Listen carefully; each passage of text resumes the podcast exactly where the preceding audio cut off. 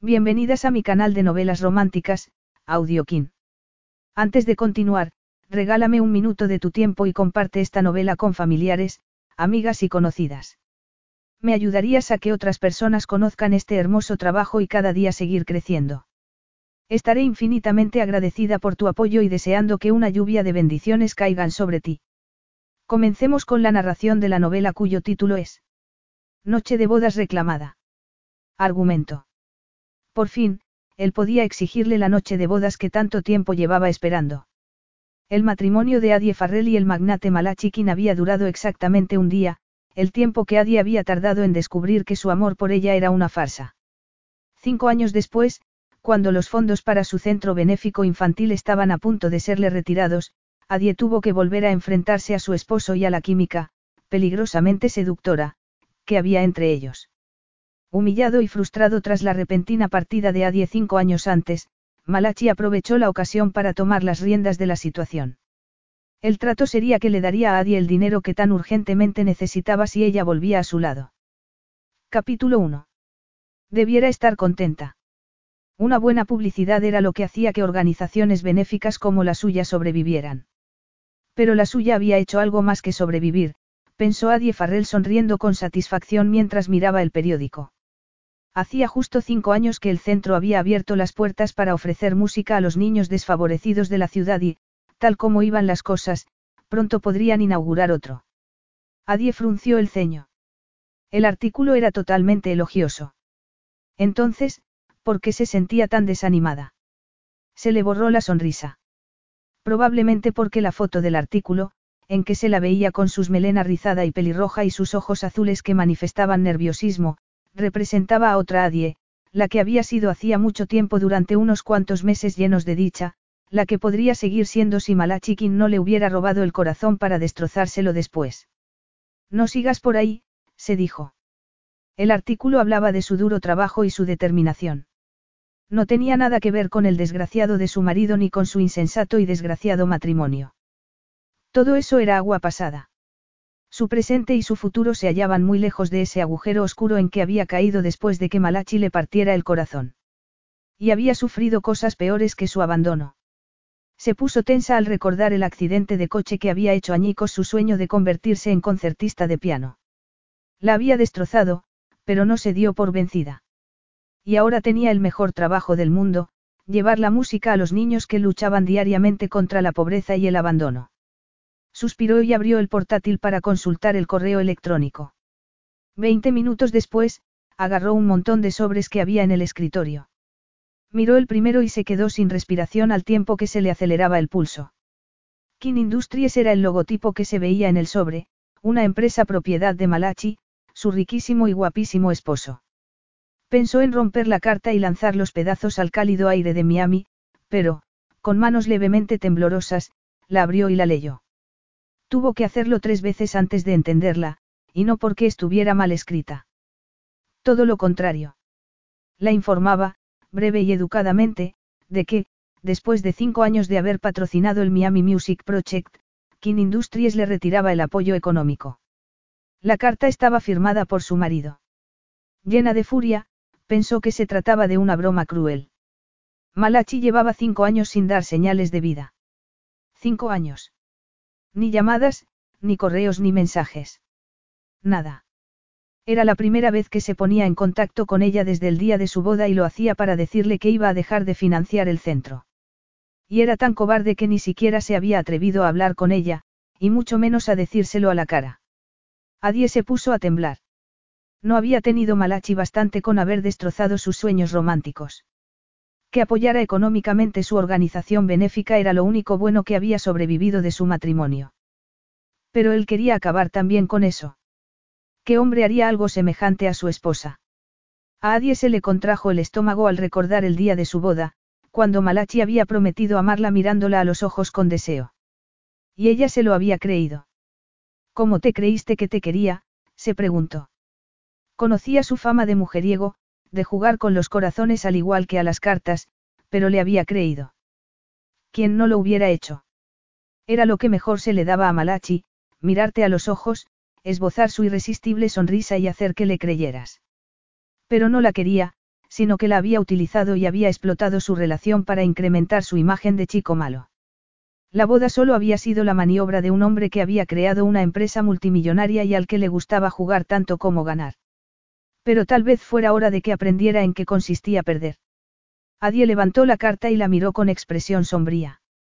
Si Malachi creía que esa carta sería la última palabra con respecto a su matrimonio, podía esperar sentado. En los cinco años que llevaban separados habían cambiado muchas cosas. Ella ya no era la joven locamente enamorada con la que se había casado.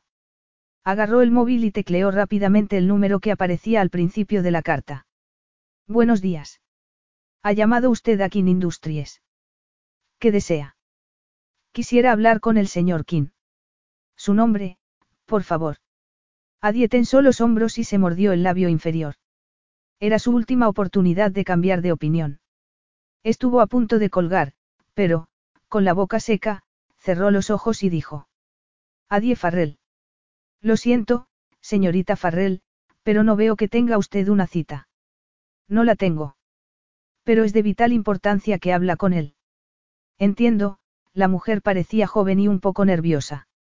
Voy a intentarlo, pero el señor King no habla con nadie que no tenga cita previa. Adie vociferó para sí. Malachi era el consejero delegado de la empresa, por lo que solo le pasarían las llamadas más importantes. Pero ¿quién podía ser más importante que su esposa?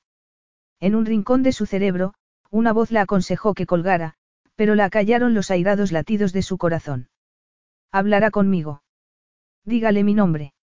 No puedo hacerlo, señorita Farrell. Pero si quiere dejar un mensaje. Muy bien. Dígale que le llama su esposa. Solo quería recordarle que mañana es nuestro aniversario. Se produjo un silencio glacial al otro lado de la línea que llenó a Adie de satisfacción. Le importa transmitirle el mensaje. No me importa esperar, añadió con voz dulce. Al otro lado de la ventanilla de su jet privado, el cielo de un azul etéreo se extendía hasta el horizonte. Pero Malachikin hacía caso omiso de la vista, ya que miraba fijamente la pantalla que tenía frente a él. Sus ojos grises se desplazaban rápidamente por las columnas de cifras que llenaban la página. ¿Qué ha pasado en la mesa 25? Preguntó, levantando bruscamente la cabeza, al hombre de mediana edad sentado frente a él. Se produjo un incidente con un grupo de tipos que celebraban una despedida de soltero. Pero lo solucioné sin problemas, señor King. Para eso te pago, Mike, para que todo vaya como la seda. Malachi sonrió levemente al observar el mensaje que le acababa de llegar en la pantalla del móvil. Ojalá pudiera solucionar la problemática vida de sus padres con la misma facilidad. Pero, por desgracia, Henry y Serena Malachi no estaban dispuestos a abandonar sus decadentes costumbres, por lo que, como él era su único hijo, no le quedaba más remedio que ir reparando los destrozos que iban dejando a su paso. Llamaron a la puerta de la cabina y los dos hombres observaron con admiración a la mujer morena que entró con el uniforme de la línea privada de King Industries. Aquí tiene su café, señor King. ¿Desea algo más? Malachi contempló la curva de su trasero con una sonrisa. ¿Habría algo más? No era una de las ventajas de ser dueño de un avión tener sexo con una mujer hermosa a muchos metros de altitud. La contempló de arriba abajo. Era muy guapa y deseable. Pero no iba a acostarse con ella. Y no solo porque trabajara para él, sino porque estaba demasiado disponible. No había emoción ni le suponía un reto acostarse con una mujer como aquella. No, gracias, Victoria, contestó en tono cortés y neutro. Se volvió hacia su jefe de seguridad.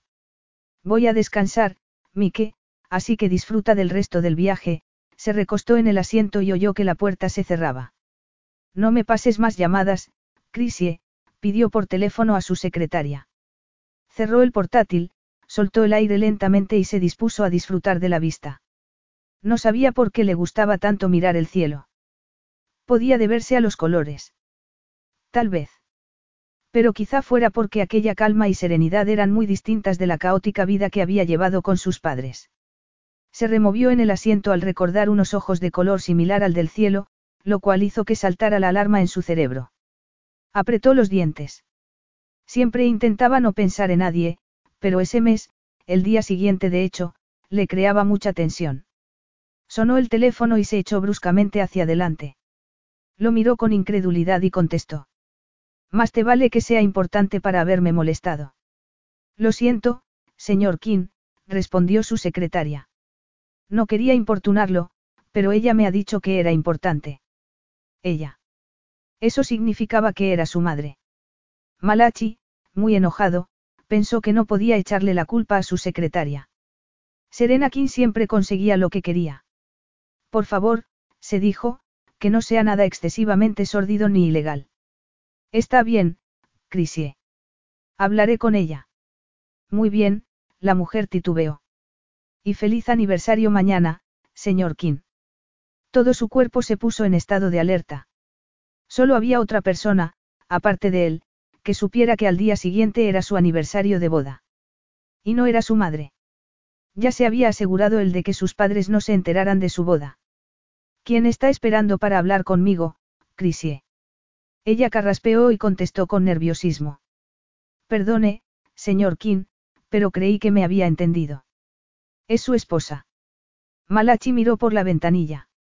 El cielo se había nublado y tenía el color de la nieve, el mismo blanco puro del vestido de novia de Adie. Sintió la garganta seca. Sus motivos para casarse con ella habían sido algo egoístas e incluso manipuladores. Sin embargo, ella había prometido amarlo y respetarlo, pero sus promesas habían sido tan frágiles y tenues como las nubes que se rasgaban al otro lado de la ventanilla. ¿Por qué ahora? se preguntó. ¿Por qué, después de tanto tiempo, había elegido ese momento para comunicarse con él? ¡Qué agradable sorpresa! exclamó. Pásamela. Se le contrajo el estómago al oír, por primera vez desde el día de su boda, la voz de su esposa. Malachi. Soy Adie. Eso parece, dijo él. Habían pasado cinco años, pero nada reveló la inquietud que sentía al oírla de nuevo. Los años que llevaba apostando fuerte al póker le habían enseñado el valor de no delatarse. Hizo una mueca. Eso y el hecho de ser hijo de Henry y Selena. ¿Cuánto tiempo, cariño? murmuró. ¿A qué debo el honor? Adie creyó que las paredes del despacho comenzaban a moverse. Debido a su prisa por llamarlo, no había pensado cómo reaccionaría él. Al oír su voz, se sintió confusa, ya que parecía que Malachi se comportaba como siempre, con frialdad y autocontrol. Casi como si no hubieran transcurrido cinco años. De pronto se le humedecieron las manos, por lo que agarró el teléfono con más fuerza. Aunque no le gustara, la verdad era que Malachi necesitaba algo más que oír la voz de su esposa para perder la calma. Al fin y al cabo, incluso cuando el matrimonio se deshizo, él se mostró tranquilo y distante. Pero todo eso formaba parte del pasado. Y su llamada tenía que ver con el despreciable comportamiento de su esposo en aquel momento y su influencia en el futuro de unos niños. ¿Cómo te atreves a pronunciar la palabra honor después de lo que has hecho? Y no finjas que te sorprende oírme. Hace diez minutos que te he mandado un correo electrónico. Se interrumpió bruscamente porque la ira no la dejaba hablar y volvía a sentir el mismo dolor que cinco años antes. ¿Cómo era posible? En realidad, no había superado que la hubiera engañado. Y nada, ni siquiera su trabajo, había conseguido llenar el vacío que Malachi le había dejado. Pero no iba a dejar que su voz la traicionara y él se diera cuenta. Sé que la empatía no es tu fuerte, Malachi, y que tienes la moral de un tiburón, pero no pensé que ni siquiera tú pudieras caer tan bajo. El avión comenzó a descender. Malachi frunció el ceño y abrió el portátil para consultar el correo. Desearía ayudarte, cariño. Pero no sé qué crees que he hecho. A pesar del tono neutro de sus palabras, sentía la ira de ella en la piel. Cinco años de silencio y, de pronto, lo llamaba para sermonearlo sobre su moral y su falta de empatía. Pero se le olvidó la sorpresa al descubrir por qué estaba tan enfadada. Podía pasar el asunto a Departamento de Responsabilidad Social, pero eso no sería divertido. ¿Por qué no me explicas qué crees que he hecho? Adie se impacientó. Primero le retiraba los fondos y, después, fingía no saber nada al respecto. Por favor. ¿Te crees que soy idiota? No vas a librarte de esta con engaños, Malachi. No es un juego de cartas. Desde luego que no. Las cartas tienen reglas y los jugadores no se dedican a acusarse mutuamente a voz en grito y sin fundamento. No estoy gritando y mi acusación está fundada. Cielos. La sacaba de sus casillas. Como no se concentrara, conseguiría que olvidase para qué lo había llamado y acabaría diciendo o cometiendo una estupidez. Aunque no tan grande como la de haberse casado con él. Has firmado la carta, Malachi. La tengo frente a mis ojos. Firmó muchas cartas y muchas otras cosas. Adi apretó los dientes.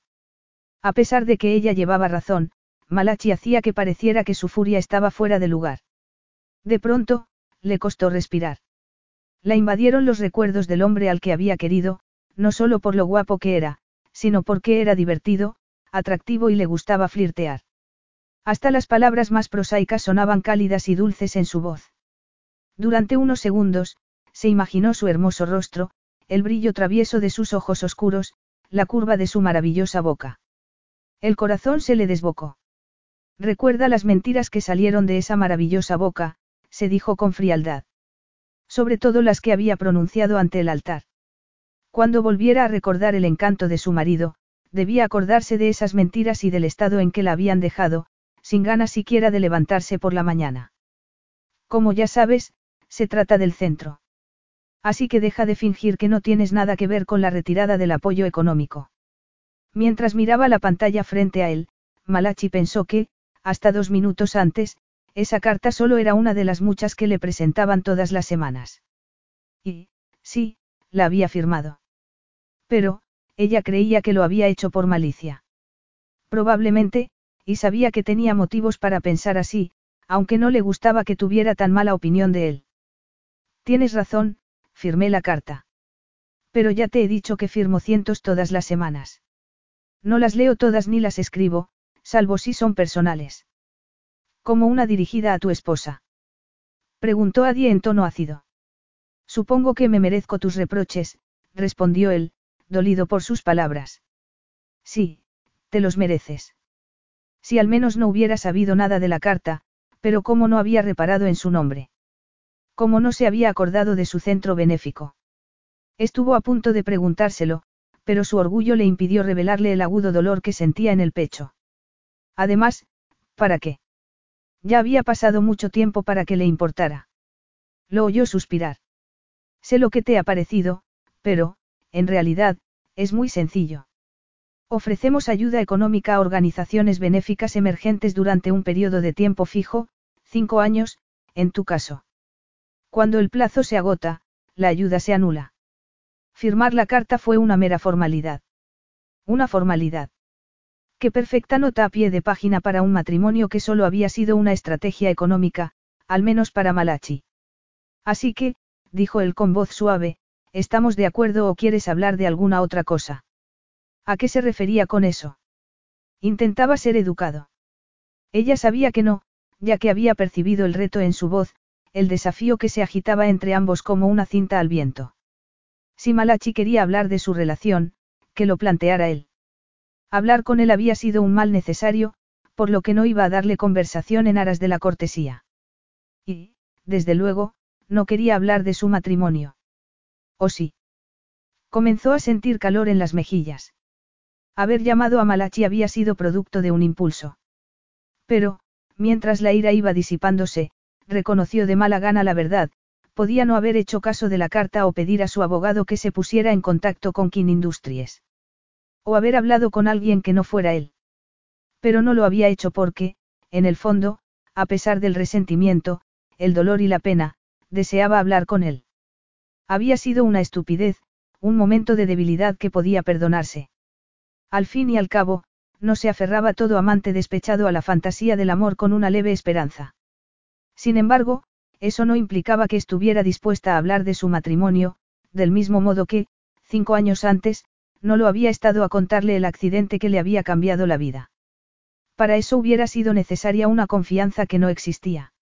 No, no estamos de acuerdo. Acepto que no hayas decidido personalmente retirar la ayuda al centro, pero la ayuda ha cesado.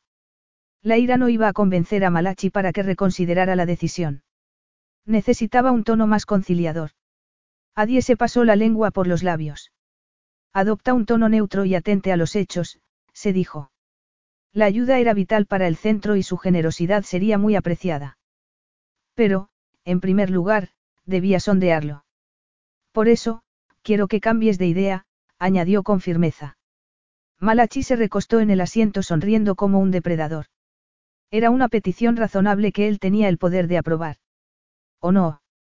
Como te he dicho, recibo numerosas peticiones de ayuda financiera. Tú ya conoces muchos centros benéficos en Miami que la merecen. En efecto. Pero el trabajo que hacemos con los niños es muy valioso y único en esta ciudad. Malachi se levantó suprimiendo un bostezo. ¿Para qué seguir con aquella conversación? La cantidad en cuestión no suponía nada para su fortuna. En unos minutos podía tener redactado un nuevo acuerdo, firmarlo y despedirse de Adie para siempre. O podía negarse a renovarle la ayuda y que se hicieran cargo del asunto sus abogados. Sintió un dolor en el pecho.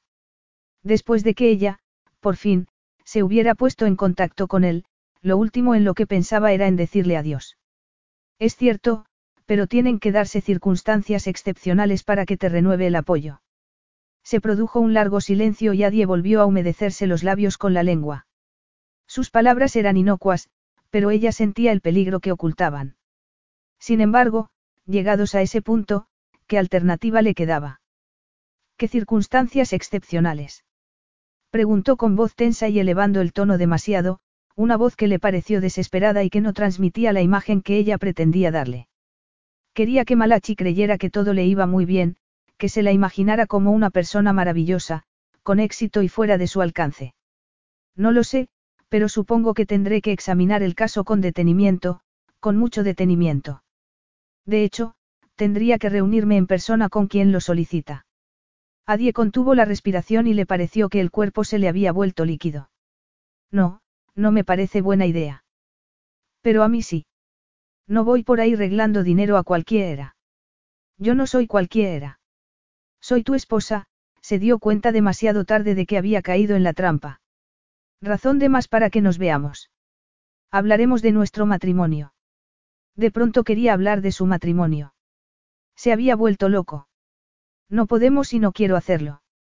Hablar del pasado no va a cambiar nada, contestó ella con voz temblorosa. Debemos aceptar que fue un error. Lo fue. Había sido un desastre. Y él lo sabía tan bien como ella. Sí, replicó ella con rapidez. No sé en qué estaba pensando. No lo sabes. Su voz, lenta y llena de deseo, se introdujo en el interior de ella impidiéndole respirar con normalidad. Probablemente sea porque lo que compartimos tenía muy poco que ver con el pensamiento y mucho con arrancarnos la ropa mutuamente, cariño, añadió él. Adie tragó saliva y sintió que la mano que sostenía el teléfono se le humedecía. No me acuerdo, susurró. No me lo creo, murmuró él. Sé que recuerdas esa vez en el ascensor. Ella se estremeció. Claro que recordaba las manos de Malachi debajo del vestido y su cuerpo arqueándose contra el de él mientras, enfebrecida, trataba de desabrocharle el cinturón. Aparte de que no tiene nada que ver con lo que estamos hablando, pasó hace mucho tiempo. Así que no, no me acuerdo, mintió. A diferencia de ti, Malachi, mi vida, como la de la mayoría, no gira en torno al sexo. El sexo gobierna la vida de todos los seres humanos. ¿En qué crees que se basaba nuestra relación? En que a los dos nos gusta el marisco. Adie sintió una opresión en el pecho. Había sido lo bastante estúpida para creer que se basaba en el amor. Pero el amor implicaba sinceridad y confianza, no secretos y mentiras. Y ninguno de los dos le había dicho al otro la verdad. Ya no me gusta el marisco, le espetó ella. Y tampoco quiero oír tu opinión sobre las relaciones. Y no quiero hablar en persona de ellas ni de ninguna otra cosa contigo. En serio. Qué pena. Esperaba que quedáramos para comer y hablar de mi apoyo económico al centro. ¿Por qué quieres que lo renueve, verdad? Adie se puso en pie con tanta fuerza que tiró la silla. No voy a comer contigo, Malachi. ¿Te apetece más que quedemos a cenar? Preguntó él sin hacer caso de su furia. ¿Qué prefieres? Un restaurante francés. Un ceviche. Acaban de abrir un magnífico restaurante peruano.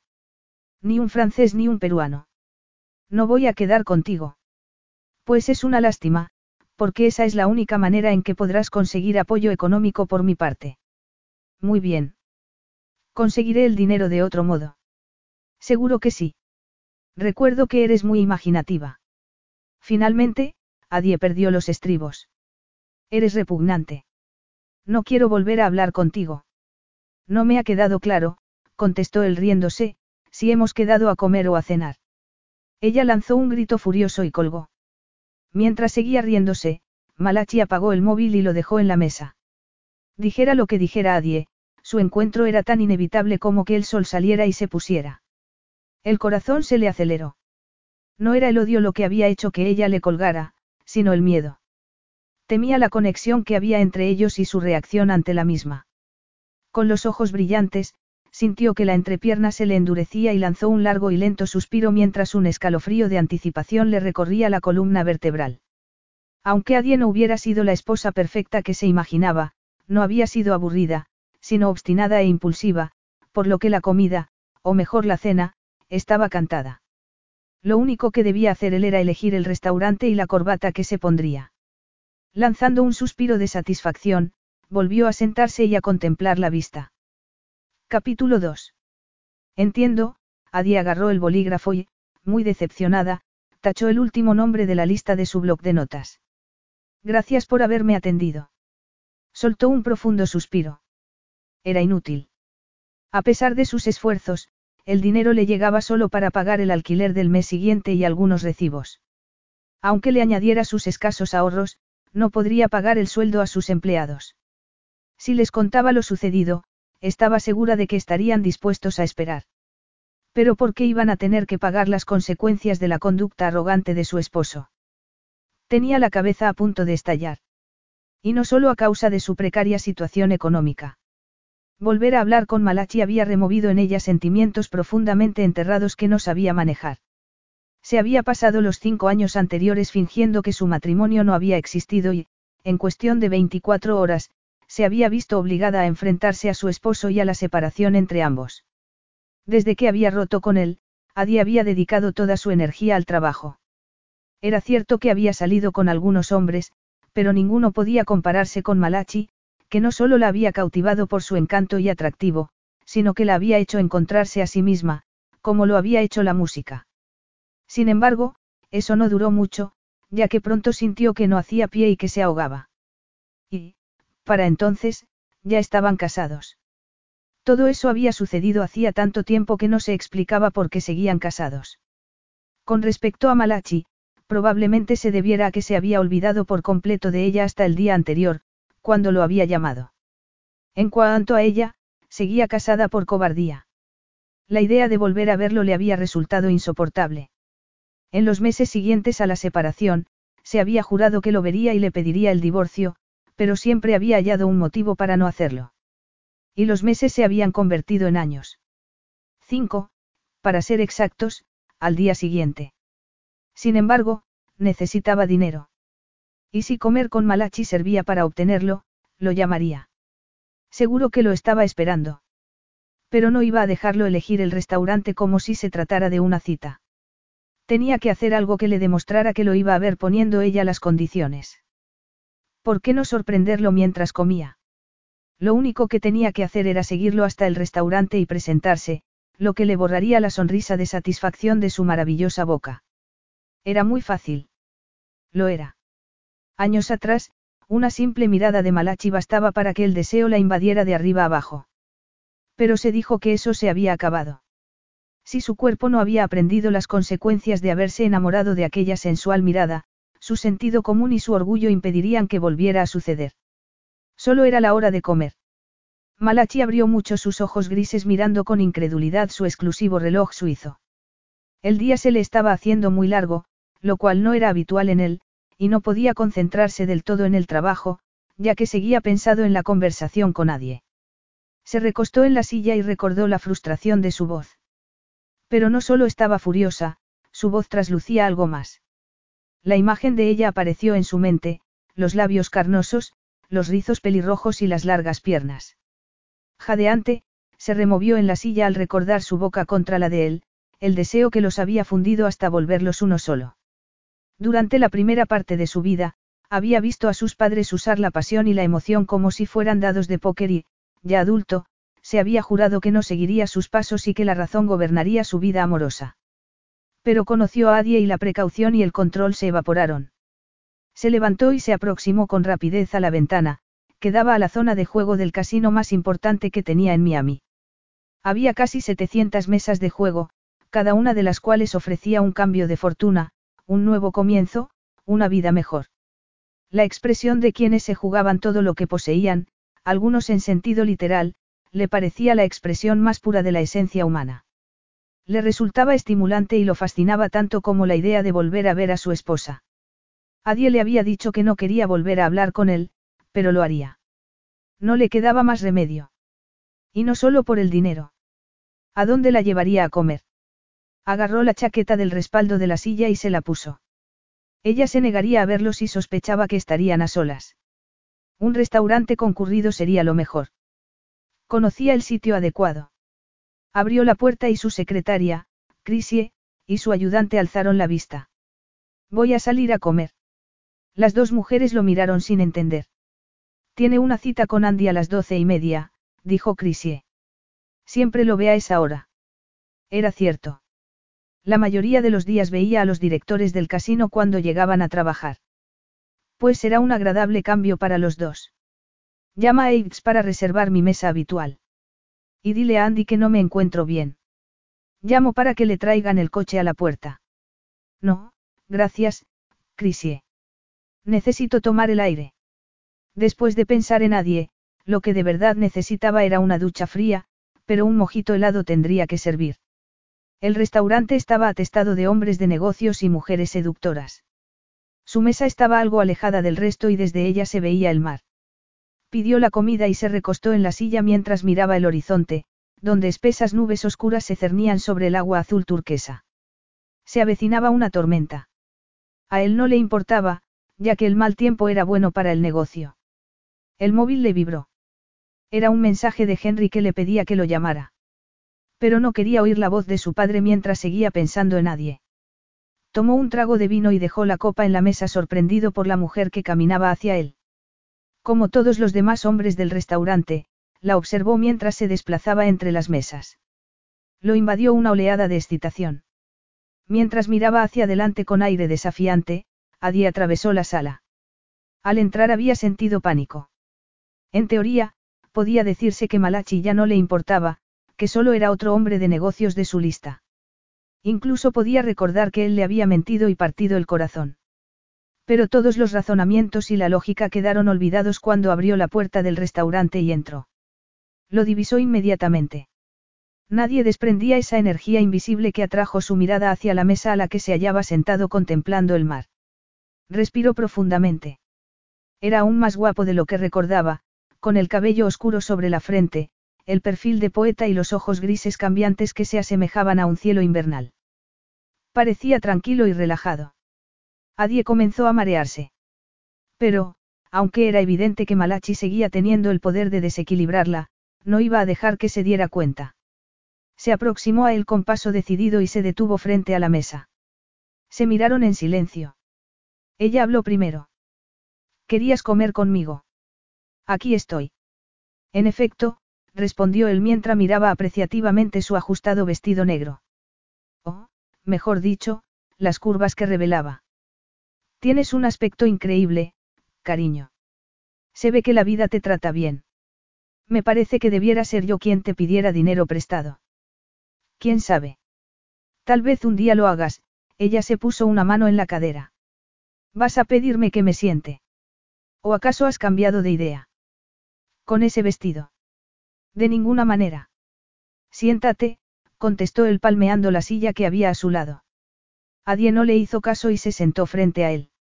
Dos camareros aparecieron de inmediato, lo cual la tranquilizó momentáneamente, ya que retrasaba el momento de quedarse solos, lo cual sucedió al cabo de unos minutos. Que quede claro que pago yo, afirmó ella inmediatamente. Sus ojos se encontraron, azules y rebeldes los de ella, grises y brillantes los de él. Me parece que es lo correcto. Malachi se encogió de hombros.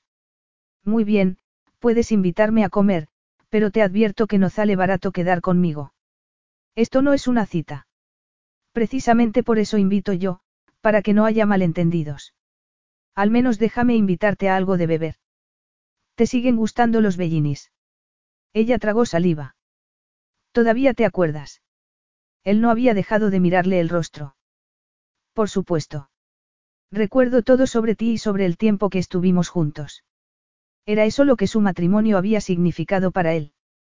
Una cantidad determinada de horas y días. Muy bien. Entonces recordarás lo importante que es mi centro benéfico para los niños a los que ayuda.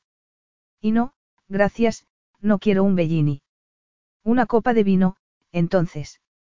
O mi presencia te resulta lo suficientemente embriagadora. Adie se obligó a mirarlo a los ojos. No bebo en las reuniones de negocios. Yo tampoco, dijo él llevándose la copa de vino a los labios. Es poco profesional. Pero, por suerte, considero este encuentro un motivo de celebración. Ella lo miró sin comprender. Una celebración. No sé de qué me hablas. Claro que lo sabes. Has sido tú la que me lo has recordado, alzó la copa y la hizo chocar con la botella de agua de ella. Feliz aniversario, cariño. Adie se quedó helada. Los ojos de él brillaban con una emoción que no entendía. Volvió rápidamente la cabeza para mirar el mar en el momento en que llegaba el camarero con la comida, que estaba muy bien presentada. Sin embargo, Adie pensó que no iba a disfrutar de su ensalada de langosta. Aunque sea nuestro aniversario, apuntó con frialdad, no creo que sea relevante para nuestra conversación. Prefiero que nos atengamos al verdadero motivo por el que estamos aquí. Desde luego, murmuró él. Si te sientes más cómoda. Adie lo fulminó con la mirada. La única razón de que siguiera sentada allí eran los niños y sus compañeros de trabajo. Si no hubiera decidido ponerse aquellos zapatos de tacón tan alto, habría salido corriendo a toda velocidad para huir de aquel rostro engañosamente cándido. Soltó el aire lentamente al tiempo que se clavaba las uñas en las palmas. Lo importante era que, a pesar de que ella necesitaba ayuda, él no se diera cuenta. Tenía que parecer tranquila y controlada, no alguien necesitado de que le hicieran un favor. Lo único que le hacía falta era no descentrarse. Estás muy callada, cariño. No querías hablar. Malachi volvió a clavarle los ojos en el rostro. Estaba pensando, respondió ella al tiempo que se encogía de hombros. Entonces, debiera marcharme, afirmó él comenzando a esbozar una sonrisa. Una mujer callada es una granada de mano. Una mujer callada y pensando es una granada con la anilla suelta. Él sonrió mientras esperaba su respuesta. Ella se pasó la lengua por los labios, nerviosa ante su modo de escrutarla. Pero recordó el motivo que la había llevado allí y sacó del bolso un papel doblado que le tendió. Este es el acuerdo original, él lo desdobló y leyó el contenido con el rostro impasible. Después volvió a mirarla. ¿No te parece que es extraño que estemos juntos de nuevo? Sus palabras la pillaron desprevenida, ya que esperaba que se refiriera a la carta. Apartó la mirada y la dirigió a la sala buscando algún punto de apoyo, que halló en dos corpulentos hombres de negocios que estaban en el bar. No estamos juntos. Entonces, ¿por qué estás asustada? Ella montó en cólera. No estoy asustada, vaciló. Supongo que siento un poco de aprensión, añadió mirándolo desafiante. ¿Serviría de algo que te prometa que no voy a tirar la servilleta? Preguntó él con suavidad. La invadió una oleada de calor con la fuerza de un huracán, pero ningún huracán podía ser tan peligroso o devastador como Malachikin. Comenzaron a arderle las mejillas y se fijó en el mantel de lino mientras sentía sobre ella la implacable mirada masculina. Preferiría que no mencionaras eso ahora, el corazón le latía con tanta fuerza que le sorprendió que el resto de los comensales no hubiera dejado de comer para mirarla. ¿Cuándo querrías que lo mencionase? Nunca. Contestó ella con voz temblorosa. No es adecuado. Él se encogió de hombros. No recuerdo que te quejaras entonces. Sus ojos brillaban como los faros de un coche. Ella lo miró hipnotizada y horrorizada por la fiera y rápida reacción de su cuerpo a sus palabras y a la imagen que conjuraban. Lo había dejado hacer eso. En un restaurante. Sintió que el deseo se le alojaba en la pelvis y comenzó a temblar toda ella. El recuerdo se abrió paso en su mente. Había sido una excitante locura. Incluso en aquel momento le resultaba increíble que hubiera sucedido y que ella lo hubiera consentido. Malachi tenía razón, lo que habían compartido tenía poco que ver con el pensamiento. Su relación se había basado en la pasión.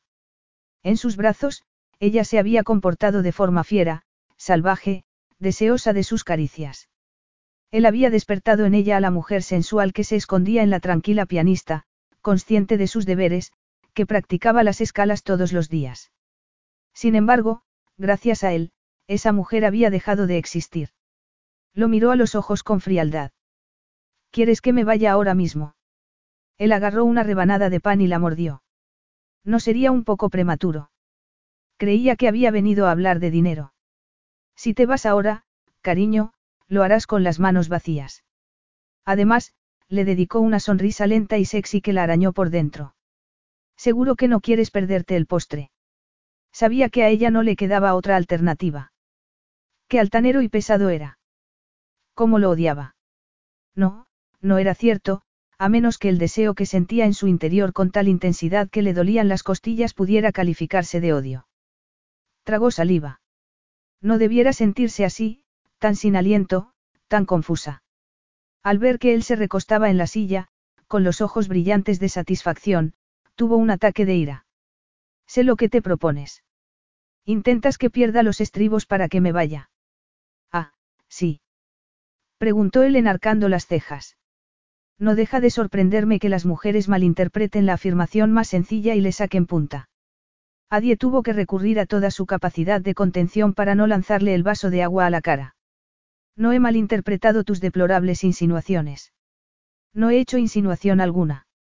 Me he limitado a contar un hecho histórico, respondió él con un brillo malicioso en los ojos.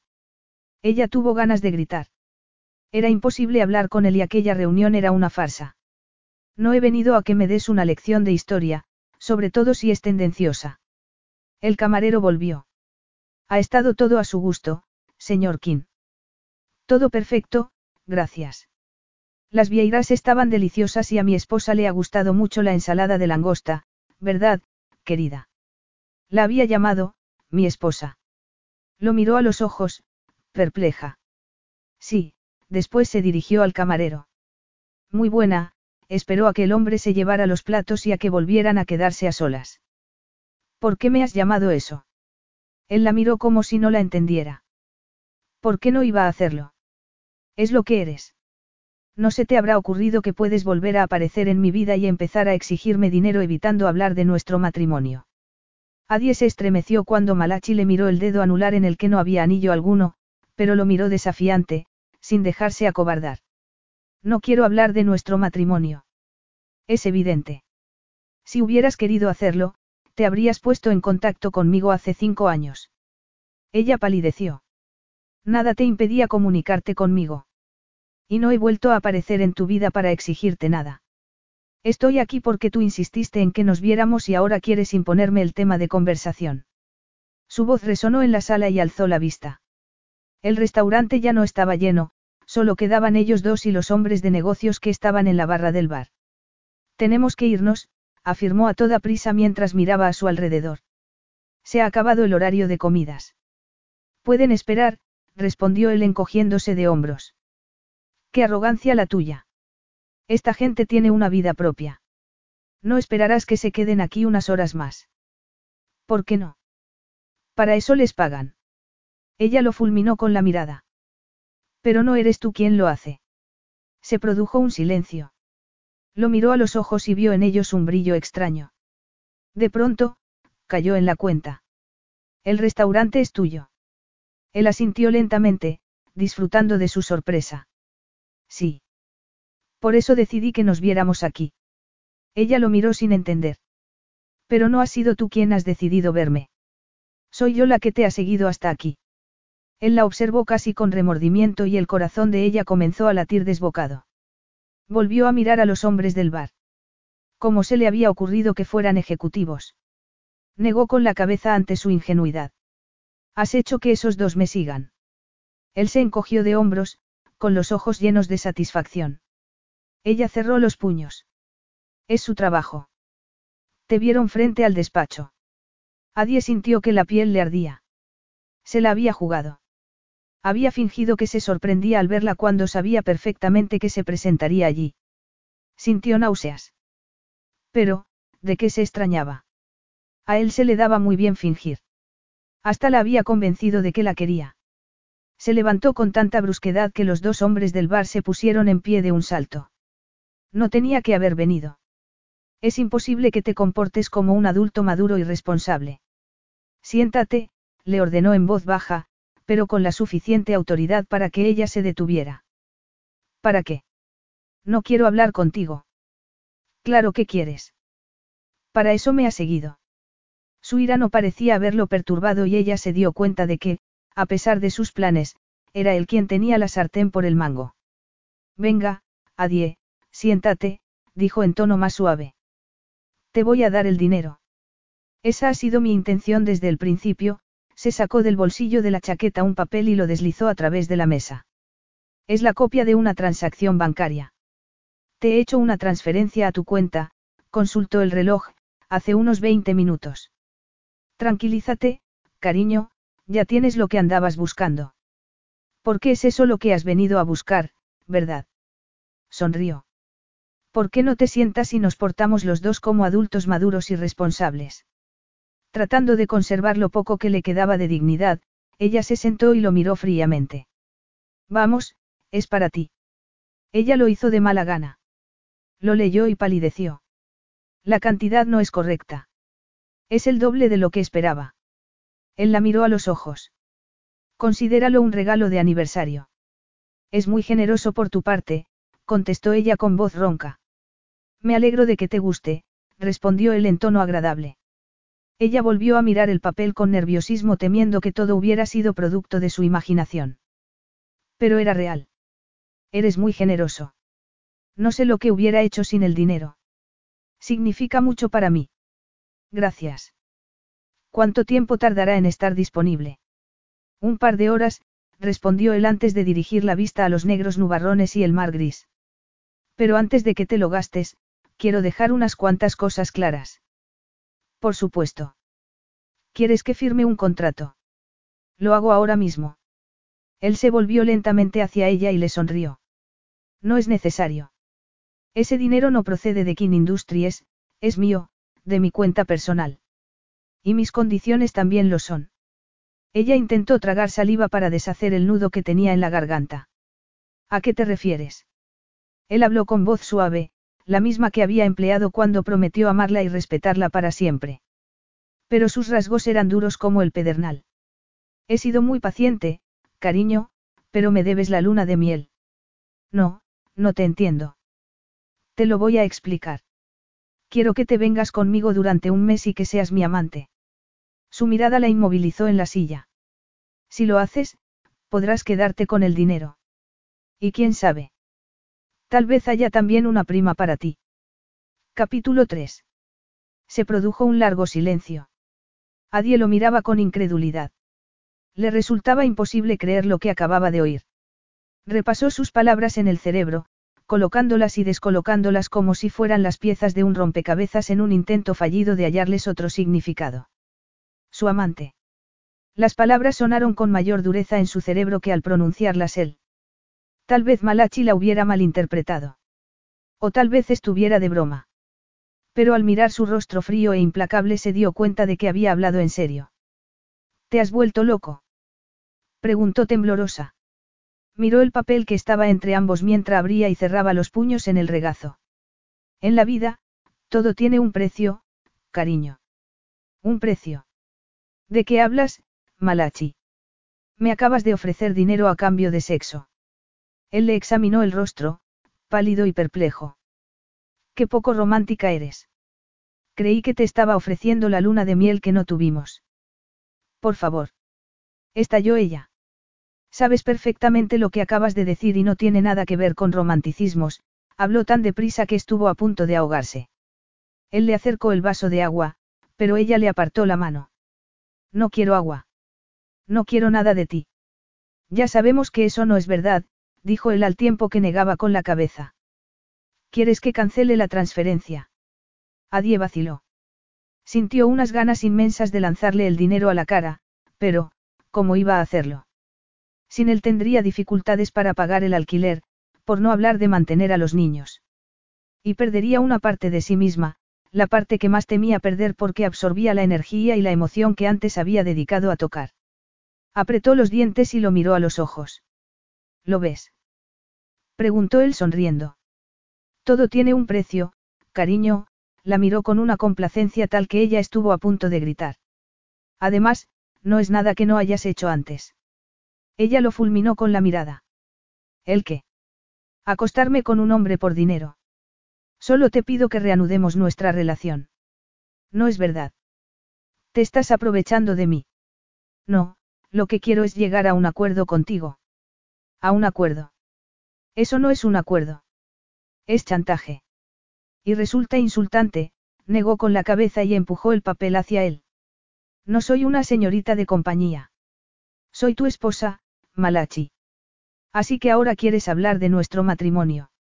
La miró de forma tan desapasionada que ella sintió unas ganas locas de marcharse. Su propuesta ya era mala de por sí, pero no soportaba que convirtieran lo que habían compartido en algo tan horrible y retorcido. No, no quiero hablar contigo de nada. Tengo otro trato para ti. Quédate con el dinero y yo conservaré mi orgullo, se levantó y agarró el bolso. Que disfrutes de la luna de miel. Adie. Él se levantó y le tendió la mano, pero ella lo esquivó y corrió por el restaurante hasta la puerta. Salió a la calle y vio el cielo cubierto al tiempo que una fuerte ráfaga de viento la golpeaba.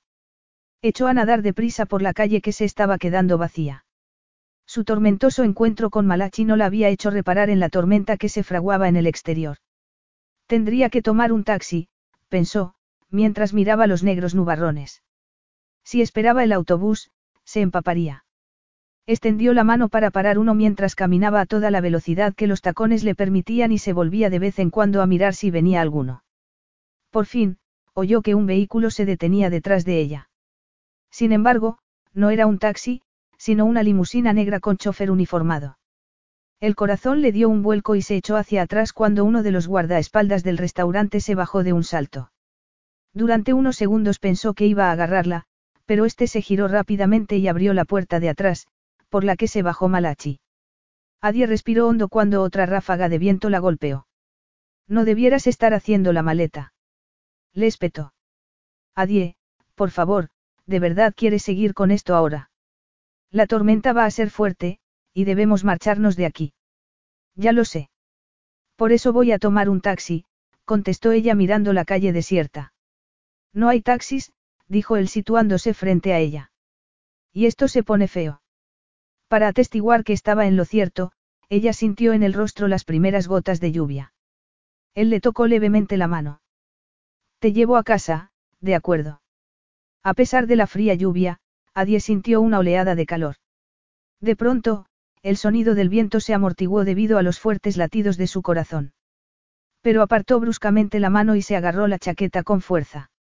Para que ella considerase la posibilidad de montarse en el coche con él, tendría que desencadenarse un huracán de fuerza 5.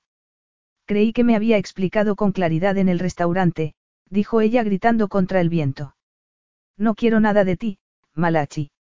Así que, si no te importa. Claro que me importa. ¿Y si te pasara algo? Imagínate la imagen que daría. Adie lo miró con incredulidad al tiempo que trataba de que no le dolieran sus palabras. Entonces, no se trata de mí ni de mi seguridad, sino de ti y de tu estúpida imagen. Me preocupa tu seguridad. A mí también. Por eso, no estoy dispuesta a montarme en el coche contigo. De repente se dio cuenta de la calma que lo rodeaba, como si su cuerpo absorbiera la turbulencia del viento. Tú eliges, cariño, el asiento de atrás o el maletero. ¿En serio? Primero intentas chantajearme y ahora quieres secuestrarme. Observó cómo los músculos de los brazos se le marcaban debajo del traje e instantáneamente se arrepintió de lo que había dicho. Malachi no tendría escrúpulos en meterla en el maletero, así que, después de volver a mirar la calle, tomó una decisión. Muy bien, dijo con los dientes apretados. Te dejo que me lleves. Los ojos masculinos brillaron de satisfacción por haber ganado. Ella pasó a su lado tratando de controlarse. Pero esto no cambia nada. Se sentó alejándose lo más posible de él, hasta chocar con la puerta. Ya lamentaba haber aceptado porque su cuerpo se hallaba en estado de alerta al estar a punto de quedarse a solas con él y tenerlo muy cerca. Pero ya era tarde para cambiar de opinión. Él se subió al coche y, con toda tranquilidad, dio la dirección al chofer. ¿Tiemblas o te estremeces? La voz de él interrumpió sus pensamientos. Se volvió y lo fulminó con la mirada. ¿Y a ti qué más te da? Iba a ofrecerte mi chaqueta. No te preocupes, no tengo frío. En ese caso, te estás estremeciendo, él sonrió. Tiene que ver conmigo. Sabía que intentaba provocarla, pero eso no impidió que sus palabras la inquietaran. A pesar de sus esfuerzos por controlarse, era evidente que su cuerpo seguía reaccionando ante él como siempre lo había hecho. Sin hacer caso del calor de sus mejillas, alzó la barbilla. Siento desilusionarte, Malachi, pero hace mucho que dejé de ser susceptible a tus encantos. Él inclinó la cabeza y la miró de arriba abajo, lo que hizo que a ella la invadieran oleadas de deseo. Intentó tragar saliva. No pasa nada porque reconozcas que me deseas tanto como yo a ti. Ella lo miró con el ceño fruncido. ¿Acaso había olvidado su despreciable propuesta de convertirla en su amante? Pero sabía por propia experiencia que le gustaba explotar todo y a todo el mundo, sobre todo a su esposa, para sus propios fines. Cinco años atrás había utilizado su imagen, en aquel momento, quería utilizar su cuerpo. No te hagas ilusiones. Ahora lo único que deseo con desesperación es bajarme del coche y alejarme de ti. Él rió. Lo siento, cariño, pero tendrás que seguir conmigo. Solo hasta que llegue a casa. Ya veremos. Adie se puso tensa y sintió miedo. No, no veremos, Malachi. Esto se acaba aquí. Él se encogió de hombros. Yo lo considero más bien un punto de partida. Ella negó lentamente con la cabeza. ¿Para qué? ¿Para qué me pagues a cambio de sexo? Sintió que comenzaba de nuevo a perder los estribos. Creo que podríamos hablar. Mira, Malachi, que haya aceptado que me lleves a casa no implica que quiera hablar contigo, respondió ella furiosa. ¿Por qué iba a querer hacerlo después de lo que me has dicho en el restaurante? Me has insultado. Él la miró en silencio. Se había dejado guiar por un impulso al pedirle que fuera su amante. Al verla caminar hacia él, su maravilloso cuerpo había hecho que se decidiera, tenía que ser suya. La idea se le había ocurrido de repente, pero no estaba seguro de por qué se la había propuesto. Era evidente que el deseo había desempeñado un papel, pero, en esa decisión, había intervenido algo más que la mera biología. Cuando, cinco años antes, había conocido a Adie, se le presentó la oportunidad de tener lo que había descartado por imposible e inalcanzable. Antes, ni siquiera había deseado casarse, pero ella era como una comezón que no conseguía calmar.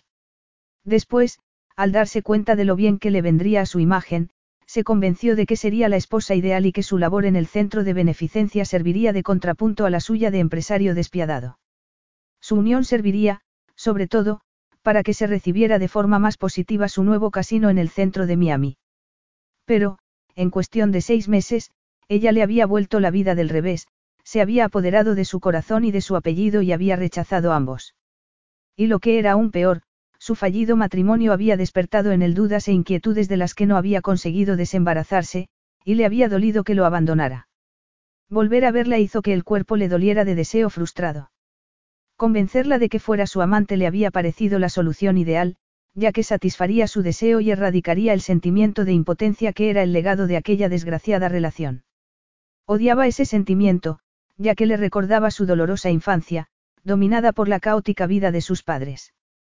A Die le había parecido una réplica perfecta a esta.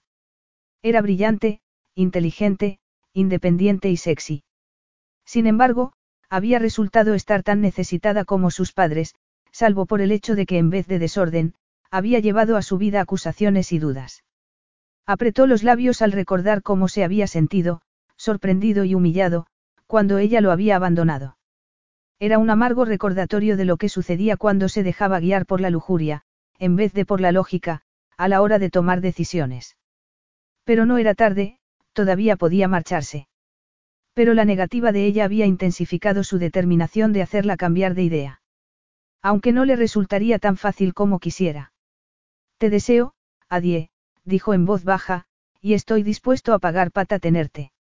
Se miraron a los ojos y ella sintió calor en la nuca. Debiera sentirse indignada, y en parte lo estaba, por la brutalidad de sus palabras. Pero había otra parte de ella que temblaba de anticipación y deseo, a pesar de que ya no estaba enamorada. Revivió la imagen de sí misma con el rostro hinchado de llorar, tumbada en el sofá bajo el edredón. Recuérdalo, se dijo. Ninguna cantidad de dinero ni de gratificación sexual le compensaría por lo que vendría después. Pues no me tendrás, Malachi. Esto no ha sido buena idea, así que gracias por traerme, pero creo que será mejor que me baje aquí. Sé cuidarme yo sola. Por eso te has sentado tan lejos. Al verla morderse el labio inferior, se excitó. Vio en sus ojos el dilema en que se debatía. Deseaba lo mismo que él, pero no lo reconocía. Tal vez hubiera llegado el momento de cambiar de táctica. Es para demostrarme tu independencia o porque te pongo nerviosa. Ella lo fulminó con la mirada. Nerviosa. ¿Por qué iba a estarlo? Por estar aquí conmigo, murmuró. Solos los dos. Hubo un tiempo en que no podíamos dejar de tocarnos. Oyó que a ella se le aceleraba la respiración y se estremeció ante su triunfo. Estaba algo más que nerviosa, estaba excitada. Eso fue hace tiempo. Y muchas cosas han cambiado desde entonces. Y muchas otras no. Como esta, extendió el brazo por el respaldo del asiento y le acarició levemente el cabello. Esto no ha cambiado en absoluto. Sigue siendo tan hermoso como antes, agarró un rizo y se lo enrolló en un dedo. Con el corazón latiéndole a toda velocidad, Adie le apartó la mano.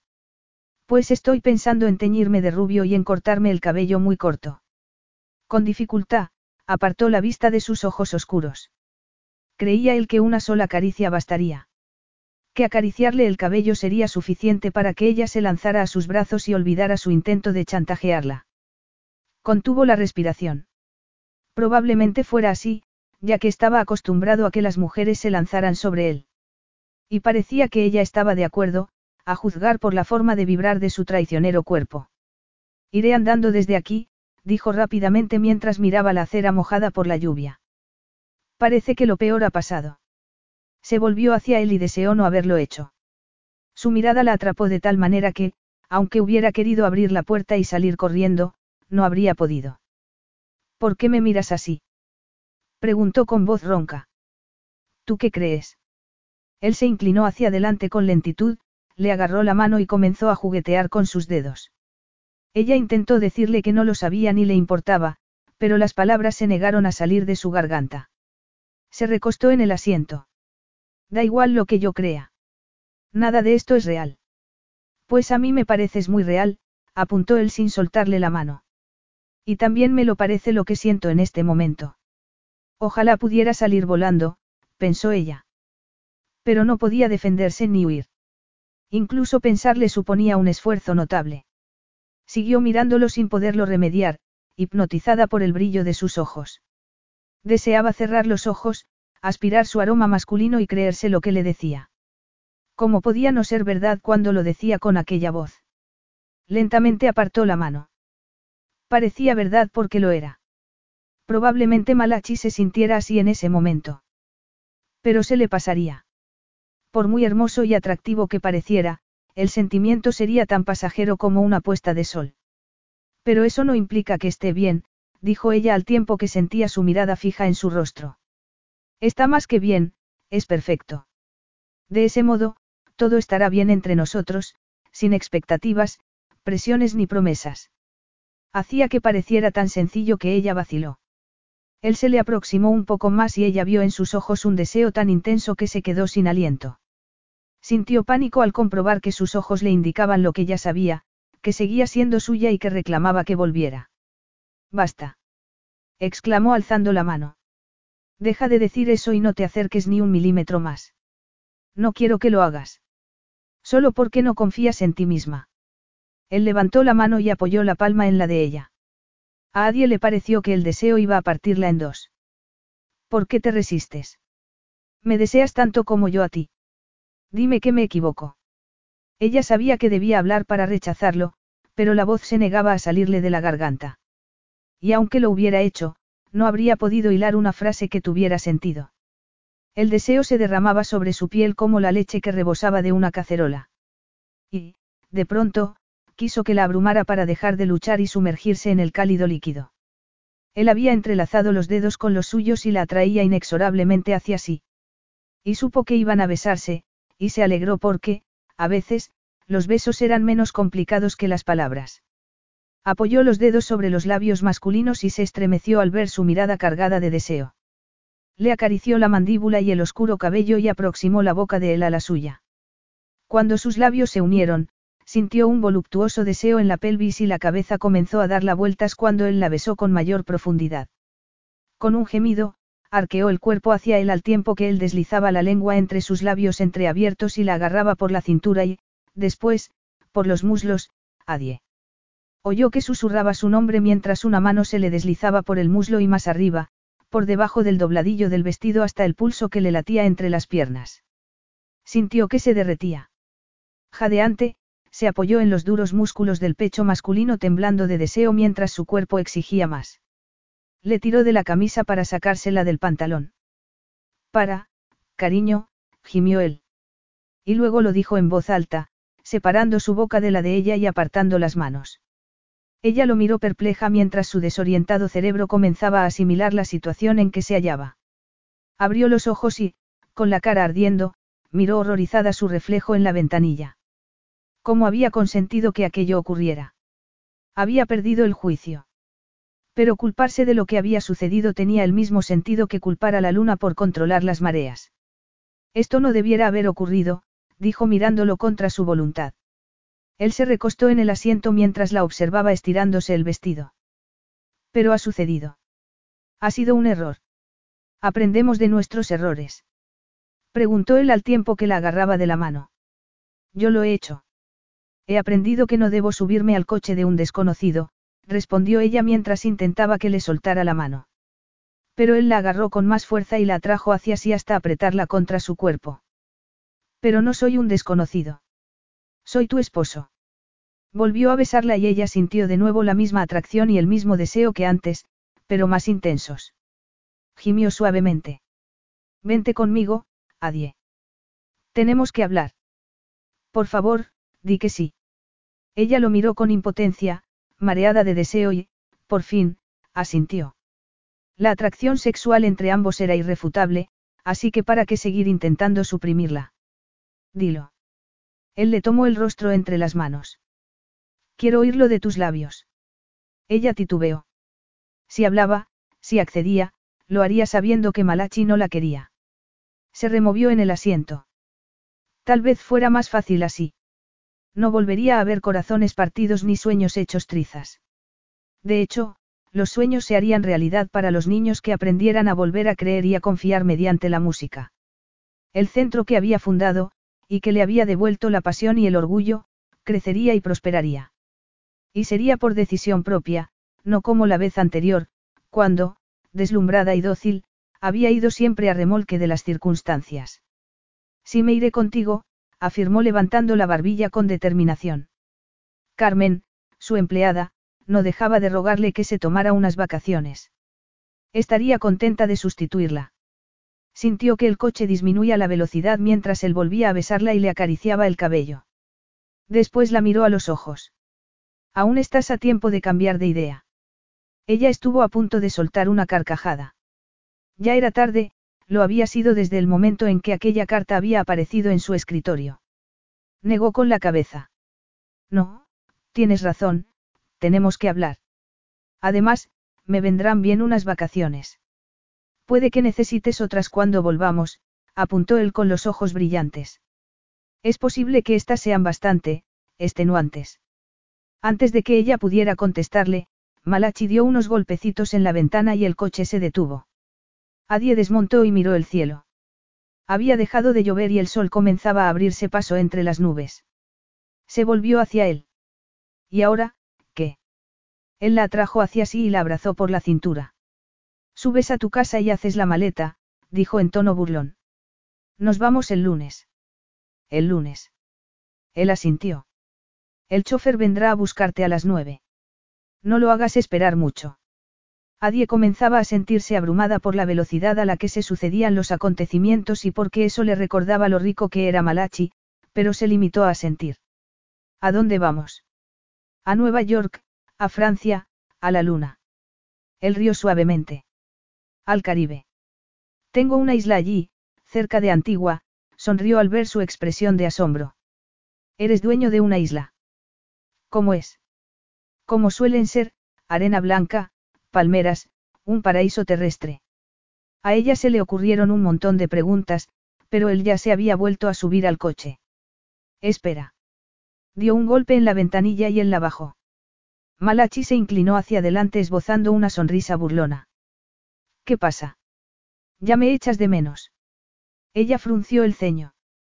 La brisa fresca la estaba despejando la cabeza. Tengo que saber qué debo meter en la maleta. Él lanzó una carcajada. Es nuestra luna de miel, cariño. No tienes que meter nada. Capítulo 4. En el pequeño dormitorio de su piso, Adie miró con desesperación la bolsa de viaje medio vacía que había sobre la cama. Se había despertado pronto y, al cabo de una hora de estar tumbada en la oscuridad, se había levantado con la intención de estar tranquila cuando el coche llegara a recogerla. Pero aún no estaba lista y, tratando de contener el pánico, se dejó caer en la cama. Todo sucedía demasiado deprisa. Tres días antes llevaba cinco años sin ver a Malachi. Y ahora se iba a marchar un mes con él. Sola. Esa misma mañana. Comenzó a doblar la ropa y a meterla en la bolsa. Cuando Malachi se había marchado, estaba agotada, como si hubiera llevado a cabo uno de los trabajos de Hércules. Se llevó la mano a la boca y recordó el calor de sus besos. Francamente, Hércules lo había tenido fácil.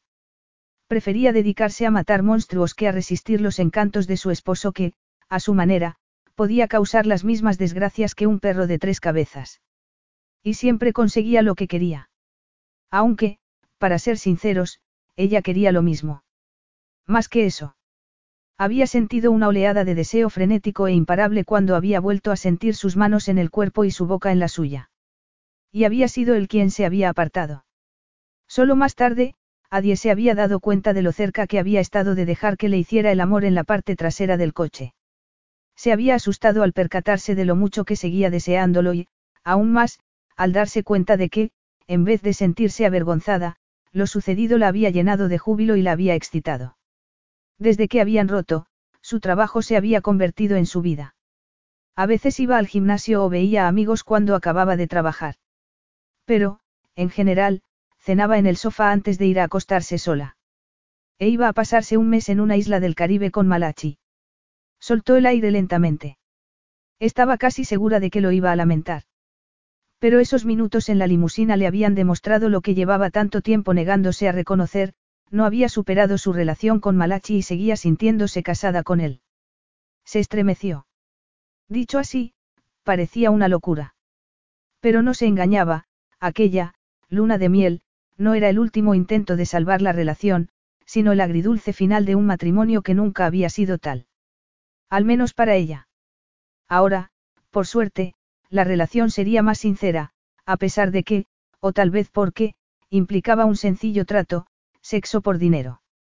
El corazón no entraba en el trato, solo su cuerpo, y solo durante un tiempo limitado. Y, por supuesto, una buena suma de dinero. Cerró la bolsa. Era superficial, mercenaria o inmoral. No lo creía. Nunca había pedido nada a Malachi, ni un centavo, y seguía sin haberlo hecho. El dinero era para el centro. Pero al volver a verlo se había dado cuenta de que no podía seguir evitando el pasado. Por fin estaba preparada para dar por terminados todos esos años en que había estado haciéndose preguntas, esperando y sufriendo. Esa sería la última vez que estaría con su esposo. Entonces, ¿por qué no sacarle el máximo partido? Al fin y al cabo, había formas mucho peores de pasar un mes que en una isla privada con un multimillonario guapo y sexy. Al pensar en la isla de Malachi sintió miedo. ¿Cómo iba a sobrevivir un mes sola con él en una isla desierta? Siguiendo las reglas. Besarse sería prácticamente inevitable, pero no habría nada de eso que la pareja se hacían sin pensar, ya que se trataba de un acuerdo comercial y los límites estaban claros. Esperaba que la tratara con respeto. Era él quien tenía el dinero, desde luego, pero el acuerdo solo funcionaría si ella establecía que, aunque su cuerpo tuviera un precio, ella, Adie, estaba más allá de su riqueza. Lo que le quedaba de orgullo le exigía eso. Y si la situación se le hacía insoportable, tomaría un avión de vuelta a Miami. Todavía le quedaba el dinero suficiente para poder hacerlo. El móvil vibró. Miró la pantalla y el corazón le dio un vuelco, el coche la recogería al cabo de 20 minutos. Era justo el tiempo que necesitaba para secarse el cabello, buscar el pasaporte y volver a comprobar que Carmen sabía que se quedaba a cargo del despacho durante las cuatro semanas siguientes. Media hora después, vestida con una minifalda azul y una blusa color crema, se hallaba sentada en la parte trasera de la limusina. Se miró los zapatos de tacón y frunció el ceño. Casi nunca llevaba tacones fuera del trabajo, y no se trataba de un calzado práctico para unas vacaciones en la playa, pero quería recordar por qué estaba allí, que se trataba de un asunto de negocios, no de uno personal. Además, necesitaba los tacones para igualar la altura de Malachi. Al sentir que la velocidad del coche disminuía, miró por la ventanilla y vio que habían llegado a un aeródromo privado. Contuvo la respiración ante el avión blanco, con el nombre de King. Industries, que había en la pista. Una fila de auxiliares de vuelo esperaban, todos ellos con el aspecto de acabar de salir de las páginas de Vogue, lo que hizo que se sintiera como la sustituta no preparada de la actriz principal de una obra de teatro. ¿A quién esperaban? ¿Qué les había dicho Malachi? Pronto lo averiguaría. Cuando la limusina se detuvo y el chofer le abrió la puerta, ella desmontó. Inmediatamente, el auxiliar de vuelo más cercano a ella se acercó a toda prisa sonriendo. Buenos días, señorita Farrell. Me llamo John. Soy el sobrecargo de este vuelo y me voy a ocupar de usted. Bienvenida a Lines. Una vez en el interior del avión, Adie tuvo que apretar los dientes para no abrir la boca. Había volado antes, incluso en clase preferente. Pero aquello. Miró a su alrededor lentamente. No se parecía a ningún otro avión en el que hubiera viajado. En vez de filas de asientos con un pasillo en medio, había una sala abierta que tenía la anchura del avión. Entre enormes sofás de cuero, había mesas con jarrones de flores. Había incluso un bar. Cinco minutos después estaba sentada en un sofá tomándose un café en una taza de porcelana. La puerta que había al final de la cabina se abrió y entró Malachi. Lo siento, cariño. He tenido que ver a algunas personas antes de marcharme para dejar todos mis asuntos en orden.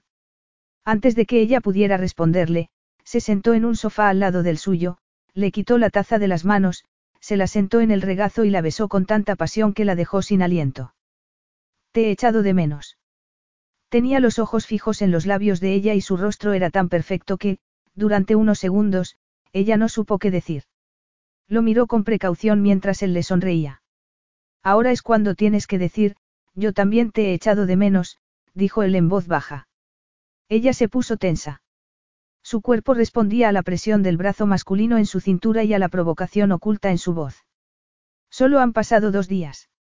Ha sobrevivido los cinco años anteriores sin mí. ¿Cómo sabes que he sobrevivido?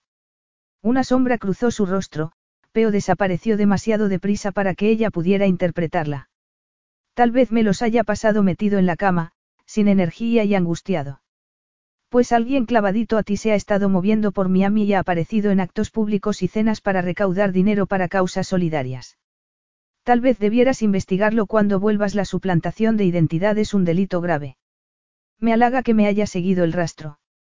No lo he hecho, protestó ella, pero se cayó cuando la mano de él le rozó la blusa. Me gusta esta blusa. Es recatada, pero sexy, le recorrió con la mirada las piernas y los zapatos. Y también me gustan los zapatos. Deslizó la mano bajo la blusa y ella sintió sus dedos fríos sobre la piel caliente. Y, de pronto, él gimió y la levantó con suavidad de su regazo y volvió a dejarla en el sofá. Cielo santo, adie. Hizo una mueca de dolor. ¿Qué pasa? Lo miró sin comprender al tiempo que le parecía que le hubiera amputado algo al haberla separado de su cálido cuerpo. Él negó con la cabeza mientras sonreía con ironía. Hay un montón de gente esperando que firme un contrato y me vuelves completamente loco, por lo que no sé si seré capaz de escribir mi nombre.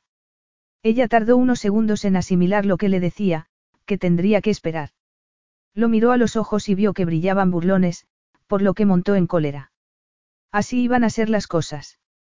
Él iba a estarle recordando continuamente quién tenía la sartén por el mango. Por supuesto que sí. Desde el principio, Malachi había dictado los términos del acuerdo.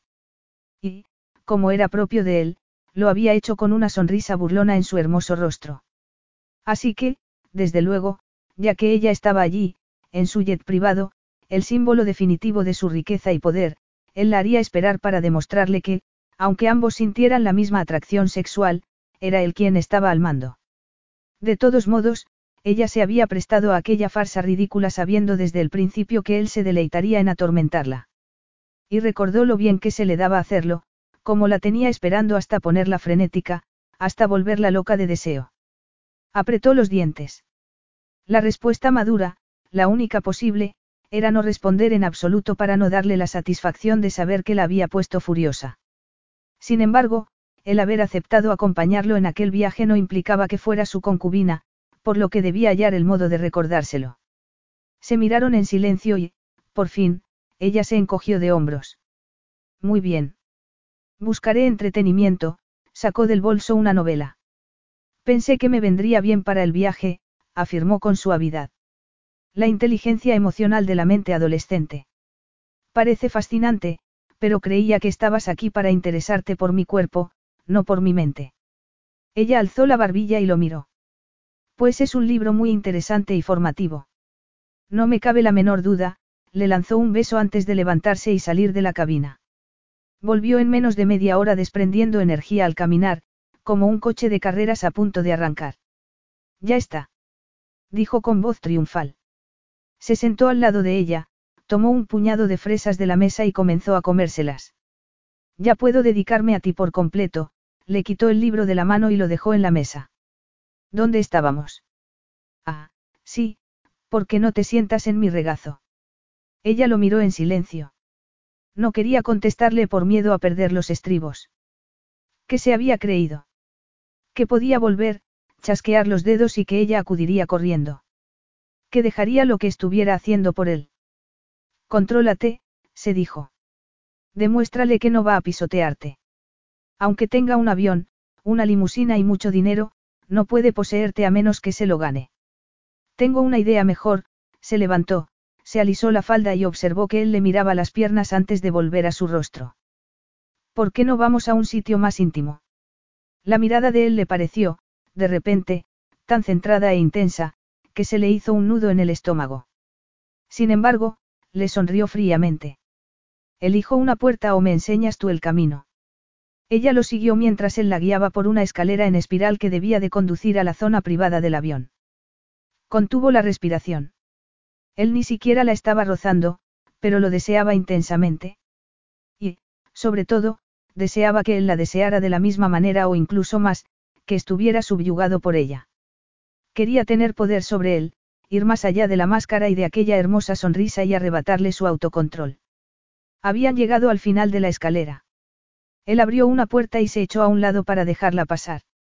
Ella tardó unos segundos en entrar. Era otro salón más pequeño. Había dos espejos de marco dorado en las paredes y mesas de madera con montones de libros. Vio que él la miraba. Sus ojos se habían oscurecido y habían perdido el color gris. Ella sintió que su cuerpo respondía a ese cambio. Ya estamos en un lugar más íntimo, dijo él en voz baja. Ella le respondió tratando de mantener la calma. Es distinto, menos. Ostentoso. Iba a decir menos formal. Él se echó a reír. Qué diplomática eres. Dijo pasando a su lado. Lo de abajo es una extensión de mi despacho, por lo que debe dar una determinada imagen de mí. Aquí soy yo. Ella, algo menos tensa, miró a su alrededor. Le gustaba la comodidad y la elegancia del salón. ¿Qué hay allí? Señaló una puerta que había al otro extremo. El gimnasio y la sauna. Y arriba. Indicó una escalera que parecía sostenerse en el aire. Él se volvió y su mirada se deslizó por la piel de ella como la seda. Ven a verlo, le tendió la mano.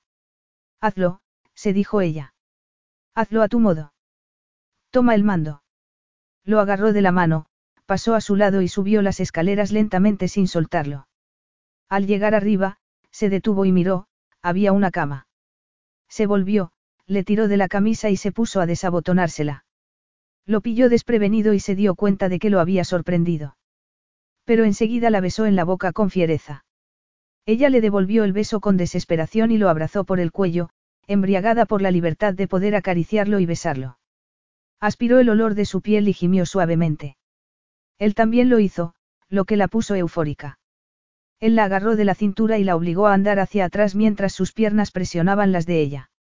Ella cayó en la cama y abrió la boca ante la presión de los labios masculinos.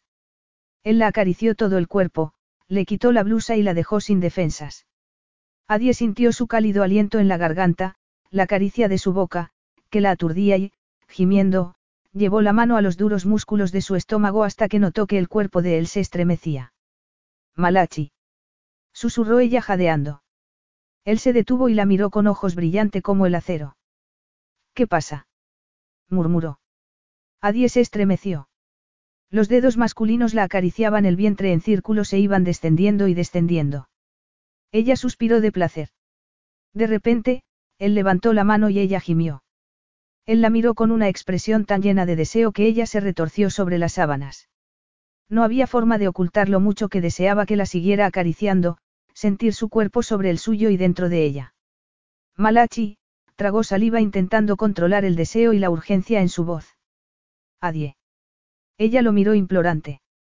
Él le lamió un hombro y siguió con la clavícula y la base de la garganta hasta que ella comenzó a temblar. Le desabrochó el sujetador y le liberó los senos. A punto de ahogarse, ella se frotó contra sus caderas, tentándolo con su cuerpo para que él respondiera al clamoroso deseo que la hacía arder. Pero él apartó la tela del sujetador, le lamió y mordisqueó los senos y trazó círculos con la lengua alrededor de los pezones. Al final, ella no pudo resistirlo más y le metió la mano en los pantalones para rodear su dura masculinidad. Él comenzó a respirar muy deprisa. Le agarró la cabeza y comenzó a besarla de nuevo con pasión y fiereza, hasta que ella pensó que se derretiría de deseo. Quería liberarse de aquel fuego interior y sentirlo dentro de ella, acabar lo que había iniciado. Comenzó a desabrocharle el cinturón a toda prisa. Él le agarró la mano y ella lo miró aturdida. Espera, espera, cariño. No debemos. ¿Qué? preguntó ella con el ceño fruncido. ¿Qué quieres decir? Su voz era ronca. Lo único que sentía era el deseo de él, de todo él, y anhelaba el júbilo de sentirlo en su interior. Él negó con la cabeza. Aquí no. Ahora no. Ella lo miró con el cuerpo temblándole de deseo insatisfecho. Tuvo que morderse la lengua para no pedirle que le hiciera el amor. Él le puso la mano en la nuca y la miró a los ojos con calma. Le examinó el rostro durante unos segundos, le apartó la mano y se separó de ella tumbándose a su lado en la cama. Adie sintió el aire frío en la piel, pero no era tan frío como la expresión calculadora del rostro de Malachi. ¿Por qué la miraba así? se preguntó, inquieta. ¿Y de dónde había sacado la fuerza de voluntad para detenerse?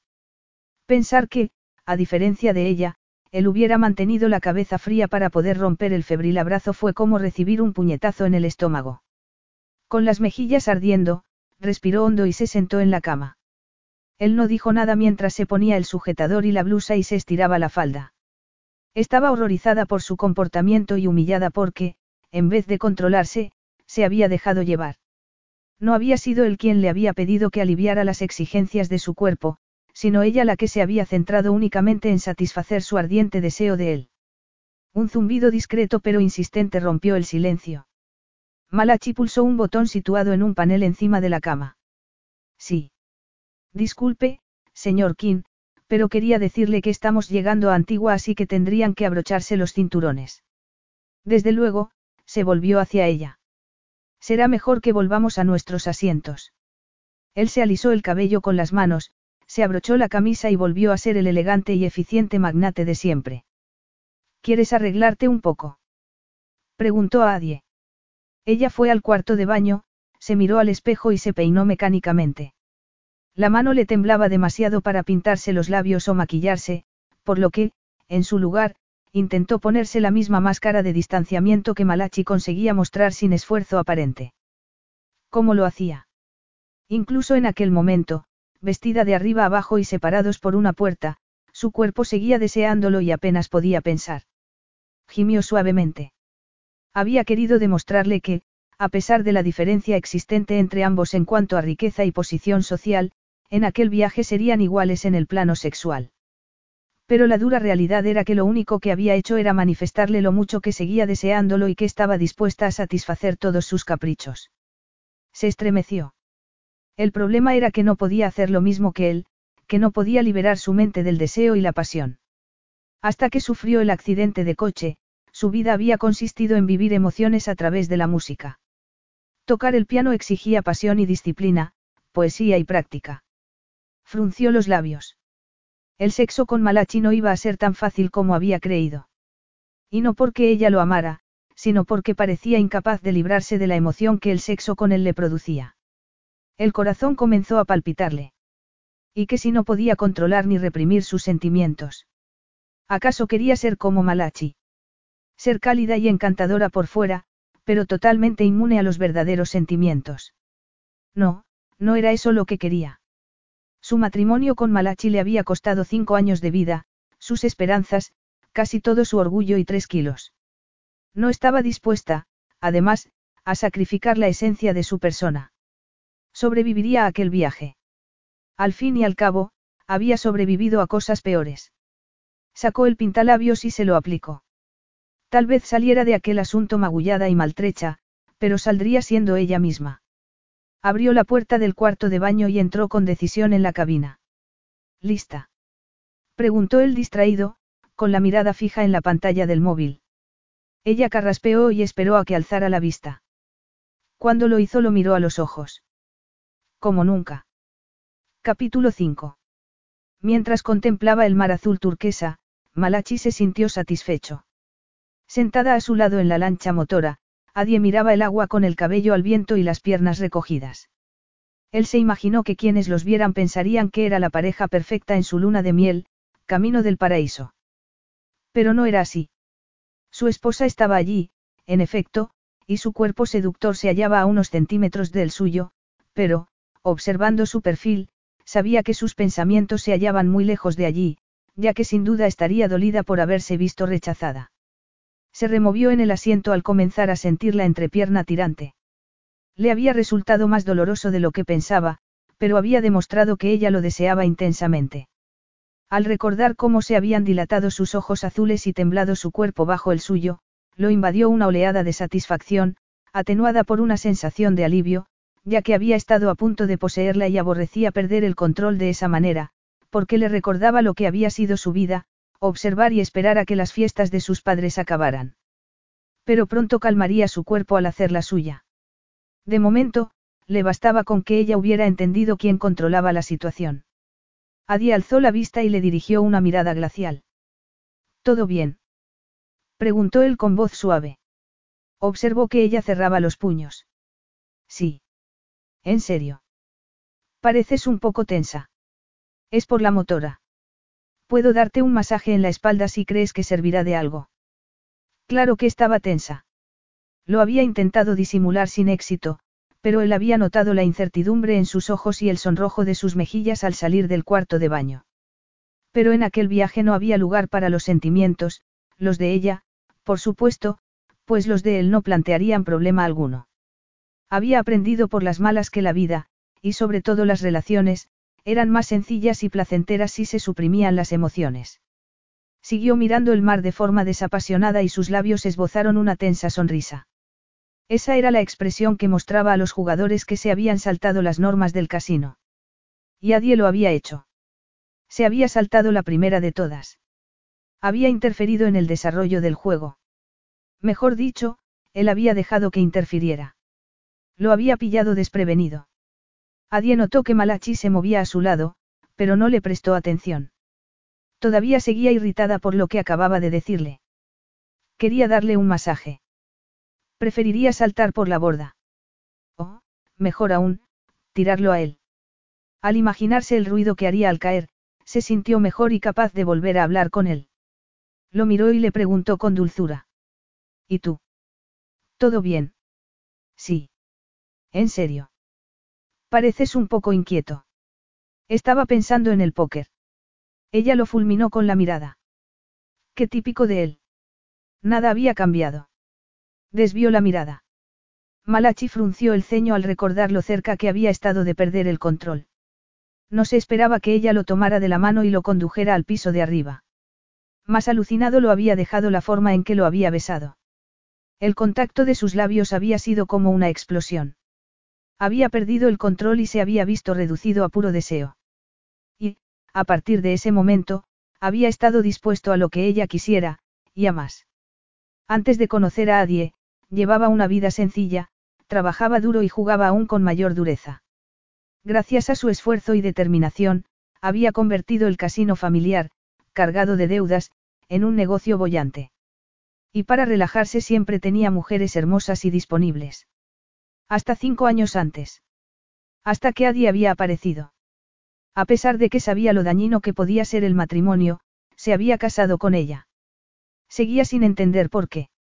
No tenía sentido después de la infancia que había padecido a causa del matrimonio de sus padres, de haber contemplado, impotente, que el sexo y la pasión estaban destruyendo sus vidas y la de él.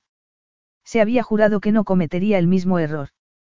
Pero Adie era tan hermosa, tan tentadora, con su melena pelirroja sobre los hombros y sus cautivadores ojos azules que su juramento se había esfumado. En contra de lo que le indicaba su instinto, se había dejado llevar por el deseo y se había casado con ella y se había justificado a sí mismo diciendo que se trataba de una decisión comercial, una fusión de cuerpos y no de empresas. Ya era demasiado tarde cuando se dio cuenta de su error y de hasta qué punto el sexo le había nublado el entendimiento. Pero no volvería a suceder. Ahora tenía todas las cartas en la mano. No estaba ciego al atractivo de su cuerpo, pero se contendría. El acuerdo duraría un mes y no habría lugar para estúpidos romanticismos. Sería como cualquier otro acuerdo comercial, salvo porque, en lugar de papeleo y llamadas telefónicas, estarían los dos solos en una isla desierta durante un mes de puro placer, concebido para exorcizar el dominio sexual que Adie seguía ejerciendo sobre él. De repente, se sintió inmensamente satisfecho y señaló a Adie las palmeras y la vegetación que se veían cada vez más cerca. Ahí es donde vamos, el Cayo Barjac. Ella asintió y sonrió cortésmente, pero se sentía humillada. Sentada en silencio, mirando el mar, había imaginado que estaba en otro barco con amigos.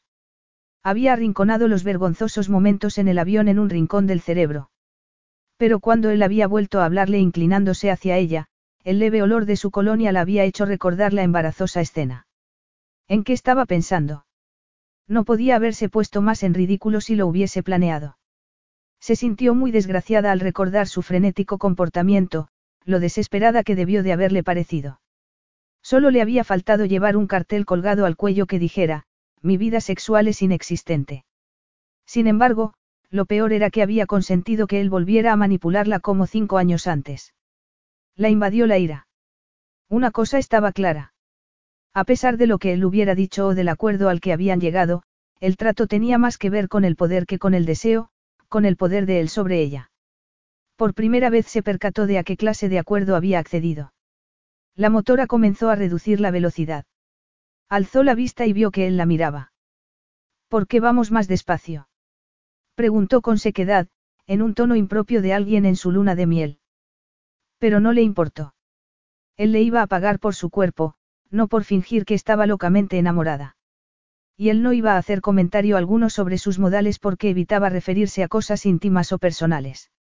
Recordó con un escalofrío que él se había negado a hablar de las dudas que ella tenía sobre la boda, como, por ejemplo, cuando intentó averiguar por qué sus padres no acudirían. Al principio, él no hizo caso de sus preguntas. Al final, cuando le quedó claro que ella no iba a abandonar el tema, se marchó de la habitación.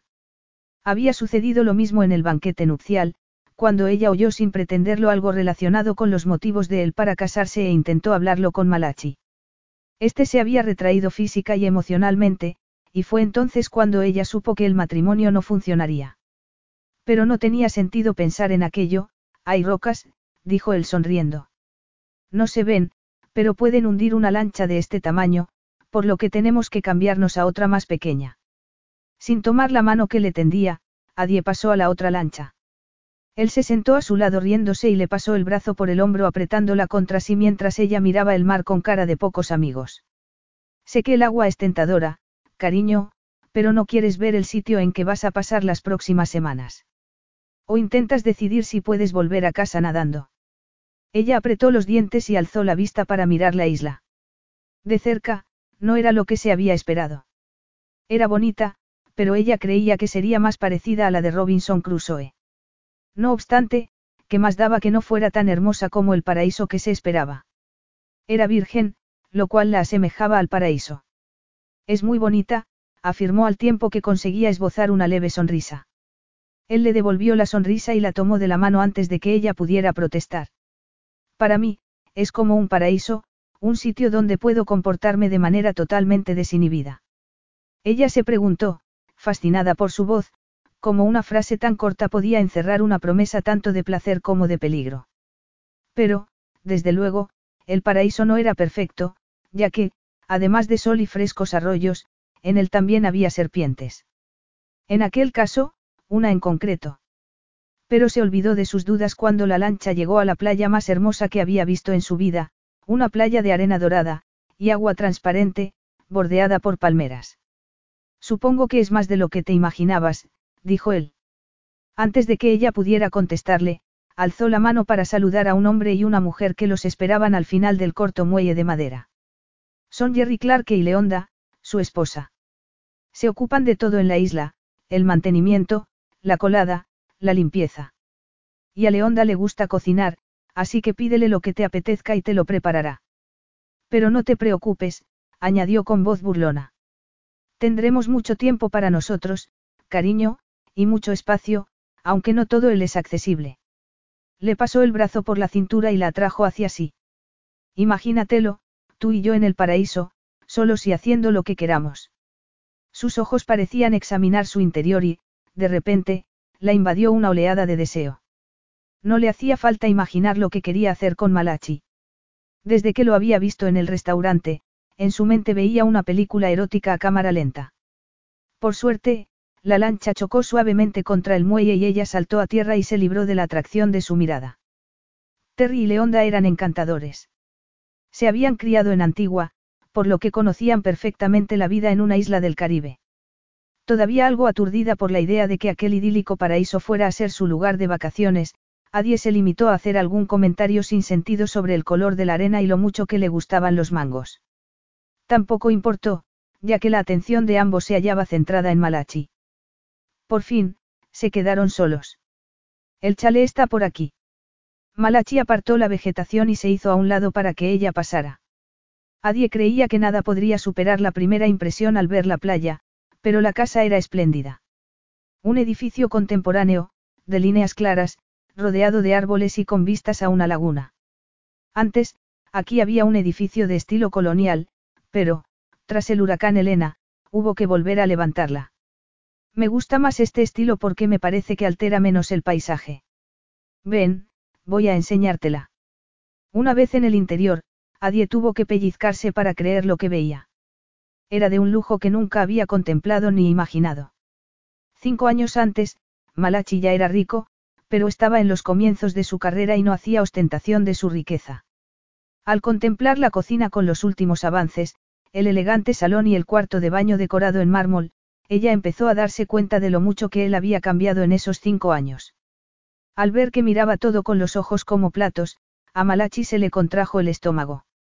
La mayor parte de sus conocidos, ricos y elegantes como él, se hubieran esforzado en no mirar a su alrededor y, mucho menos, en hacer comentario alguno.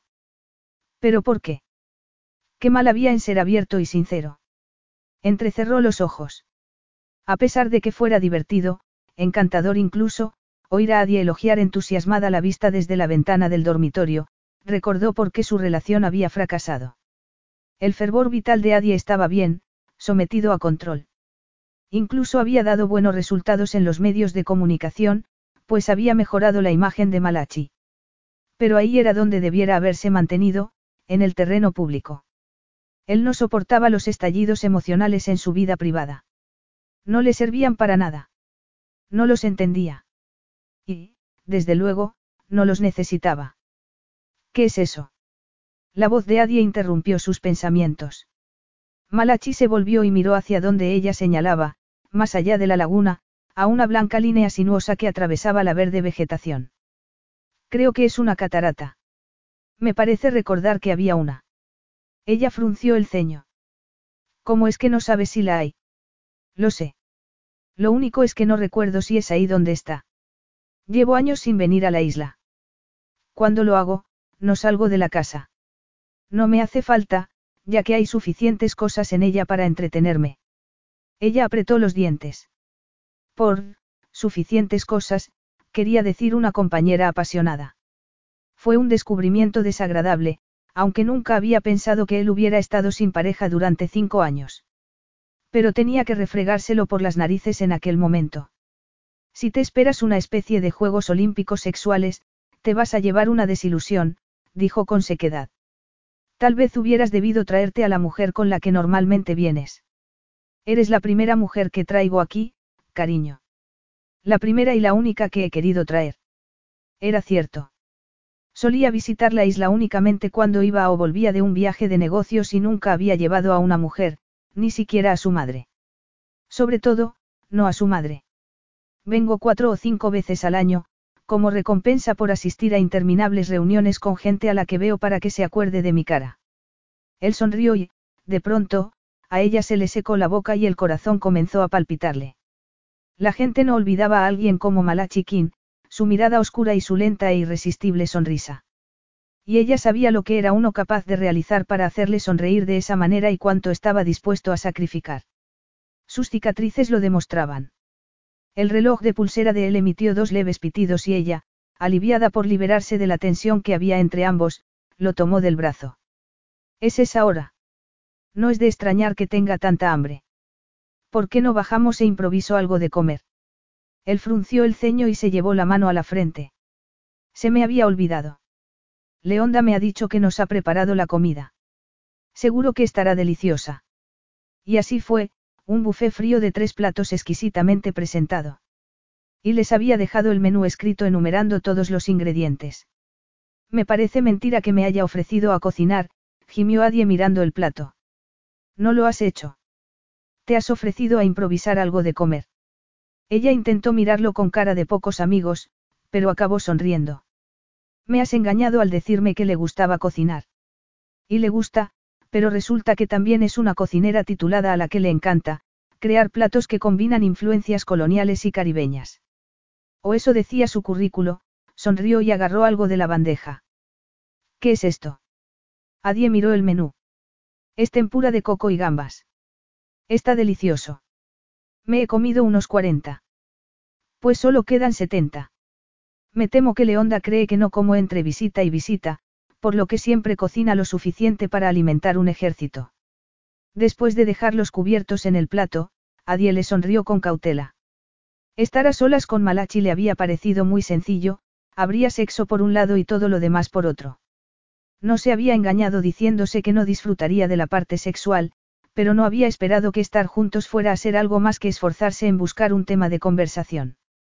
Sentada frente a él, le resultaba difícil pensar así. Y no por lo guapo que era, sino porque no tenía que esforzarse para disfrutar de su compañía.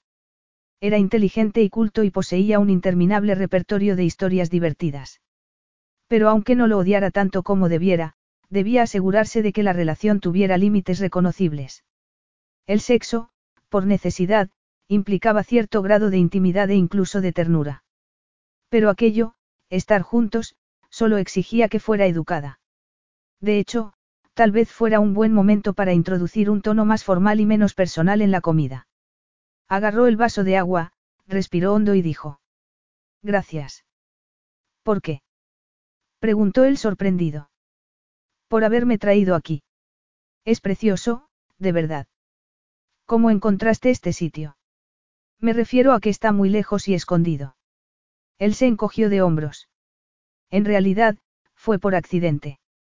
Mi intención era comprar un yate. Ella lo miró deslumbrada. Hablaba de comprar un yate como si fuera una botella de leche.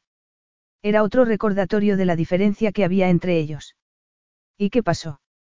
Me di un baño. Ella lo miró sin comprender. Aquí no, le explicó él. En Las Vegas. ¿Y qué tiene eso que ver con la isla? Estaba jugando al póker y Teddy Chalmers, ¿te acuerdas de Teddy?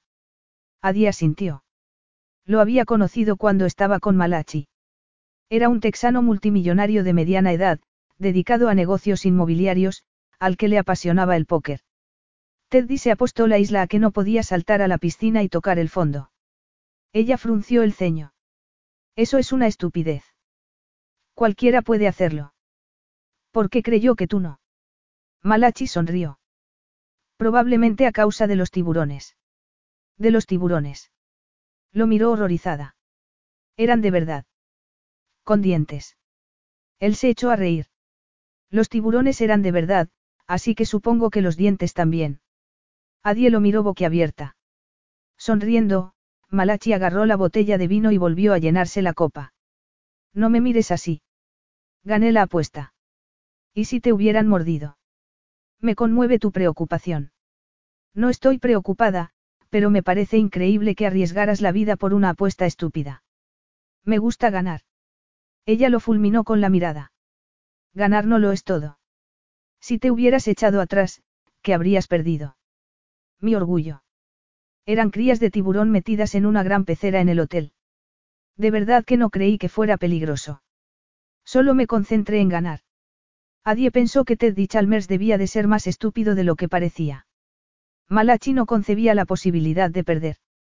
No suelo dedicarme a eso, apuntó él en tono ligero. Pero tenía 24 años y llevaba buena parte del año jugando al póker sin parar. Y esos tipos lo convertían todo en una apuesta, tomó la copa de vino y lo removió en la mano. Cuando llegué aquí me quedé alucinado, no por la playa y las palmeras, sino por la tranquilidad. Hay algo puro en el sonido de las olas, la brisa y el canto de los pájaros. El tono de su voz hizo que ella contuviera la respiración. Lo miró sin entender. ¿Desde cuándo le importaba el canto de los pájaros a Malachi? Se preguntó cuántas cosas no le había contado, pero no podía culparle porque ella no se había sincerado con él y solo le había contado unos cuantos detalles acerca del accidente y de su vida. Se dio cuenta de que no se conocían, de que nunca había habido confianza mutua. No me gusta mucho la tranquilidad, pero esta es de buena clase. ¿Y cómo es la de mala clase? Le preguntó él con curiosidad. Ella esbozó una tensa sonrisa. Era tentador creer que le interesaba de verdad. Si no lo conociera tan bien, incluso hubiera esperado que sintiera por ella algo más que una mera atracción física, que se preocupara por ella. Sin embargo, sabía que, para Matachi, una confidencia se convertía en una debilidad que explotar. Solo que, dada su situación, ¿de qué otra manera podía explotarla? Se encogió de hombros. Supongo que por, mala, me refiero a aburrida, que es lo que estoy siendo ahora, así que... Él la miró en silencio durante unos segundos antes de colocarle un mechón de cabello detrás de la oreja. Puede que seas muchas cosas, cariño, pero puedo asegurarte que nunca me has aburrido, dijo él sonriendo. Todavía es temprano, afirmó ella en tono ligero. Venga, estoy intrigado. Ella soltó una carcajada. Muy bien, pero no es nada emocionante, titubeó, pero le parecía emocionante hablarle de sí misma y sentir sus ojos clavados en el rostro no como parte de un juego sexual previo, sino porque la estaba escuchando. Supongo que el hecho de estar aquí me recuerda las vacaciones que solía pasar con mis padres. ¿Dónde ibais? A la granja de mis tíos, en Dakota. Íbamos todos los veranos y lo estuvimos haciendo durante años. Por la mañana, mi madre y mi tía cosían, y mi padre y mi tío hacían reparaciones, por la tarde, todos jugaban al bridge. Malachi asintió. Es un buen juego. Los mayores juegan muy bien. Adie sonrió. No solo los mayores. Yo también. Pero tú no jugabas. Has dicho que eran ellos los que lo hacían. Ella negó con la cabeza. No, yo ayudaba a mi tía a dar de comer a los animales y, después, practicaba en un viejo piano que mi tío tenía en el establo. Para serte sincera, no era muy distinto de estar en mi casa. Únicamente, más tranquilo, incluso más que Bichita. He estado en Bichita. No es Las Vegas, pero no es una ciudad fantasma. Ella tomó el vaso y bebió un sorbo de agua. No le había hablado mucho de su familia. En comparación con su energía seductora y animal, su hogar y su infancia le habían parecido tan vulgares que la avergonzaban.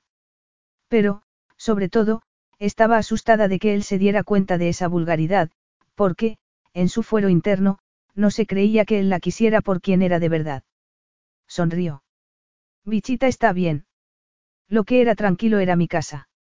Mis padres ya eran mayores cuando me tuvieron.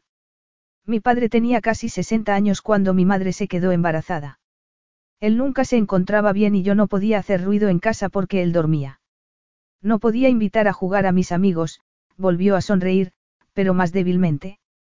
Creo que por eso se me daba tan bien el piano. Las clases en casa de mi profesora era el único momento en que podía alborotar. Mudarte a Miami debió de sorprenderte, dijo él, que continuaba sonriendo. Ella asintió mientras se preguntaba a dónde quería llegar con ese comentario. Supongo que sí, pero fue una sorpresa agradable. Pude ser quien quería ser. Y Miami es una ciudad cálida y vibrante. Es como si hubiera una fiesta permanentemente. La actitud de él cambió levemente.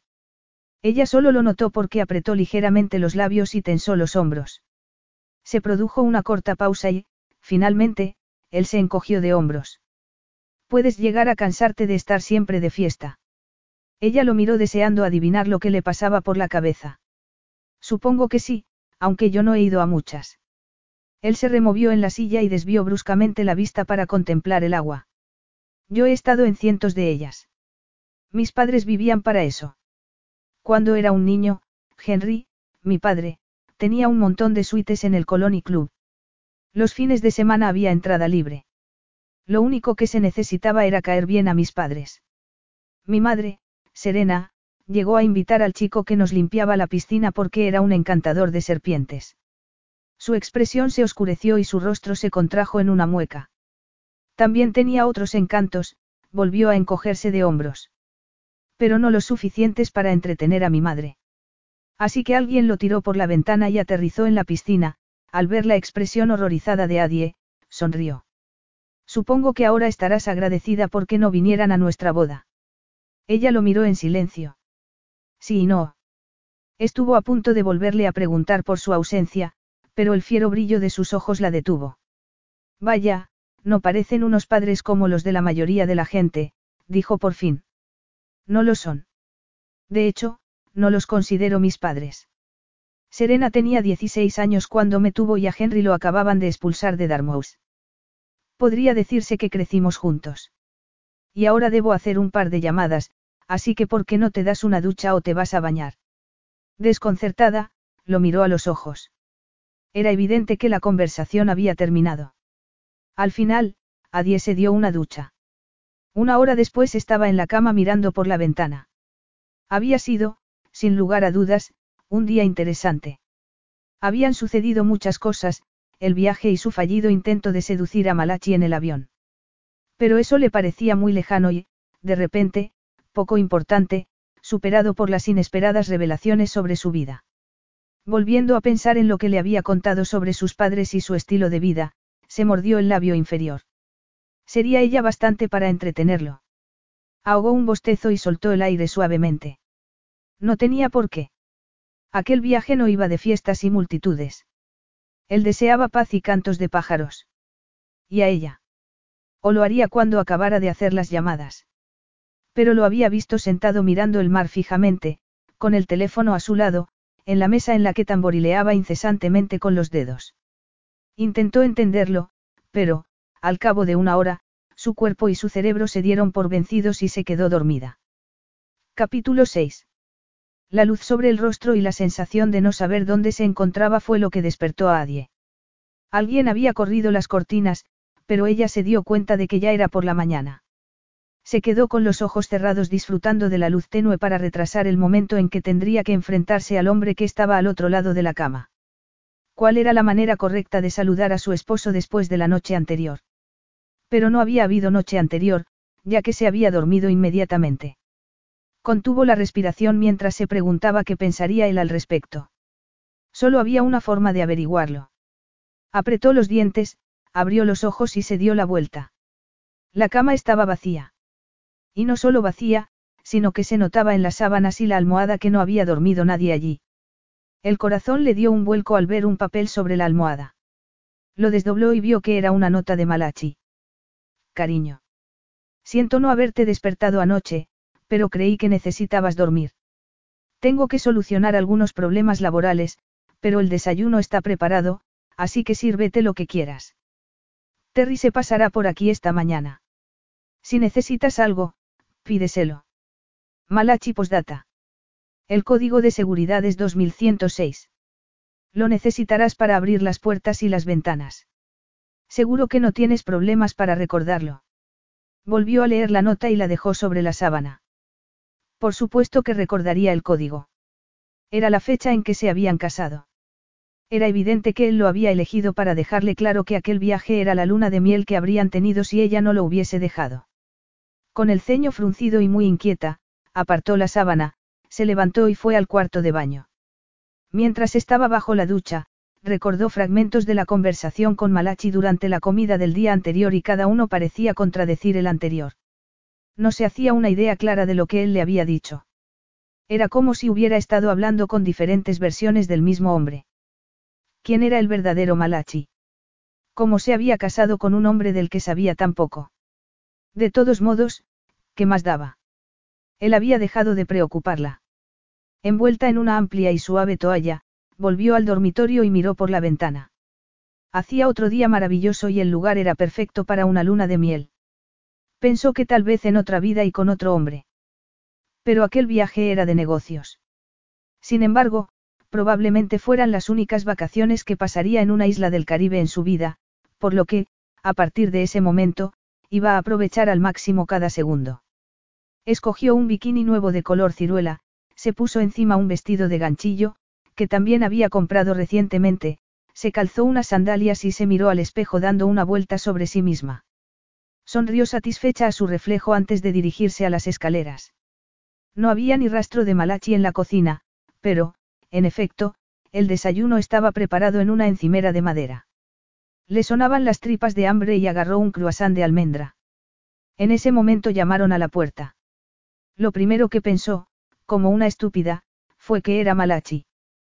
Pero ¿cómo iba a llamar a su propia puerta? Al recordar la nota que le había dejado, dedujo que sería Terry. Se acercó a la puerta y bajó el picaporte, pero no sucedió nada. Perdone, señorita Farrell, la voz de Terry se oyó al otro lado de la puerta. Necesita el código. Claro, me había olvidado, respondió ella al tiempo que se apresuraba a marcar la fecha de su boda en el teclado vociferando a Malachi por la elección de ese número. Su enfado se evaporó al ver la ancha sonrisa de Terry. Buenos días, señorita Farrell. ¿Cómo está? Ella le estrechó la mano y le devolvió la sonrisa. Bien, Terry, gracias. He visto al señor King y me ha dicho que me pasara para asegurarme de que tiene todo lo que necesita. Lo tengo, pero, por favor, dale las gracias a Leonda por la magnífica comida. Lo haré, afirmó Terry sonriendo de nuevo. Está muy contenta de que el señor King y usted vayan a estar aquí tanto tiempo. Normalmente, él suele estar solo lo que tarda en leer el periódico por la mañana. Eso me recuerda que el señor King me ha pedido que le traiga los periódicos de hoy, agarró una bolsa que había en el suelo. También hay unas revistas. Se lo voy a meter dentro, señorita Farrell. En la cocina, Terry miró el cielo por la ventana. Parece que va a hacer buen tiempo. Puede que veamos tortugas la semana que viene. ¿Hay tortugas? Preguntó Adie emocionada. Vienen a la laguna. Terry negó con la cabeza y rió. No, les gusta anidar cerca del mar abierto para que las crías lleguen a él enseguida, al observar la desilusión de ella sonrió. Pero anidan en la isla Finlay. No la habrá visto al llegar, aunque solo está a media hora de aquí. En esta época del año me mantengo vigilante, así que le comunicaré si hay señales de ellas. ¿Desea algo más? Adía sintió. Se le acababa de ocurrir una idea. Pues sí, hay una cosa. Diez minutos después se hallaba tumbada en una hamaca, con un vaso de té helado en la mano, y leía una revista del corazón. Después de haber acordado con Terry que les organizara una visita a la isla, se sentía más calmada, como si dominara más la situación. Más como sí misma. Tomó un sorbo de té. No se trataba de que no hubiera un aspecto sexy en ella, pero no podía ser la cualidad que la definiera. Y no lo sería. Una sombra le tapó el sol de la cara. Alzó la vista y sus ojos se hallaron con la tranquila mirada de Malachi. Buenos días, dijo él al tiempo que la recorría con la mirada de una forma que la hizo temblar. Llevaba unos pantalones de lino y un polo azul marino que le realzaba los músculos del torso y los brazos. Parecía tranquilo y fresco, a pesar del calor matutino. Buenos días, Adie dejó el vaso en la mesa que había a su lado y le sonrió con despreocupación. Espero que no te importe, pero ya he desayunado. Claro que no, respondió él mirando la casa. Tal vez tome algo de fruta. ¿Puedo ofrecerte algo más? ¿Cómo qué? Él le sonrió burlón. Me refiero a más té o algo de comer. Ella negó con la cabeza. No, gracias, ya he tomado un, de pronto se había quedado en blanco. La proximidad de Malachi la confundía. Un bollo, un croissant de almendra. Entonces, vuelvo enseguida, dijo él. Su forma de mirarla le dejó claro que sabía el efecto que le causaba. Adi apretó los dientes y, con el corazón palpitante, lo vio alejarse con una mezcla de deseo y de alivio. Unos segundos después se tumbó a su lado en la amplia hamaca y su muslo presionó el de ella. ¿Por qué aquí todo sabe mejor?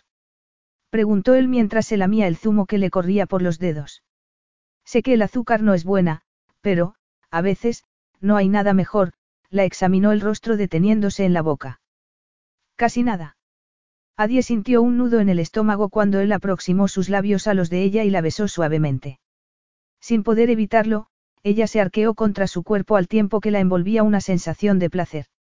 Esa sí que es la forma correcta de darse los buenos días. exclamó él. Mientras miraba los azules ojos de Adie, Malachi se obligó a no prestar atención al clamor de su cuerpo. Se le había acelerado el pulso y sentía una presión creciente en la entrepierna. Había pensado únicamente en besarla para recordarle por qué estaba sentada allí, en su tumbona, al lado de su laguna. Pero, con el cabello pelirrojo sobre los hombros y los labios entreabiertos de forma incitante, tuvo que recurrir a toda su fuerza de voluntad para no tomarla en sus brazos y poseerla allí mismo.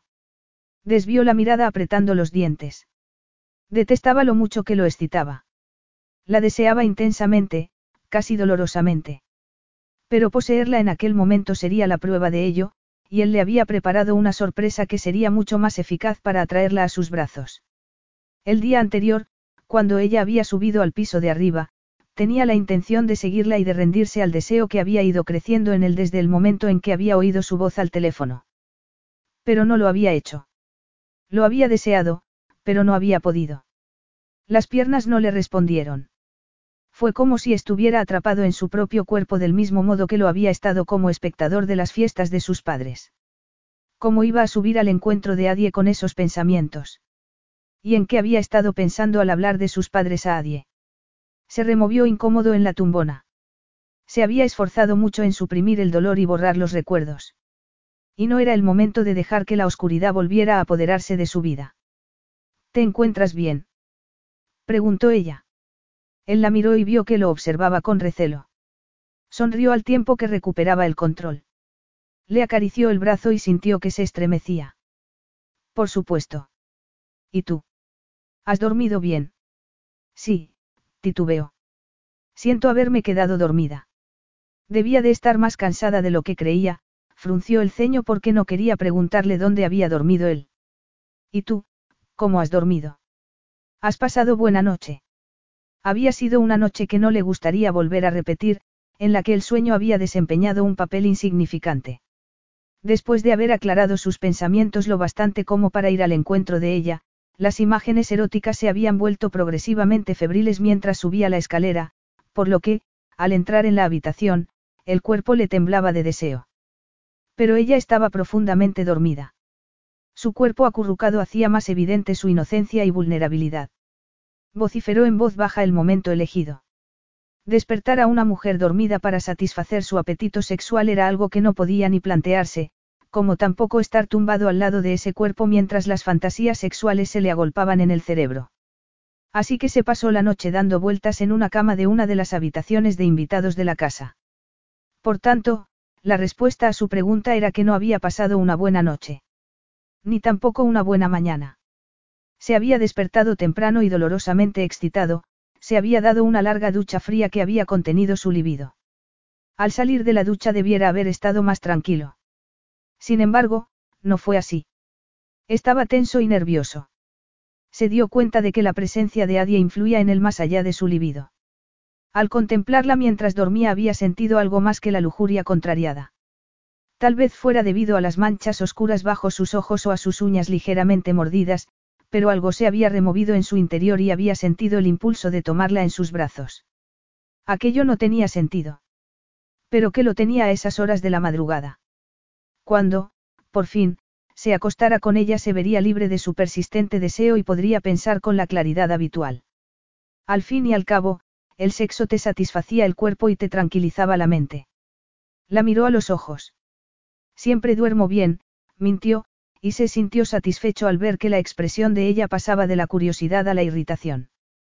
Eso estaba mejor, que ella pensara que era una placentera distracción y no una compulsión que había que satisfacer.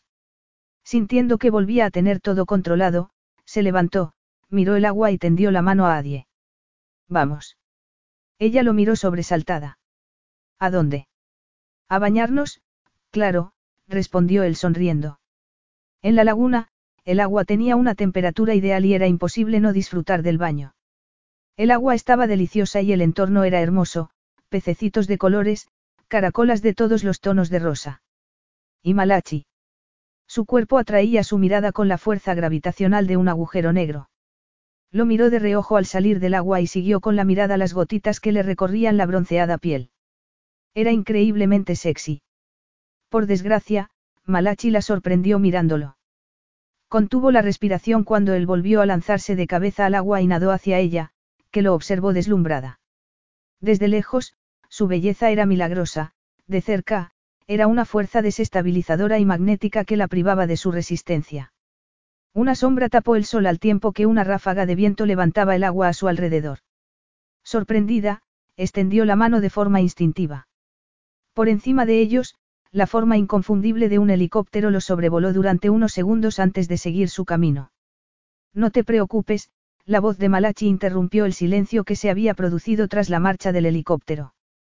¿Traen algo para mí? Ella asintió. Había acabado agarrándolo del brazo sin darse cuenta. Avergonzada, lo soltó rápidamente sin hacer caso del brillo burlón de sus ojos. Voy a aplicarme protector solar. No quiero quemarme el primer día, apartó los ojos de su musculoso torso y nadó rápidamente para salir del agua. Él la alcanzó rápidamente y salieron. ¿Quieres que te dé crema en la espalda? Preguntó el solícito. No, gracias. Creo que me voy a tapar, agarró el vestido y se lo puso a toda prisa. El helicóptero se elevó de entre los árboles y desapareció rápidamente de su vista. Ella recordó los planes que había hecho para ese día. Podíamos ir a dar una vuelta por la isla, dijo mientras emprendía el camino hacia el chalet para apartarse de aquel fabuloso cuerpo semidesnudo. Para explorarla. ¿Para qué? Es más de lo mismo, se puso a su altura y Adie se detuvo. Él le acarició la clavícula con el pulgar, la agarró de la parte delantera del vestido y la atrajo hacia sí. Hay lugares mucho más interesantes que me gustaría explorar ahora mismo, le acarició un seno con la mano. Lo que me recuerda que tengo un regalo para ti. Entraron, fueron a la cocina y él tomó de la encimera una hermosa caja de color crema atada con un lazo dorado. Se la tendió. Es para ti. Ella tragó saliva. ¿De dónde había salido la caja? No recordaba haberla visto antes. Como si le hubiera leído el pensamiento, él la miró a los ojos. El helicóptero la acaba de dejar. Por supuesto, pensó ella. Era otro ejemplo del mundo loco y surrealista en el que vivía Malachi, donde cualquiera de sus caprichos se veía mágica y rápidamente satisfecho. Miró la caja que sostenía en la mano. ¿Qué es? Ábrelo y verás. Con el corazón palpitante, tiró del lazo para deshacerlo. Levantó la tapa, apartó el papel de seda y sacó una combinación de seda de color dorado, adornada con encaje de color crema. Era exquisita. La miró en silencio. ¿Te gusta? Ella asintió. Es muy bonita. Me encanta el color. Pero yo no tengo nada para ti, de todos modos que podía regalarle, pensó dolorida. ¿Qué le regalaría a un hombre que tenía de todo y a quien solo le importaba ganar? Yo no diría tanto, dijo él al tiempo que desviaba la vista de su sofocado rostro para mirarle el cuerpo con evidente deseo. Pruébatela. Su voz era suave, y la hubiera conmovido de no haber percibido un tono autoritario bajo su aparente seducción, ya que él utilizaba su cuerpo y la reacción de ella ante él como un arma para obtener, con cada beso y cada caricia, lo que deseaba.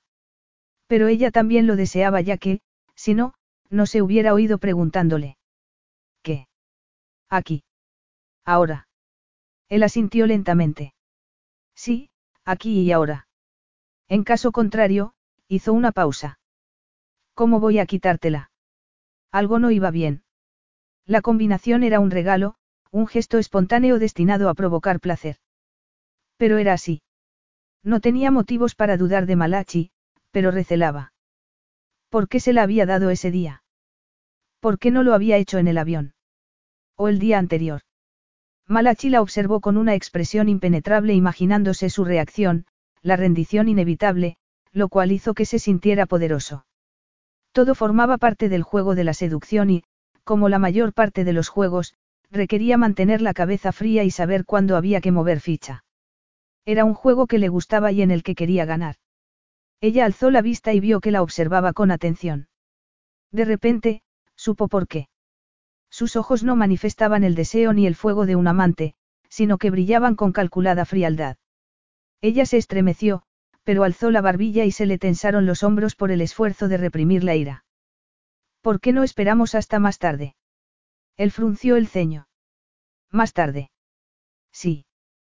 Te dije que quería explorar la isla, así que le he pedido a Terry que nos lleve a hacer un recorrido esta mañana. Malachi la miró con unos ojos duros como la piedra. Pues dile que no lo haremos, le exigió con arrogancia. Esa vez no había equivocación posible, era una orden clara y directa. Lo fulminó con la mirada, llena de cólera. No. Se produjo un largo silencio. Malachi la miró como si no se creyera que se había negado, pero la sorpresa se transformó rápidamente en ira. Las cosas no funcionaban así. Se había creído ella en serio que podía organizar las actividades del viaje. O que a él le interesaba recorrer la isla. Ella estaba allí por un solo motivo. Era evidente que había llegado el momento de recordárselo. Entonces, lo haré yo, dijo con frialdad. No sé qué idea se te ha metido en tu linda cabecita sobre las razones por las que estamos aquí, pero te lo diré claramente para que los entiendas, no tienen nada que ver con hacer excursiones. Notó que estaba perdiendo el control, lo que no contribuía a mejorar su estado de ánimo. No quería perder la compostura frente al evidente deseo que ella sentía por él, y lo impotente que la hacía sentir. Sin embargo, en lugar de eso, se comportaba como un adolescente contrariado. Lo único que quiero ver es a ti, con eso, señaló la combinación que colgaba de la mano de ella. Eres un monstruo, afirmó Adie temblando. Y tú, una hipócrita. Mira el lío que has montado, habíamos llegado a un acuerdo. Yo no acordé contigo que chasquearas los dedos como un dictador depravado. Él negó con la cabeza. No es lo que he hecho. Estás rabiosa porque te he visto las cartas, pero, en mi casa, las reglas son muy sencillas, cariño, o juegas o te vas. Ella lo miró con expresión incrédula. Creía que aquello era un juego de cartas. Esto no es una mano de póker, dijo casi gritando. Estás pisoteando mis sentimientos. Él se encogió de hombros. Me da igual. Que se encogiera de hombros y el tono de su voz hizo que algo se quebrara en el interior de ella. Muy bien, dijo con desprecio. Como quieras. Se quitó el vestido y el bikini y se quedó desnuda. Malachi la miró furioso. ¿Qué haces? Yo. Prepararme para tener sexo. Para eso estoy aquí, no. Le temblaba la voz y respiraba con dificultad. Se puso la combinación y lo miró a los ojos. ¿Dónde quieres que lo hagamos? En la mesa. En la playa. ¿Qué le pasaba? Malachi negó con la cabeza mientras intentaba controlar la ira y la confusión. No te pongas melodramática. No había motivo alguno para que se comportara de aquel modo. Ella había estado de acuerdo con el trato. Y el trato era sobre sexo, no sobre sentimientos ni emociones. ¿Por qué le montaba esa escena? Ella lo fulminó con la mirada. No me estoy poniendo melodramática. Solo soy sincera. Pero la sinceridad no es tu punto fuerte, ¿verdad, Malachi? Nunca he dicho que estuvieras aquí solo para tener sexo. Exclamó él. Finalmente, había perdido el control. Vociferó en voz baja y, en ese momento, llamaron a la puerta. Se volvió con el ceño fruncido y fue a decir algo, pero ella habló primero. Claro que no. Nunca dices lo que piensas a nadie. ¿Por qué iba a ser hoy distinto? Se llevó el dedo a la frente como si estuviera reflexionando. Ah, ahora me acuerdo. Es porque yo no soy nadie. Soy tu esposa. Y yo, tu esposo. Y me debes la luna de miel. Yo siempre cobro las deudas. No eres mi esposo, sino un hombre que me chantajea para que me acueste con él. Malachi dio un paso hacia ella. Si te chantajeo, ¿cómo es que soy yo quien paga? Ella negó con la cabeza y cerró los puños. El dinero es lo único que te importa, ¿verdad? Y ganar. Me parece que has respirado el aire del casino tanto tiempo que crees que todo es como el póker. Por eso haces esto, convertirnos en una especie de juego fantástico y morboso. No puedes evitarlo. Él la miró en silencio. Sintió que sus palabras acusadoras se le introducían como un dardo venenoso y le resonaban en el cerebro. Pero no era la voz de Adie, sino la suya la que pronunciaba las palabras que nunca se había atrevido a decir en voz alta, las palabras que debiera haber pronunciado mucho tiempo atrás. La cabeza comenzó a darle vueltas. Solo había querido demostrarle a ella que tenía razón, pero él mismo se había convertido en la pesadilla de la que llevaba toda la vida intentando escapar. Respiró hondo para desechar aquellos inquietantes pensamientos. No es un juego. Claro que lo es, solo que no lo sabes. ¿Te parece normal manipular a tu esposa para convertirla en tu amante? ¿Se te ha pasado por la cabeza que seguimos casados? No lo he olvidado. Pero teniendo en cuenta que no había vuelto a saber nada de ti desde que perdiste los estribos en el banquete nupcial, me sorprende que lo saques ahora a colación. ¿Por qué iba a haberme puesto en contacto contigo? Sus ojos expresaban rabia y dolor. Me mentiste. No te mentí, dijo él, pero ella siguió hablando sin hacerle caso. Y, cuando intenté hablarte de ello, no quisiste saber nada. Era nuestra boda, afirmó él, impasible. Y, aunque te parezca mentira, creí que teníamos que hacer otras cosas, como festejar. ¿Festejar el qué? Que me hubieras dejado en ridículo. O, mejor dicho, que yo hubiera hecho el ridículo. Y ahora lo vuelvo a hacer. Ella escupió las palabras con el deseo de que no fueran tales, sino ladrillos, algo que le hiciera tanto daño como el que él le había hecho, que aún le dolía. Tranquilízate. Te va a oír Terry. Y eso no te gustaría, ¿verdad, Malachi? El corazón le latía con tanta fuerza que apenas se oía a sí misma. No te gustaría que alguien supiera lo que eres en realidad, cómo utilizas a los demás, los explotas y les haces daño. Adie, comenzó a decir él, pero ella negó con la cabeza. No, ya has dicho bastante, se obligó a mirarlo a los ojos. ¿Cómo puedes pensar que está bien tratarme como a una cortesana?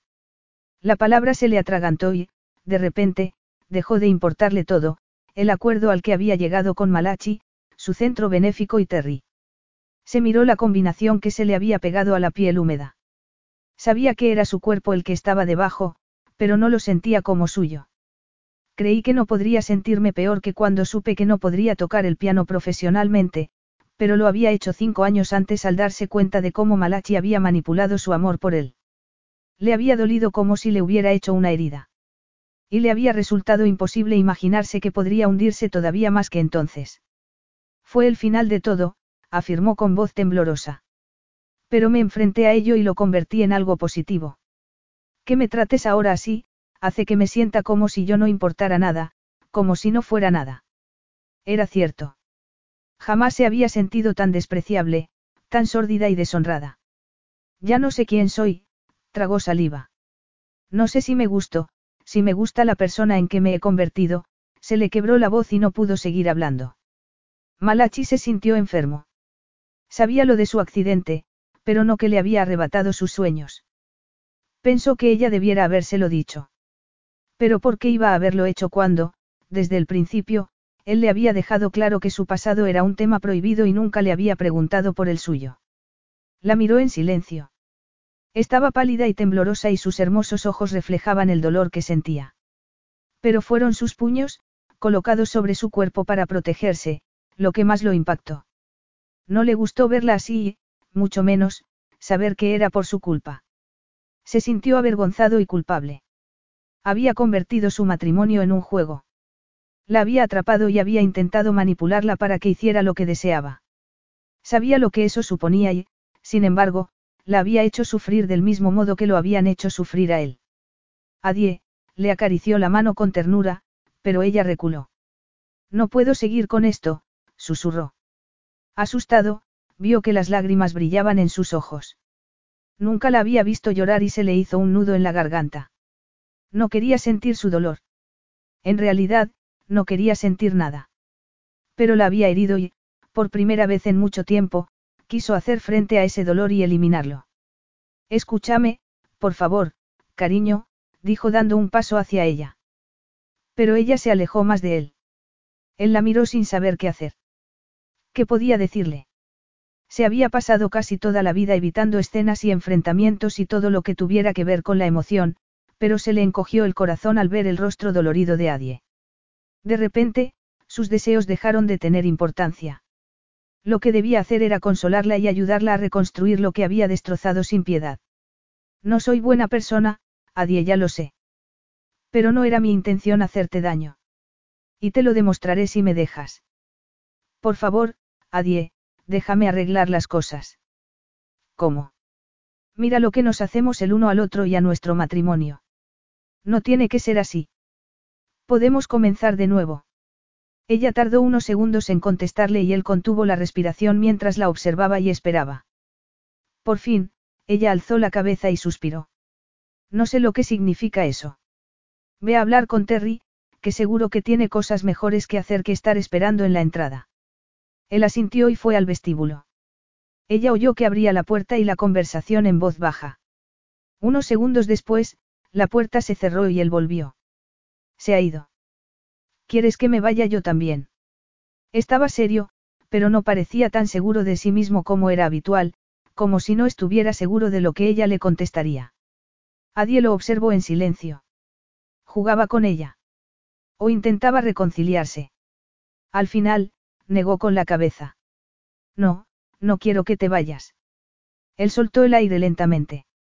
Habló en serio, cariño, cuando digo que volvamos a empezar, dijo mientras le acariciaba el rostro. Quiero que las cosas entre nosotros vayan bien. Ella se mordió los labios. Piensa en lo que ha sucedido, Malachi. Me he vendido a ti. Él le acarició la mejilla con suavidad. Míralo desde este punto de vista, Solo puedo permitirme tenerte durante un mes. Ella sonrió levemente. Vas de farol. No, en póker serías una escalera real, cariño.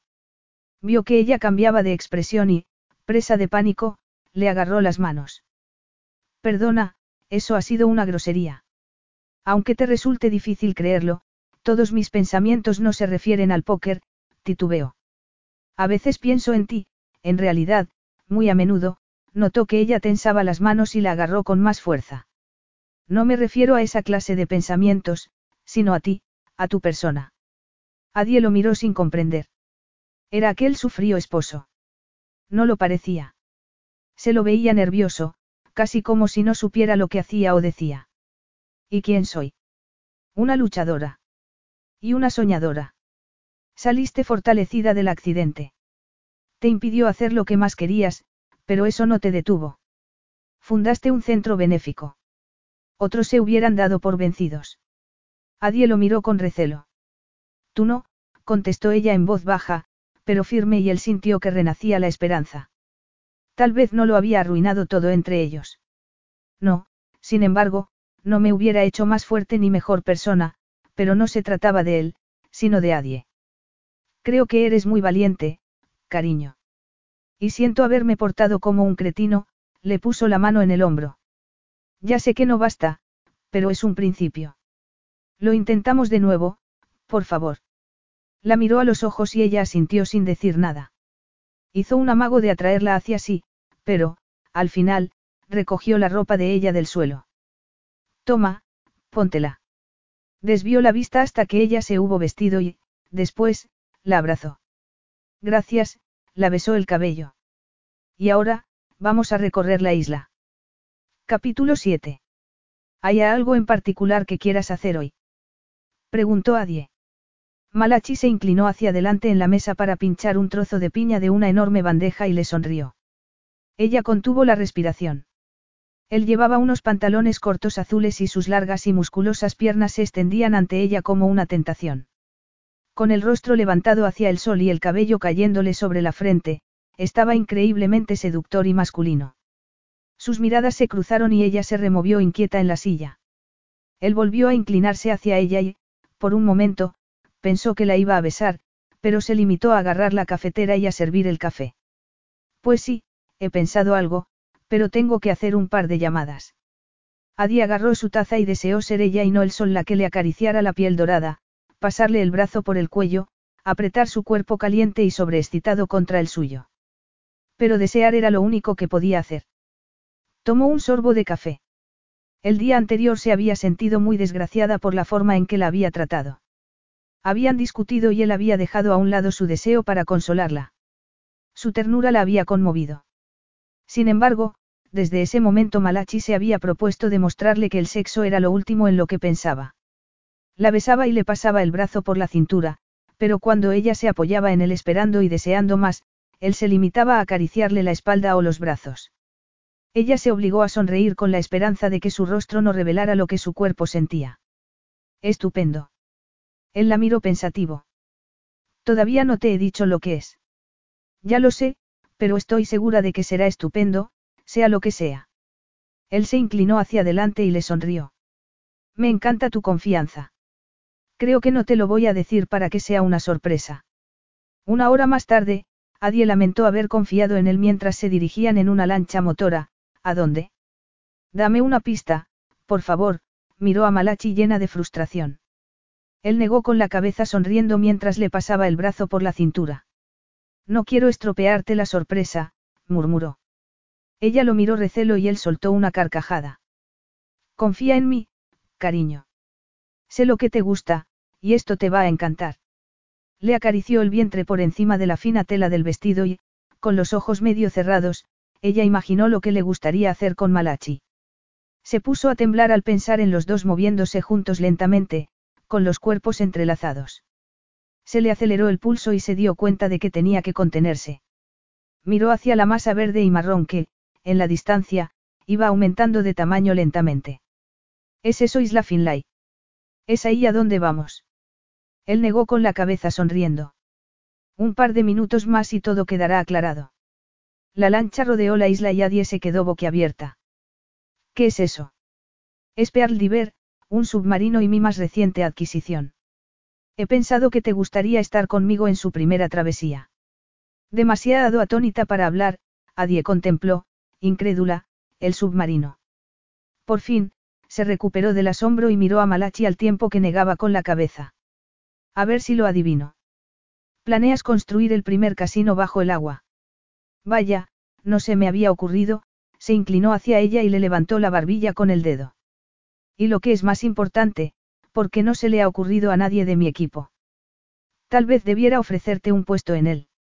Ella lo miró con severidad.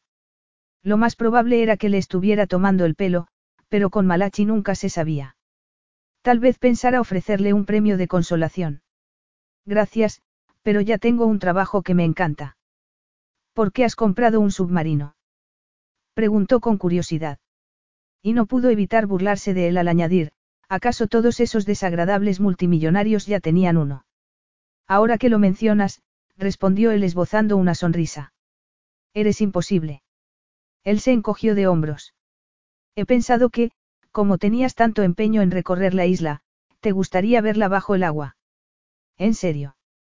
Adie notó un nudo en el estómago. Era cierto. Había organizado ese viaje para ella. Se tragó la burbuja de felicidad que sentía en la garganta y le sonrió insegura. Parece sorprendida. Sí, bueno, no, se mordió los labios. Es que no, pensé, respiró hondo. Eres muy considerado, acabó diciendo. Considerado. Repitió él entrelazando los dedos con los suyos. ¿Es eso lo que soy?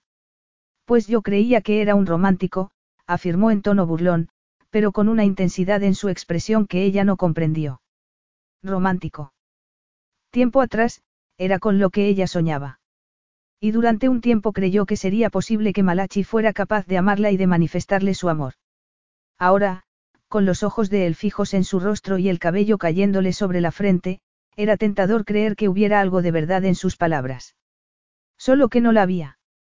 Por muy poético que fuera su lenguaje, los únicos corazones que le interesaban eran los que aparecían en las cartas. Estoy a punto de desmayarme de la emoción, pero es difícil estando sentada. Pues tendré que pensar en otra forma de conseguirlo. A ella no se le ocurrió que contestarle porque solo pensaba que él le estaba dedicando toda su atención, que le sonreía y se reía. Era como ver salir el sol después de una tormenta. Veinte minutos después se hallaba en el dormitorio de la suite principal del submarino pensando en el número alucinante de formas en que Malachi y ella podrían divertirse en una cama como aquella. Apretó los muslos al tiempo que los latidos de su corazón competían con la rítmica vibración del motor. Estás temblando, dijo Malachi. ¿Te encuentras bien? Sí, contestó ella sonriéndole. Probablemente sea un exceso de adrenalina. Me resulta increíble lo que está pasando, estar en un submarino de verdad. No me parece real. Malachi la miró. Adie tenía las mejillas rojas y parecía aturdida.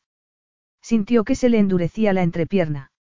Se había pasado casi media vida buscando emociones, riesgos cada vez mayores, yendo más allá de los límites y saltándose las normas. Pero nada de lo que había hecho le había resultado tan embriagador como observar lo emocionada que ella estaba.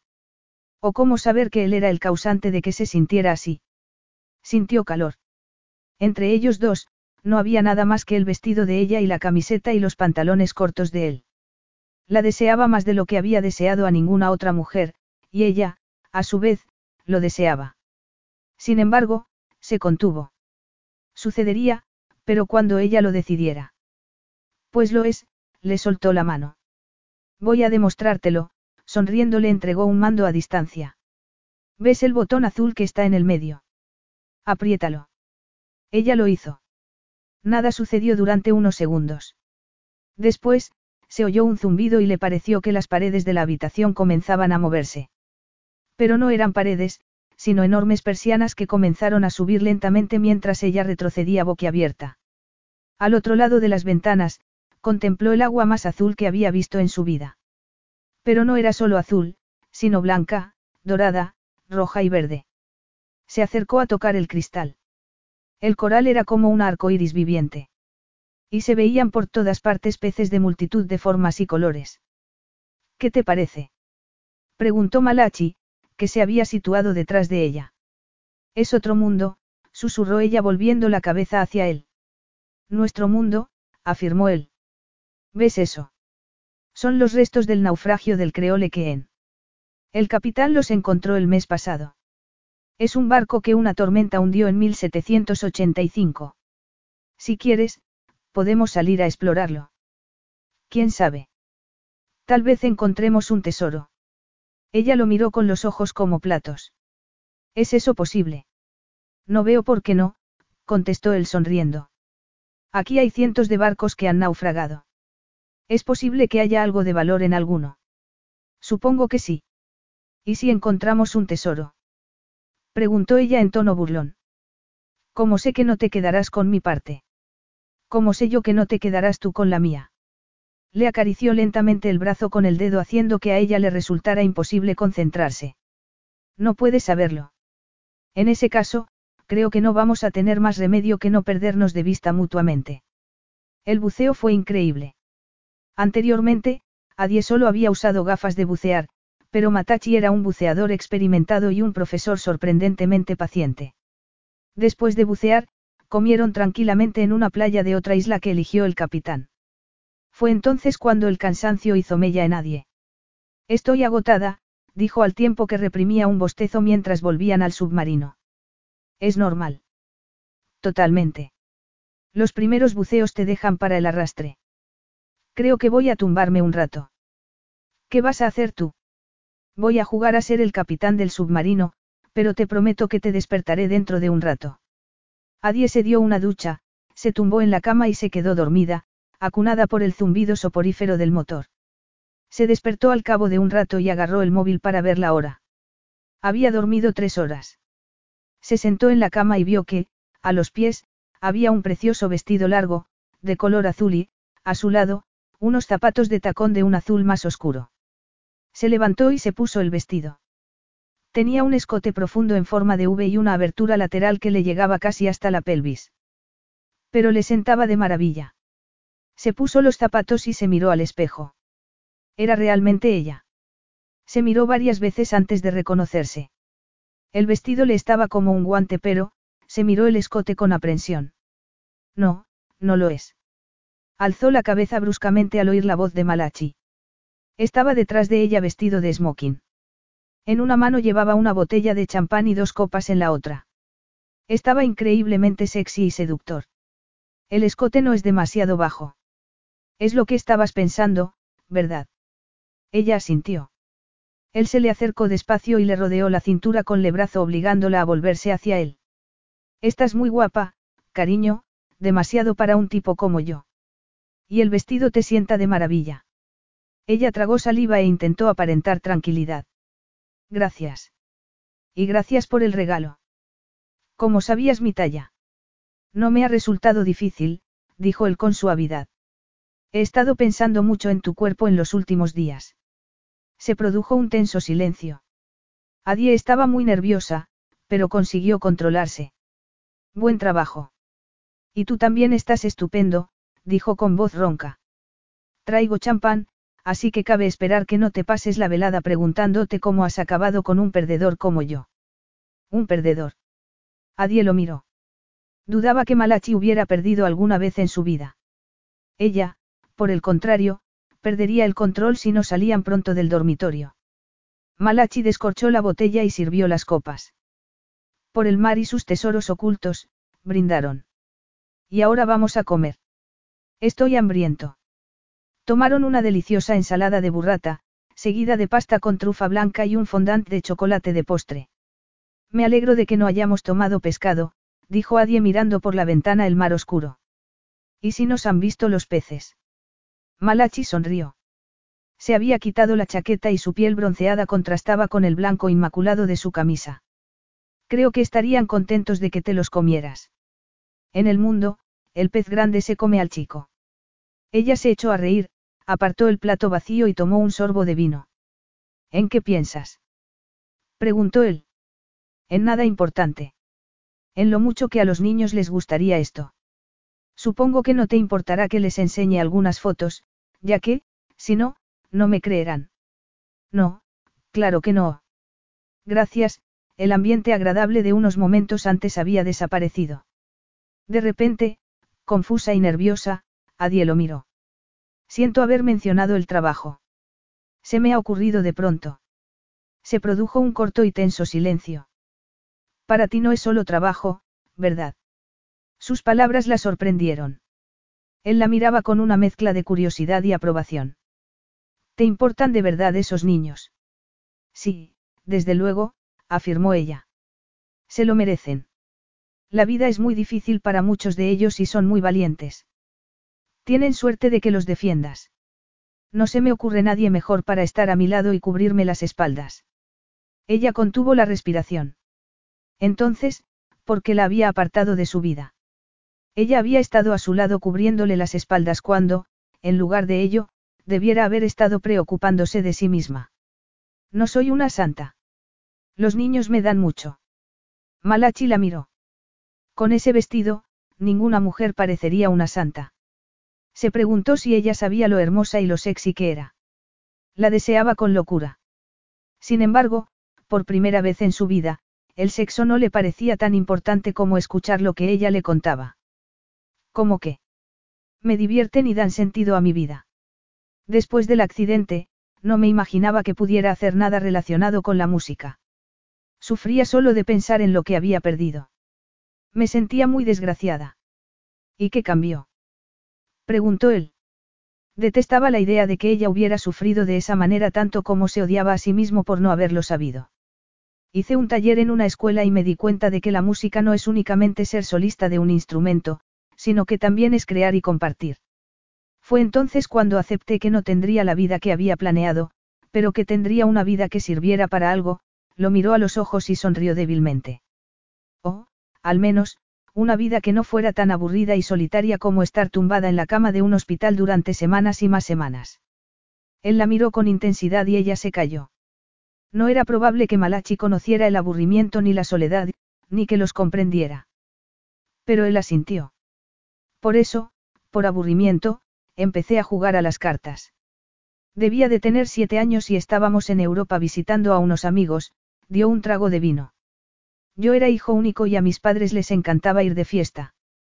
Con frecuencia no se levantaban hasta la tarde, por lo que me aburría. Un día, uno de los mozos del hotel en que nos alojábamos me enseñó a hacer solitarios. Después, me enseñó a jugar al blackjack y al póker. Malachi contrajo los músculos del rostro. Aprendí bien y rápidamente. Esa es una de las ventajas de vivir en hoteles. Siempre hay un montón de gente que cambia de turno, y muchos de ellos juegan a las cartas. Creía que era tu padre el que te había enseñado. No, me enseñó otras cosas, pero eso te lo contaré otro día. Tomamos café. Ella no dijo nada, pero se estaba haciendo muchas preguntas. ¿Por qué no habían hablado antes de su infancia? ¿Por qué había tantos temas prohibidos? Era a causa de su padre. Se habían peleado. Por eso sus padres no habían ido a la boda. Malachi se levantó y le tendió la mano. El café los esperaba en el salón. Adie dio un sorbo y frunció el ceño. ¿A qué sabe? A cardamomo. Si no te gusta, pediré que te lo cambien. No, me gusta. Es picante. Bueno, tal vez no lo sea, se apresuró a añadir por la connotación sexual de la palabra. Él la miró a los ojos y ella se estremeció cuando él le acarició el brazo y le rozó el pecho con los nudillos. No sé lo que me digo. Y ni siquiera he bebido mucho. Debe de ser todo el exceso de oxígeno de antes. Probablemente acabaré viendo sirenas. La mano de él se detuvo y ella la sintió caliente y firme sobre la piel. Yo ya las he visto. Al menos, una. Ella contuvo el aliento. Solo es por el vestido, dijo con voz ronca. No, también es por esto, contestó él acariciándole el cabello. ¿Y por estos? Se inclinó hacia ella y le rozó los labios con los suyos. Me has embrujado, susurró antes de besarla. Entonces, ¿cómo es que estoy en tu submarino en el fondo del mar? murmuró ella. ¿Quieres que te lleve de vuelta a la superficie? preguntó él sonriendo. Ella lo miró a los ojos y le pareció que se ahogaba en ellos. No, quiero quedarme aquí para siempre. Eso se puede arreglar, dijo él con voz ronca y los ojos ardientes. No nos quedaríamos sin aire. Él le deslizó los dedos por la clavícula hasta la barbilla y se la levantó. Al final, sí. Pero se agotaría más despacio si lo compartiéramos. ¿Y cómo se comparte el aire? Preguntó ella con el pulso acelerado. Es muy fácil. Solo hay que hacer esto. Inclinó la cabeza hacia ella y volvió a besarla. Ella entreabrió los labios, llena de deseo. Se aferró a su brazo cuando él le introdujo la lengua. Su deseo se intensificó e intentó desabotonarle la camisa con dedos torpes. Después, se los introdujo en el cabello y lo besó con fiereza, apretándose contra los duros músculos de su pecho. Él la agarró de la cintura y la atrajo hacia sí. Era una sensación maravillosa. Ningún otro hombre podía hacerla sentirse así. Solo Malachi. Él dejó de besarla. ¿Estás segura? Tenía contraído el rostro y le temblaban los brazos de tensión y deseo. Con el corazón palpitante, Adie tomó aire. Lo miró a los ojos y percibió cómo él se contenía tensando los músculos. El deseo se le extendió por la piel como si fuera lava. Malachi, con la boca seca, contuvo la respiración. Los días anteriores se había visto atormentado por imágenes eróticas de Adie, pero ninguna se había aproximado a lo increíblemente sexy que estaba en aquel momento, con su largo cabello pelirrojo sobre los hombros y el increíble vestido azul que se ajustaba a cada una de sus curvas como una segunda piel. Ella asintió lentamente y él notó que su autocontrol desaparecía. La tomó en brazos. Su cuerpo, tan liviano, se apretaba contra el de él en respuesta a sus besos y caricias. Se dirigió con ella al dormitorio, abrió la puerta y, tras cerrarla de una patada, la depositó en el suelo. Le introdujo los dedos en el cabello y, temblando, la atrajo hacia sí. El dulce sabor de su boca lo volvió loco. Comenzó a empujarla hacia atrás hasta que chocaron contra la pared. Le lamió el cuello, que sabía a sal, le levantó los brazos por encima de la cabeza y le sujetó las muñecas con una mano, mientras deslizaba la otra por su garganta hasta los senos. Se la metió por debajo de la tela y le acarició un pezón. Adie se estremeció. Tenía el vientre tenso y caliente. Y arqueó el cuerpo hacia arriba, gimiendo, cuando él le lamió el duro pezón. Al oír el gemido, Malachi estuvo a punto de volverse loco. Alzó la cabeza, le soltó las manos y retrocedió tambaleándose. La miró fijamente y en silencio durante unos segundos. Después le acarició la garganta con la mano extendida. Con la otra le bajó la cremallera del vestido, que cayó al suelo. Malachi notó que se le tensaba todo el cuerpo. Adie estaba desnuda salvo por unas mínimas braguitas. Al contemplarla, se quedó sin aliento. La levantó bruscamente y le apoyó la espalda en la pared. Le pareció que el cuerpo le iba a estallar de deseo mientras ella le desabrochaba el cinturón y le bajaba la cremallera para liberar su excitada masculinidad. Adie. Contuvo el aliento cuando ella la tomó en la mano. Él la apartó la tela entre los muslos, le abrió las piernas e introdujo los dedos en su centro caliente. Jadeando y con los ojos muy abiertos, Adie le apartó la mano y lo guió hacia ella. Se estremeció cuando él la embistió y sus cuerpos se unieron. Instantáneamente se perdió en aquella sensual excitación. Cerró los ojos y elevó las caderas mientras él la sujetaba. La embistió con más fuerza para abrirla del todo. Ella arqueó la espalda para ir al encuentro de cada embestida al tiempo que le clavaba las uñas en los hombros y se le aceleraba la respiración. Él se estremeció y gimió. Y mientras se vaciaba en su interior, ella sintió que su cuerpo se tensaba en espasmos en torno al de él. Adi apoyó la cabeza en el hueco del hombro masculino y respiró agitadamente mientras su cuerpo languidecía en brazos de Malachi. El corazón le martilleaba en el pecho y su piel, húmeda, se pegaba a la de él. Al final, él se retiró suavemente y le besó el cabello. La llevó a la cama y ella se acurrucó junto a su pecho. Malachi hizo una mueca al contemplar su rostro sofocado. No te he hecho daño, ¿verdad? La abrazó y apoyó el rostro en su cabello. He intentado detenerme, pero no he podido. Te deseaba tanto. Nunca se había sentido tan desesperado. Con la respiración aún agitada, alzó la cabeza para mirarle el rostro. No sé lo que me pasa cuando estoy contigo. Ella lo miró aturdida, sin decir nada. Él parecía tan perplejo como ella. Estaba de verdad reconociendo que había perdido el control. Ella quería oír más, preguntarle a qué se refería, pero le era imposible pensar y mucho menos hablar. Pero no le importaba, pensó, mientras los ojos se le cerraban. En aquel momento, no importaba nada salvo él y ella y el latido de sus corazones. Capítulo 8. Por fin. Unas. Satisfecho, Matachi puso la carta en la mesa. Oyó que, detrás de él, Adie se removía en sueños. La miró y contuvo la respiración. Con el cabello brillando a la luz de la luna que iluminaba la habitación, parecía más que nunca una sirena. La observó durante unos segundos y volvió a las cartas. Adie dormía profundamente, pero, por desgracia, él no. Y no entendía por qué. Después del enfado de ella, había decidido tomárselo con calma y esperar mientras saboreaba la intensidad de su deseo. Nunca había deseado a una mujer como a ella ni había esperado tanto para poseerla. Pero había valido la pena. Debiera sentirse satisfecho y saciado. Sin embargo, allí estaba, bien despierto, con el deseo hormigueándole en el cuerpo, y haciendo solitarios a la luz de la luna. No tenía sentido. Se suponía que el sexo resolvía los problemas, no que los creaba. Había pensado que, una vez consumado su deseo, dejaría de estar sexualmente enganchado a Adie. Pero no era así. En vez de saciarle el deseo, haber tenido sexo con ella no solo parecía haberle aumentado la libido, sino que también le había afectado el cerebro. Por ejemplo, siempre había creído que había que evitar las muestras de afecto después del coito o, como mucho, soportarlas. Sin embargo, le había resultado imposible estar tumbado al lado de ella y no abrazarla estrechamente. De hecho, se había tenido que levantar para dejar de hacerlo. Se puso de pie y se acercó a la cama para mirar a Adie. Por primera vez en su vida, el sexo no era un fin en sí mismo, sino un medio para conseguir un fin. Le pasaba algo. Sentía cosas que no esperaba ni deseaba sentir.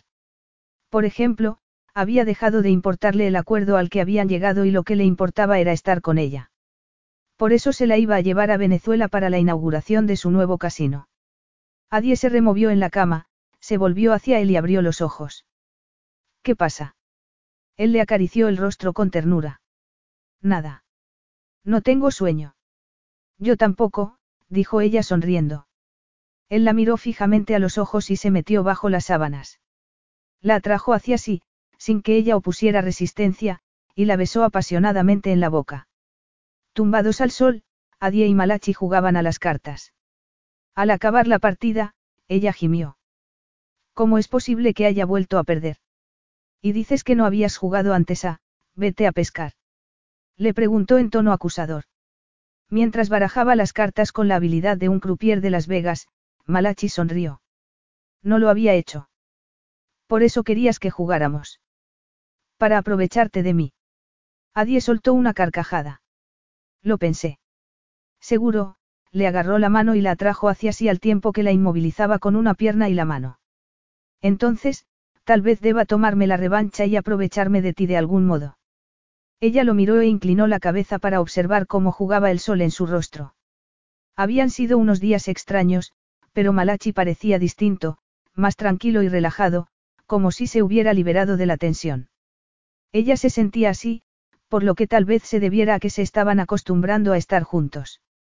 Pero le parecía que había algo más que eso.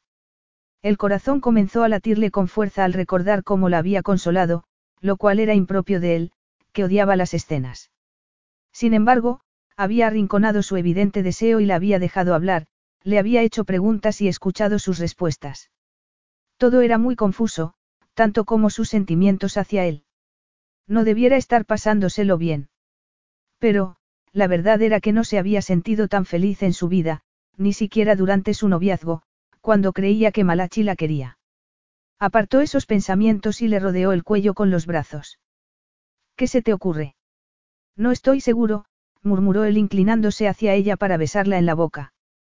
Más tarde, con el cuerpo dolorido, Adie se acurrucó junto a él y le acarició el estómago. ¿Por qué vas a inaugurar un casino en Caracas? Echó la cabeza hacia atrás y lo miró con curiosidad. Él se encogió de hombros. ¿Por qué llevo dos años expandiendo el negocio en Sudamérica? Ella asintió sin escucharlo apenas. Seguía pensando en que le había pedido que lo acompañara y se preguntaba cómo aquel acto público encajaría en el acuerdo al que habían llegado. En la isla, aunque su relación no fuera ortodoxa, era privada. Sin embargo, no podía presentarla como su amante en un evento social. ¿Qué más daba? A ella no le importaba. La respuesta se le ocurrió de pronto y no le gustó. Claro que le importaba, pero no su relación, sino él. Soltó el aire lentamente. No era una sorpresa, pero, de todos modos.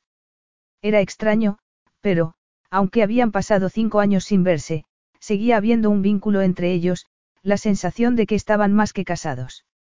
Tal vez no tuviera sentido ni cambiara nada, pero era el motivo por el que ella no le había pedido el divorcio y por el que parte de ella quería dejar de ser su amante e ir a Caracas como su esposa. La voz de él interrumpió sus pensamientos. Perdona, estaba, hizo una pausa. ¿Estás seguro de que quieres que vaya contigo? Él la miró pensativo. Por supuesto. Quiero que mi dinero me resulte rentable. Se produjo un silencio, y ambos se sobresaltaron cuando sonó el móvil de Malachi. Se lo sacó del bolsillo, miró la pantalla y contestó. Sí, no, lo dudo mucho. Se apartó de ella, que notó una repentina tensión en los músculos de su estómago y, tras unos segundos de indecisión, retiró la mano. Él se levantó y le dio la espalda mientras ella se preguntaba quién le habría llamado. Sorprendida, se dio cuenta de que él se esforzaba en mantener la compostura. Con la sensación de que se estaba metiendo donde no la llamaban, agarró un puñado de arena y dejó que se le deslizara entre los dedos. De acuerdo, déjalo de mi cuenta. Lo solucionaré, dijo él antes de colgar. ¿Todo bien? preguntó ella. Había sido una pregunta educada. Era evidente que las cosas no iban bien. Sin embargo, cuando él se volvió hacia ella se limitó a sonreír. Sí, todo bien. No pasa nada. Ella asintió en silencio. Él le había sonreído de la misma manera cuando estaban jugando a las cartas, de un modo imposible de descifrar. Probablemente era la sonrisa que empleaba a diario para mantener a alguien a distancia. Le entristeció comprobar que la calidez que había habido entre ellos se había evaporado como la arena entre sus dedos. Se levantó. Podía dejarlo ahí. Él le había dicho que no pasaba nada y, aunque no fuera verdad, no era asunto suyo. Pero había algo en su sonrisa y en su voz que hizo que se le encogiera el corazón. Y aunque carecía de sentido, seguía preocupándose por él, sobre todo si algo le hacía daño o lo trastornaba. Respiró hondo. Es algo relacionado con el trabajo. Él la miró. Seguía sonriendo, pero no con los ojos. No, el trabajo sabe cuidarse solo. En cambio, mis padres necesitan que los cuiden a tiempo completo. Tus padres. ¿Qué ha pasado? Están bien. Él se encogió de hombros, despreocupado. Eso espero. Ya ha pasado antes y espero que se pueda solucionar. Pero. No te preocupes, la interrumpió él. Te prometo que no pasa nada. No tardaré más de un par de horas en solucionarlo. Por suerte, están en Miami. La última vez que sucedió lo mismo estaban en Canes y lo miró sin entender. Es que vamos a volver a Miami. No, no hay motivo alguno para que tú tomes parte en esto. Iré solo. Si tomo el helicóptero ahora, estaré de vuelta a última hora de la tarde o, como mucho, mañana por la mañana. Pero, ella frunció el ceño. Sin duda sería mejor que fuera contigo. Mejor. ¿En qué sentido? No sé. Tal vez te gustaría tener algo de apoyo. Tal vez pueda ayudarte. ¿Quieres ayudarme con mis padres? Él lanzó una dura carcajada al tiempo que negaba con la cabeza. Entiendo. Te prevengo que no tienen oído para la música, por lo que dudo que respondan a la terapia musical. Adie lo miró al tiempo que notaba que la invadía la ira. Era como hablar con un desconocido, un guapo y distante desconocido, no con el hombre al que había dado acceso a su cuerpo. No lo entiendo. Él no movió un músculo. No hace falta que lo entiendas. Esto va mucho más allá del dinero que te pago, cariño. Ella lo miró temblando de ira. Entonces, tal vez debiera pedirte un aumento de sueldo porque, desde luego, no me pagas lo suficiente para aguantar esa clase de comentarios. El rostro masculino se puso tenso. No exageres. Ya te he dicho que no hace falta que me acompañes a mí a mí. Si de verdad quieres ayudarme, quédate y después nos iremos a Caracas como habíamos planeado, así que quieres que vaya a Caracas, pero no que conozca a tus padres, se interrumpió bruscamente porque la ira y la frustración la impedían hablar. Si tanto te avergüenzo, no debiera estar aquí, para empezar. Él frunció el ceño y se le oscureció el rostro. No me avergüenzo de ti. Entonces, ¿cuál es el problema? No hay problema alguno salvo tú. Eres tú quien lo está convirtiendo en un problema. Por querer conocer a tus padres. Esto no tiene nada que ver con ellos. Por eso no vinieron a nuestra boda. Las palabras le salieron antes de que pudiera tragárselas. Era la pregunta que le había hecho cinco años antes. No fueron porque no se lo pedí.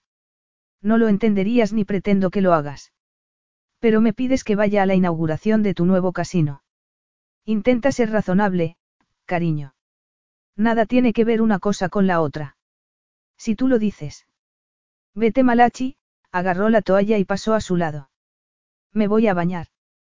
Que tengas buen viaje. Se metió en el agua y miró fijamente hacia adelante.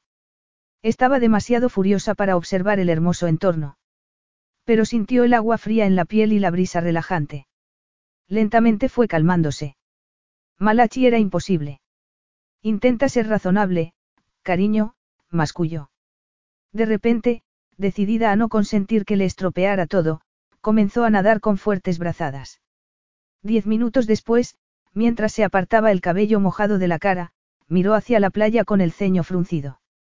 Estaba segura de haber dejado la toalla bajo aquella palmera.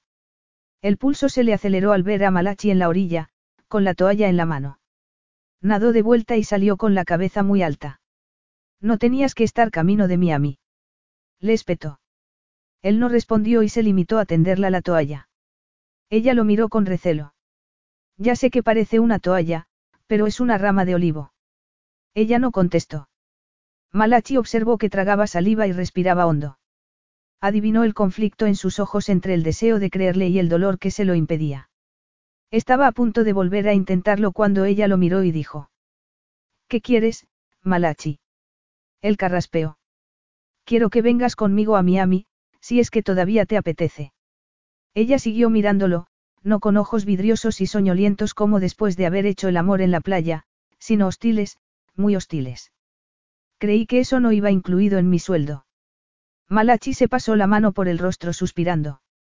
El corazón le martilleaba en el pecho y la tensión le había hecho un nudo en el estómago. Al verla meterse en el agua, había montado en cólera contra sus padres por haberle estropeado su estancia en el paraíso y contra sí mismo por haber bajado la guardia. Y contra Adie por... ¿Por qué? Por querer ayudarlo. Por preocuparse por él. Al recordar su rostro, la ira dio paso a la sorpresa, ya que se dio cuenta de lo que había visto, pero había preferido pasar por alto, que ella se preocupaba por él. No debiera haber dicho eso. Ha sido una grosería y lo lamento. Es que nunca, Noé, se interrumpió. Las cosas se estaban complicando. ¿Cuánto debía explicarle? Había muchas cosas que ella no entendería. Ya lo sé, dijo Adi agarrando la toalla. Sé lo que es pensar cosas que no quieres explicar. Después del accidente, me ponía enferma que me preguntaran en qué pensaba. No tienes que contármelo todo. De hecho, no tienes que contarme nada si no quieres. Lo único que pretendía era que no tuvieras que enfrentarte solo a la situación. Entonces, ven conmigo. Así no tendré que contártelo, porque lo verás por ti misma. Muy bien, iré, Adie sonrió levemente. Pero te lo advierto, si vuelves a hablar de sueldos, te tiraré desde el helicóptero. En la cabina del helicóptero, Adie contempló las luces de Miami, que cada vez estaban más cerca. Malachi, sentado a su lado, estaba inmóvil y en silencio. Era evidente que sus padres se encontraban bien, por lo que Adie se preguntó qué le había hecho ir hasta allí. Pero había mantenido su palabra y no le había hecho más preguntas sobre la llamada ni él le había dicho nada al respecto. Sin embargo, no la había soltado de la mano durante las tres horas de viaje. Tras la tranquilidad de la isla, el centro de Miami le resultó ruidoso y atestado de gente. Pero, al menos, era gente corriente, pensó nerviosa, mientras la limusina se detenía frente al Hotel Marlin, uno de los más caros y lujosos de la ciudad. Los padres de Malachi no eran gente corriente. A escondidas, había buscado información sobre ellos en Internet y se había quedado horrorizada al enterarse de que Henry y Serena King no solo eran increíblemente ricos y guapos, sino que también daban las fiestas más glamurosas y decadentes del mundo. Contempló su reflejo en la ventanilla y sintió pánico. Llevaba un vestido negro, corto y bonito, pero, desde luego, distaba mucho de ser decadente. Tal vez debiera haberse puesto el que le había regalado Malachi. O tal vez debiera haberse quedado en la isla. ¿Estás bien? Preguntó Malachi. Sí, ¿por qué? ¿Por qué me estás apretando tanto la mano que me cortas la circulación? Lo siento, aflojó la mano y observó la fachada del hotel. Supongo que estoy un poco tensa. Es como si me hubiera marchado de aquí hace mucho tiempo. Él le examinó el rostro en silencio y la atrajo lentamente hacia sí. A ver si lo adivino, te pone nerviosa que vayas a conocer a mis padres. Un poco. Son encantadores. Estoy seguro de que te encandilarán. Les pasa a todos. Malachi sonreía, pero había un trasfondo en sus palabras que ella no pudo identificar. No sé si eso hace que me sienta mejor o peor, le apretó la mano. De todos modos, no se trata de mí, sino de ti. Y quiero que sepas que antes hablaba en serio, si me necesitas, puedes contar conmigo. Lo miró esperando que él se apartara o que cambiara de tema. Sin embargo, no lo hizo, sino que, tras un segundo de vacilación, sus dedos apretaron los de ella con más fuerza. Ya lo sé, la besó suavemente en los labios. Prométeme que estarás cerca de mí. Te lo prometo. Tardaron casi media hora en llegar a la duodécima planta, donde se hallaba la suite en que se alojaban los padres de Malachi, ya que tuvieron que tranquilizar al director del hotel, un hombre alto y calvo que parecía estar a punto de desmayarse, pero que, al final, les ofreció una botella de champán. En el ascensor, Malachi miró a Adi a los ojos. Estás preciosa, dijo en voz baja mientras el ascensor se detenía. Las puertas se abrieron y ella contuvo la respiración. No se esperaba aquello. La suite era inmensa, de techos altísimos. Seis enormes arañas colgaban sobre una fuente escalonada de mármol. No obstante, no fue la decoración lo que la dejó sin aliento, sino la gente. A pesar de su tamaño, la habitación estaba atestada. Mujeres con vestidos de encaje y lentejuelas y hombres con trajes oscuros estaban sentados en los sofás o apoyados en la pared. Todos llevaban máscaras. Miró nerviosa a Malachi, pero él la conducía, sorteando a la gente que reía y bailaba, hasta que llegaron al otro lado de la habitación, donde había una mesa con dos enormes cuencos dorados llenos de máscaras. No sé cuál elegir, dijo ella. Pues no elijas ninguna, dijo él con los ojos brillantes y lleno de una extraña energía nerviosa. No tenemos nada que ocultar. Mientras se abrían camino entre la gente, él agarró dos copas vacías de un camarero que pasó a su lado. Se acercaron con ellas a la fuente y las llenó del líquido que manaba. Adie bebió con precaución de la suya. Es champán. Malachi asintió, hizo una mueca y desvió la mirada. La fiesta parecía estar en todo su apogeo, pero dada la proporción entre el alcohol disponible y la cantidad de gente, sabía que solo se hallaba en sus comienzos. ¿Qué hacía allí? ¿Y por qué había llevado a Adie? Al volver a mirarla y ver sus ojos abiertos de la sorpresa, se le encogió el estómago. A veces es champán y absenta, y las cosas se desquician. Adie sintió mientras miraba a su alrededor y daba nerviosos sorbos de champán. ¿Quién es toda esta gente? Probablemente la haya invitado Serena. Detesta las fiestas pequeñas y le encanta conocer a gente, así como todo lo que sea escandaloso o esté prohibido. ¿Y dónde están tus padres? El rostro de Malachi no se alteró, pero sus ojos brillaron con más intensidad. En una de las habitaciones privadas celebrando su fiesta particular. Alguien chocó contra algo detrás de ella y un hombre con un tocado con plumas, perdió el equilibrio y su copa se estrelló contra el suelo. Malachi reaccionó con rapidez. Tiró de ella para situarla a su espalda y ayudó al hombre a levantarse. Salga a tomar el aire, le dijo y después se volvió hacia ella. Vamos a buscar a Henry y Serena. Los encontraron enseguida. Al final de un pasillo, cuatro hombres corpulentos de traje oscuro impedían el paso a una puerta en la que se leía, privado. Fuera lo que fuese lo que estaba sucediendo detrás de ella, era mucho más silencioso y civilizado que en la fiesta principal, pensó Adi aliviada. Pero, cuando la puerta se abrió, el corazón le dio un vuelco. La habitación estaba débilmente iluminada y había mucha menos gente, pero la mayoría estaba medio desnuda y algunos estaban, íntimamente unidos. Apenas había tenido tiempo de asimilar lo que veía, cuando una hermosa mujer rubia con un vestido plateado lanzó un grito y se dirigió hacia ellos. A su lado, en precario equilibrio, había un hombre muy guapo con carmín en la cara y en la camisa. ¿Lo ves, Henry? Te dije que vendría. Cariño, ya sé que nos habías dicho que no nos pusiéramos en contacto contigo, pero yo no me trato con hombrecitos maleducados que me dicen lo que debo hacer. Es el director del hotel, Serena, contestó Malachi con cara de pocos amigos. Hay casi 200 personas aquí, y el resto de los huéspedes se queja. Qué aburridos y mezquinos son al intentar amargarnos la fiesta, Serena se inclinó hacia Malachi y le acarició la solapa de la chaqueta. No como tú, cariño. No te puedes negar a ir de fiesta, ¿verdad? Además, se te da mucho mejor manejar a esa gente que a Henry o a mí. Se detuvo bruscamente al fijarse en nadie. ¡Qué cabello tan bonito! Tuve un perro con el pelo del mismo color. Era mi perro preferido. Malachi, no vas a presentarnos. Adie tragó saliva. Esos eran los padres de Malachi. Eran guapísimos. Su hijo había heredado los pómulos altos de la madre y los ojos grises y el cabello oscuro del padre. Os presento a Adie, dijo él poniéndole la mano en la espalda. Adie Farrell. Adie, Henry y Serena King.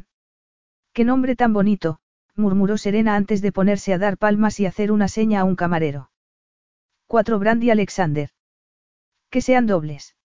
Mientras daba sorbos del cóctel, Adie intentó fingir que se divertía, pero estaba en estado de shock.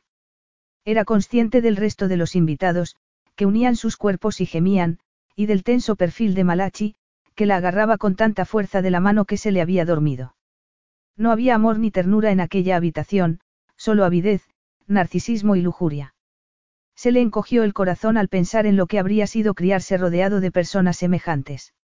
Si eso era lo que Malachi entendía por intimidad, no era de extrañar que tuviera que esforzarse tanto en comprender qué era lo que ella entendía. Malachi trató de relajarse. Apenas notaba lo que hacían los invitados, lo había visto muchas veces. Normalmente, en las fiestas de sus padres, buscaba un lugar dentro de sí al que retirarse. Pero con nadie a su lado, no le quedaba más remedio que estar alerta, y era como si lo estuviera viendo todo a través de sus ojos, cada sórdido detalle magnificado, y se ponía enfermo. Al desviar la mirada del rostro de Adie a sus manos, vio que con una agarraba con fuerza la copa, con la otra, su mano. Y experimentó la misma repugnancia que ella. De mala gana, le soltó la mano. Tengo que ir a hablar un momento con Henry y Serena. ¿Quieres que te acompañe? No, vuelvo enseguida. Quédate aquí. Se dirigió hacia la Chaiselongue donde estaban sus padres. Su madre le sonrió burlona. Malachi. Henry y yo hablábamos de ti, Serena lo agarró de la mano y lo obligó a sentarse a su lado mientras su padre se levantaba con movimientos inseguros. Cariño, nos encanta tu pelirroja. Se llama Adie. Ha sido muy listo al encontrarla. Henry está loco por ella. Y tú te pareces tanto a tu padre. A Malachi se le aceleró el pulso. Está conmigo, Serena. Claro, claro, pero solo es un poco de diversión. Él la miró sobresaltado. No es divertido, es repugnante. Su madre negó con la cabeza. Vaya, a ver si ahora vas a tener una rabieta, le sonrió con frialdad. Después de todo lo que hemos hecho por ti. Qué aburrido eres. Pero no esperes que haga yo el trabajo sucio. Tendrás que decírselo tú a Henry, si no es ya tarde. A Malachi, el corazón le dio un vuelco. Al otro lado de la habitación, su padre sonreía a Adie con ojos depredadores. Se levantó de un salto y cruzó la estancia. A Serena le gustan las bebidas muy fuertes, oyó que su padre decía a Adie en tono confiado. ¿Por qué no vienes conmigo por un refresco? O tal vez quieras tumbarte un rato. Se interrumpió bruscamente y se le desencajó la mandíbula cuando Malachi se plantó frente a él con el rostro rojo de ira. El único que se va a tumbar vas a ser tú, Henry. En la cama de un hospital. Dijo con voz gélida. ¿Qué estás haciendo? Malachi respiraba con dificultad. Adie lo miraba paralizada, pero él no era capaz de mirarla. La tomó de la mano, la colocó detrás de él para protegerla y se encaró con su padre. No puedes contenerte, ¿verdad? Negó con la cabeza. La ira y el dolor lo ahogaban. Pero ha sido demasiado lejos. Esto no es un juego estúpido, retrocedió un paso. Nos vamos. Tenéis hasta las tres de mañana para marcharos. Y no esperes que sea yo quien pague. Esta vez, te toca a ti. Se dio la vuelta, atrajo a Adie hacia sí y le pasó el brazo por la cintura. Y no intentéis poneros en contacto conmigo porque, desde este momento, no quiero volver a saber nada de vosotros. Más tarde, Adie se preguntaría cómo llegaron al aeropuerto. No recordaba haber salido del hotel ni haberse montado en la limusina ni en el avión. Su cerebro no había registrado nada salvo la cólera de Malachi. No creía haber visto a nadie tan furioso. Al mirar al otro lado del salón del avión, donde se hallaba sentado, sintió un nudo en el estómago. No entendía lo que había sucedido en la fiesta. Lo único que sabía era que, desde que se habían subido a la limusina, él no había querido hablarle ni estar con ella. Recostado en un sofá, con una baraja en la mano, Malachi se sentía exhausto. Había ido al hotel para evitar que el director llamara a la policía y debiera de haberse marchado después de hablar con él. Pero había oído la música y las risas y se había convertido en un sabueso siguiendo una presa. Solo al ver a Adie en medio de aquel libertinaje se había dado cuenta de su error. La sorpresa y el horror que expresaba su rostro lo habían abofeteado. Era cierto que los invitados estaban allí por voluntad propia, pero era repulsivo. Y, después, Henry había intentado. ¿Cómo podía haberlo hecho? Era evidente que Adie estaba con él. No debiera haber sido necesario que se lo dijera a sus padres. Y, cuando lo había hecho, eso los había incitado aún más. Pero ellos le daban igual. Al recordar la expresión de Adie cuando Henry le había tendido la mano, sintió náuseas. Podía haber pasado cualquier cosa, y él no estaba allí. Al imaginar el miedo y la confusión de Adie, le hervía la sangre. Ella se levantó. Estaba cansada, más que cansada. Se sentía herida por todo lo que había pasado y sin fuerzas para luchar por aquello de lo que Malachi ni siquiera quería hablar. Pero no iba a dejarlo solo. ¿A dónde vas? Ella se detuvo y lo miró insegura. Voy por un vaso de agua. ¿Quieres tú también o prefieres algo más fuerte? Algo más fuerte, Malachi hizo una mueca. Para ahogar mis penas. Puede ser, pero también podríamos hablar. Él negó con la cabeza. ¿Crees que hablar va a cambiar algo? Soltó una carcajada que no sonó como tal, pues en ella había miedo, ira y dolor. Pero cinco semanas en el hospital habían enseñado a Adie a enfrentarse al miedo, a no ceder a la ira y a superar el dolor. Sí, claro que lo creo, pero no quieres. Prefieres estar ahí sentado regodeándote en. No sabes nada de mi vida, observó él con desdén. Ella apretó los dientes y lo fulminó con la mirada. Sé algunas cosas, como que te lanzaste a un tanque con tiburones para ganar una apuesta, que comes manzanas en la bañera y que juegas a las cartas cuando estás tenso o enfadado. Él la miró en silencio y ella pensó que era un caso perdido. Se volvió para marcharse. Adie, dijo él agarrándola de la muñeca con dedos temblorosos. Por favor, no te vayas. ¿Para qué voy a quedarme? Él respiró hondo. Dijiste que estarías ahí para ayudarme. Ella no contestó y, al cabo de unos segundos que a él le parecieron interminables, se sentó en el sofá. ¿A qué te gustaría jugar? preguntó él. Ella negó con la cabeza. No creo que pueda jugar. Tengo la impresión de que el cerebro no me funciona. Él asintió medio sonriendo. Mis padres causan ese efecto en los demás, lanzó un suspiro y dejó de sonreír. Ella esperó. Al final, él vaciló antes de agarrarle la mano. Me resulta difícil. ¿El qué? Haber decidido no ser como ellos, se pasó la mano por el rostro. Durante años, no tuve más remedio que acudir a sus fiestas, ya que me llevaban con ellos. No entendían por qué no iban a hacer lo que quisieran por el hecho de que yo estuviera presente. Y si yo me ponía difícil, me dejaban y se marchaban. ¿Dónde te dejaban? Él se encogió de hombros. Con sus amigos. Por, amigos, me refiero a las personas que no sabían negarse a lo que les pedían. Y no sé qué era peor, preocuparme de que no volvieran o saber que lo harían. Ella lo miró y sintió el dolor y el miedo del niño abandonado por sus padres y el terror de que volvieran. ¿Por qué no contrataron a una niñera? Lo hicieron, pero nunca estaban en el mismo sitio más de dos semanas. Según fui creciendo, dijo mirándola a los ojos, se me fue dando mejor enfrentarme a la situación. Ella tragó saliva. Por eso fuiste a Miami. Él desvió la vista. Sí. Normalmente saben salir, gracias a su encanto, de la mayoría de los problemas que crean. Pero, a veces, como anoche, cuando van demasiado lejos y alguien amenaza con llamar a la policía, tengo que intervenir, sonrió sin ganas y se encogió de hombros. Es muy molesto, pero es más fácil y rápido que yo lo resuelva. ¿Y por qué te has marchado esta noche? Él volvió a mirarla y a ella le conmovió la tristeza que vio en sus ojos. Estoy harto de sus juegos. No quiero seguir jugando. Se quedó callado. Adie no dijo nada. ¿Cómo se podía sobrevivir a tanto daño? Era casi peor de lo que le había sucedido a ella. Lo suyo había sido un accidente, lo de él, una situación deliberada y mantenida en el tiempo. Sin embargo, el resultado había sido el mismo, una vida destrozada y un alma herida. Y ella sabía perfectamente lo que se necesitaba para curar esa herida, aceptación, esperanza y paciencia. Y amor.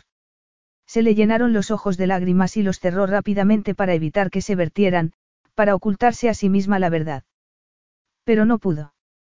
La verdad era que lo seguía queriendo mucho. Y había llegado el momento de aceptarlo. Abrió los ojos. No era el momento de decírselo. Tenía que cumplir la promesa de ayudarlo. Sin pensarlo, lo abrazó. Él, tras unos segundos de vacilación, la abrazó a su vez. Estuvieron abrazados en silencio hasta que Adie se separó de él. Anda, vamos a acostarnos. Él se levantó y miró por la ventanilla. Lo siento, cariño, pero no creo que podamos dormir mucho. Aterrizaremos en menos de una hora. Ella sonrió. ¿Quién ha hablado de dormir? Malachi la miró a los ojos durante unos segundos y ella le mantuvo la mirada, hipnotizada por el deseo que veía en sus ojos. Después, él la tomó en brazos y se dirigió a las escaleras. Capítulo 9. Era por la tarde en Caracas. Adie miraba la ciudad desde el balcón de la suite de Malachi y se bajó las sombreras del camisón para que le diera el sol. Dos manos la agarraron por la cintura. Buenas tardes, dormilona. Se le aceleró el pulso cuando Malachi la besó en el hombro y siguió por la garganta. Dormías tan profundamente que creí que tendría que despertarte con un beso, murmuró él. Le metió las manos debajo del camisón y comenzó a acariciarle el vientre para después subir a los senos y acariciarle los pezones hasta que ella tembló de deseo. Incapaz de contenerse, gimió suavemente. Me has hecho esto antes, dijo con voz ronca. Por eso estoy tan cansada. En ese caso, creo que lo mejor será que te acuestes, afirmó él y la llevó de vuelta a la cama. Más tarde, se quedó tumbada a su lado mientras él devoraba la comida que les habían subido. Cuando se llevó el último trocito a la boca, ella sonrió con malicia y aplaudió. Malachi se tomó el café y sonrió. Tenía hambre. Y querrás que conserve las fuerzas, no.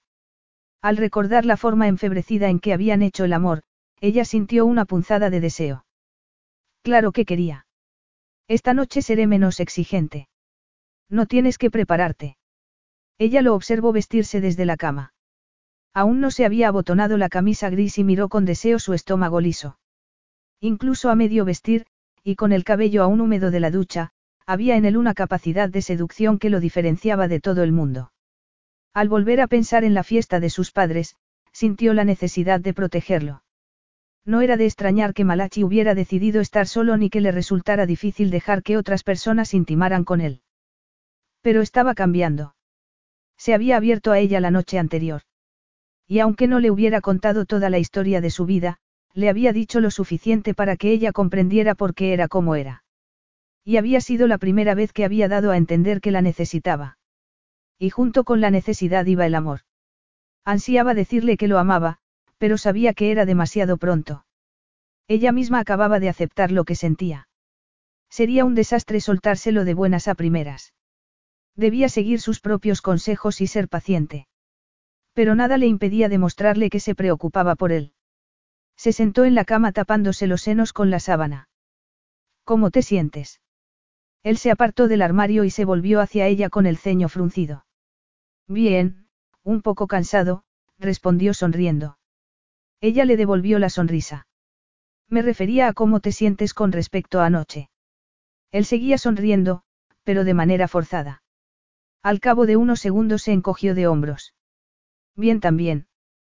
Malachi se volvió hacia el armario y ella contempló su espalda, perpleja. Eso era todo. La noche anterior parecía desesperado y atormentado. Pero era evidente que, para él, la conversación había terminado. ¿Cuál prefieres? Le mostró dos corbatas. ¿O no te gusta ninguna? ¿Para qué son? Para una reunión con el alcalde y los concejales. La azul. A mí me gusta la roja. Pues ponte la roja, Adie se estiró y le sonrió con inocencia. Si no te importa parecer un gigoló, soltó una carcajada mientras él la agarraba de la pierna, tiraba de ella hacia él y le sujetaba los brazos por encima de la cabeza. Tal vez tengas razón en lo de la corbata. De hecho, creo que te sentará mejor a ti. Ella le leyó la intención en los ojos. No, Malachi, eso no. Claro que sí, y su mirada de deseo le hubiera arrancado la ropa si no estuviera ya desnuda. Con lentitud deliberada le ligó las muñecas con la corbata y la ató al cabecero de la cama. Adie se retorció para liberarse, pero solo consiguió apretar más las ligaduras. ¿Ves? Comentó él soltándole las muñecas. Ya te dije que te quedaría mejor a ti. Le lanzó una apasionada mirada y ella notó cómo el deseo se le extendía por la piel. No puedes dejarme aquí atada, Malachi. ¿Qué pasará cuando vengan a hacer la habitación? Voy a decir que lo dejen para mañana, afirmó él sonriendo. Desátame. ¿Qué me das a cambio? Lo que debiera preocuparte es lo que te voy a dar si no lo haces. Desátame. Lo miró debatiéndose entre el deseo de echarse a reír y el de ponerle un ojo morado. Creo que no estás en condiciones de amenazarme, cariño, suspiró. Sin embargo, por suerte para ti, la vida me ha enseñado que existe una norma sagrada en los hoteles, no hagas nada que pueda molestar al personal de limpieza, tiró del nudo y la soltó. Ella le dio un leve puñetazo. Entonces, que me haya soltado no tiene nada que ver con mi poder de persuasión, no. He de reconocer que eres muy persuasiva, cariño, pero, hizo una mueca y la cubrió con la sábana. Tengo que ir a esa reunión, al ver la expresión de ella negó con la cabeza. No me mires así. Me encantaría no tener que hacerlo. La acarició los senos y el vientre por encima de la sábana y ella sintió un hormigueo en la piel. Más tarde, podrás saber qué se siente. Incluso te dejaré elegir la corbata. Después de que él se hubiera marchado, Adie pasó dos horas en el spa. Malachi le había dejado un mensaje en el que le decía que una estilista subiría a la habitación. Llegó puntual con ropa, zapatos y joyas que venían acompañadas de un guardaespaldas armado. Fue agotador, pero muy divertido. Después de haber elegido lo que iba a ponerse, lo único que le quedaba por hacer era arreglarse. Después de aplicarse una base de maquillaje en el rostro, se miró al espejo. Era una suerte que la gente solo viera el exterior de los demás. Y eso que estaba mucho menos nerviosa por tener que conocer a los invitados de Malachi de lo que lo había estado al ir a conocer a sus padres. Se aplicó rímel, parpadeó y se lo volvió a aplicar. Pero ponerse nerviosa tenía sus ventajas, no le permitía pensar con claridad, al menos sobre lo que todos dirían de ella esa noche. Había sido distinto en la fiesta en que los invitados llevaban máscara. Pero esa noche habría periodistas y fotógrafos, y Malachi intentaría conseguir toda la publicidad posible para la apertura de su primer casino en Latinoamérica. ¿Qué significaba eso para ella? Sabía lo que deseaba que significara. Quería olvidar el pasado, olvidar aquel acuerdo estúpido y volver a ser su esposa. En ese momento llegó la peluquera, por lo que Adie desechó los pensamientos que la inquietaban. Una hora después, la peluquera retrocedió unos pasos y sonrió. Está muy guapa, señorita Farrell. Adie se miró al espejo complacida. Gracias, dijo sonriendo a su vez. Creo que el señor King estará contento. Adie volvió a mirarse al espejo. Eso esperaba. Pronto lo sabría. Malachi echó un vistazo alrededor de la sala de juego del casino con satisfacción. El edificio estaba en ruinas cuando lo descubrió. Era un teatro de ópera que había sido abandonado después de que un incendio dañara la mayor parte del escenario. Solo él se había percatado de su potencial, pero no como teatro de ópera, pues ya había uno en la capital de Venezuela, sino como casino. Se habían tardado seis meses solo en conseguir que el edificio fuera seguro para poder entrar a trabajar en él, un año en reconstruir el interior con criterios modernos de higiene y seguridad, otros cinco meses en recrear la bóveda dorada del techo y montar la sala de juego. Malachi tenía las ideas claras al respecto. No quería nada moderno, sino una decoración al viejo estilo. Y pensó que había merecido la pena. Sin embargo, había algo que no encajaba, un detalle que se le había pasado por alto y que no conseguía descubrir. Sus dudas desaparecieron cuando entró un grupo más de autoridades y celebridades locales para felicitarlo. Veinte minutos después, volvió a mirar a su alrededor por si algo no funcionaba. Pero todo estaba en su sitio. Alzó la vista a uno de los palcos que había decidido conservar durante la restauración y ante sus ojos pasó rápidamente una cabeza pelirroja y una larga pierna. Adie estaba allí. Le sorprendió lo contento que se puso y, después, se quedó perplejo al darse cuenta de que era ella lo que faltaba. Su júbilo se evaporó cuando la mujer se volvió a saludar a un amigo. No era Adie. Ni siquiera era pelirroja. Debía de estar alucinando y viendo lo que quería ver. Tantas ganas tenía de verla. Miró la sala entrecerrando los ojos. Había muchas mujeres hermosas. ¿Por qué se obsesionaba con nadie cuando podía elegir a la que quisiera? ¿Por qué no quería estar con cualquier mujer, solo con nadie? En realidad, era inevitable. Habían pasado juntos tanto tiempo que se había acostumbrado a tenerla a su lado. Y estaba allí por un motivo específico, para destacar, para que la vieran a su lado. Juntos, formarían la pareja más deslumbrante y deseada de la sala. Pero ¿dónde estaba? Entonces la vio. Y esa vez no había error posible. Estaba al principio de la escalera que llevaba a la principal sala de juego, flanqueada por los dos guardaespaldas que le había asignado para protegerla. Estaba preciosa, más que preciosa, pensó deslumbrado, parecía una diosa. Llevaba zapatos negros de tacón y un vestido corto y de manga larga, de color rojo, que se adhería a sus curvas como un guante. Cuando ella miró la abarrotada sala, él percibió su vacilación y la incertidumbre de su mirada. Antes de darse cuenta, atravesó la sala a grandes zancadas y subió la escalera. Adie lo vio justo cuando llegaba a su lado. Sus pendientes de diamantes y rubíes captaron la luz cuando se volvió a saludarlo. Malachi la miró con el corazón en la boca. De cerca, estaba aún más deslumbrante.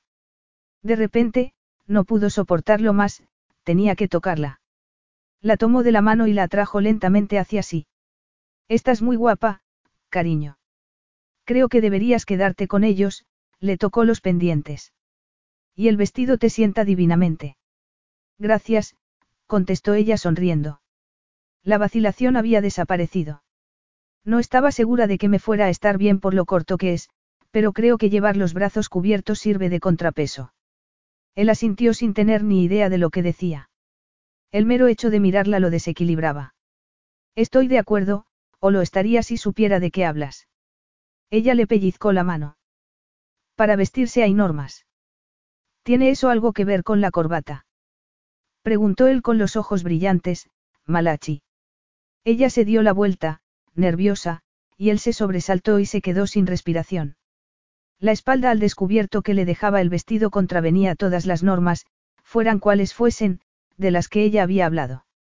Le recorrió la columna vertebral con la mirada y el deseo que experimentó le impidió seguir pensando. Desvió la vista de ella para intentar ordenar el caos de su cuerpo y su mente e hizo una seña a un camarero. Toma, recuperado el control, le tendió una copa de champán. Vamos. Hay algunas personas a las que quiero que conozcas. El resto de la velada fue una mezcla borrosa de gente y nombres. A Adie le pareció que flotaba. A su lado, un guardaespaldas levantaba el brazo a modo de protección mientras los invitados pasaban. Lo miró aturdida. Cuando se había convertido en alguien que necesitara un guardaespaldas. Se mareó al pensarlo. Pero ya lo estaba. Se sentía tan nerviosa que apenas se había fijado en la maravillosa decoración del techo. En realidad, no se había fijado en nada, salvo en las miradas de soslayo que les lanzaban a Malachi y a ella mientras recorrían la sala, con la mano de él en la espalda. Nos mira todo el mundo, susurró. No, te miran a ti, susurró él a su vez. Pero no era ella, sino Malachi, el objeto de su curiosidad. Él era el motivo de que las conversaciones se apagaran, los camareros se desplazaran más deprisa y las mujeres, todas las mujeres eran de su club de fans, a juzgar por las expresiones furtivas de deseo de sus rostros. Era de esperar. Él era increíblemente guapo, todavía más yendo de smoking. Además, era su noche, y su nombre estaba en boca de todos. Y ella era la que iba de su brazo. Su esposa. Aunque Malachi no se lo había dicho a nadie. El corazón comenzó a martillearle en el pecho. ¿Quién era ella esa noche? Pensaban todos lo mismo. Malachi se esforzó en pensar con claridad. Normalmente, en una noche como aquella, habría actuado con el piloto automático puesto, sonriendo y charlando. Pero esa noche no se concentraba al tener a Adie tan cerca. La piel desnuda de su espalda era suave y tentadora. Tenía ganas de quitarle el vestido y verla totalmente desnuda. Era tan hermosa, tan deseable, las mujeres de la sala querían ser ella y los hombres la deseaban. Pero era su esposa. Su esposa. Entonces, ¿por qué no lo proclamaba a los cuatro vientos? Donde quiera que mirara había parejas, hombres y mujeres agarrados de la mano, mirándose emocionados y compartiendo su felicidad. De pronto sintió la boca seca. Quería acariciar a Adie y abrazarla. Sin embargo, en el fondo sabía que no tenían futuro. El sexo, por perfecto que fuera, no bastaba para que un matrimonio fuera feliz. Lo sabía mejor que nadie. Se hallaban al lado de la mesa de la ruleta.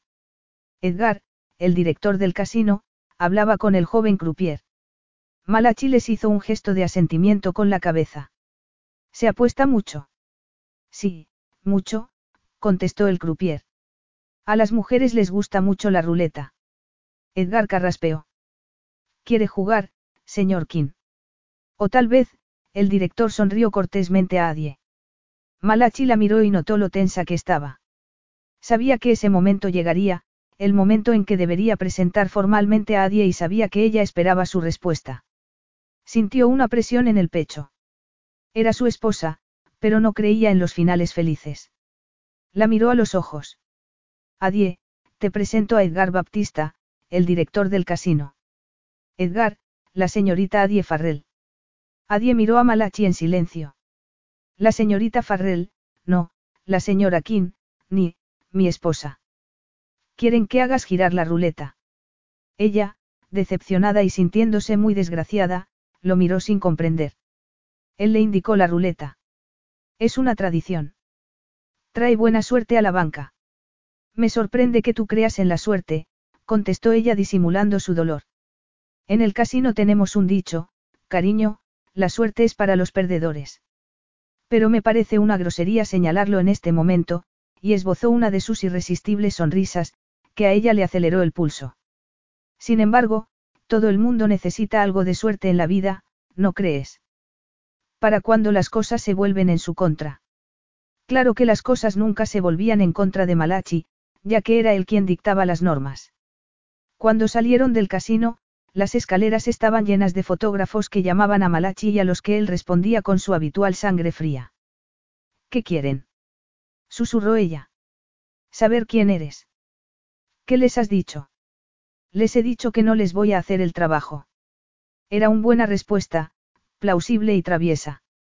Y evasiva. Los fotógrafos seguían gritando. ¿Qué quieren ahora? preguntó ella mientras él le pasaba el brazo por la cintura. Una foto, contestó él sonriendo. No tienen ya bastantes. Quieren una especial, la apretó contra sí y la besó. Se produjo una explosión de flashes alrededor de ellos mientras los fotógrafos rugían. Todo fue cuestión de segundos. Él alzó la cabeza y volvió a sonreír. Ya está. Y todos contentos. Salvo ella, que se sentía inquieta como un guerrero antes de la batalla. A Adie, la suite le pareció extrañamente silenciosa y tranquila después del ruido del casino. Malachi se aflojó la pajarita mientras caminaba a su alrededor, contemplándola apreciativamente hasta que se detuvo detrás de ella y comenzó a acariciarle la nuca. ¿Te has divertido? Adie sintió. Le hormigueaba la piel y se apoyó en él. Ha sido divertido. Siento que haya terminado. El pulso se le aceleró cuando sintió los labios de él en el cuello. Experimentó unas ganas locas de que la besara como era debido.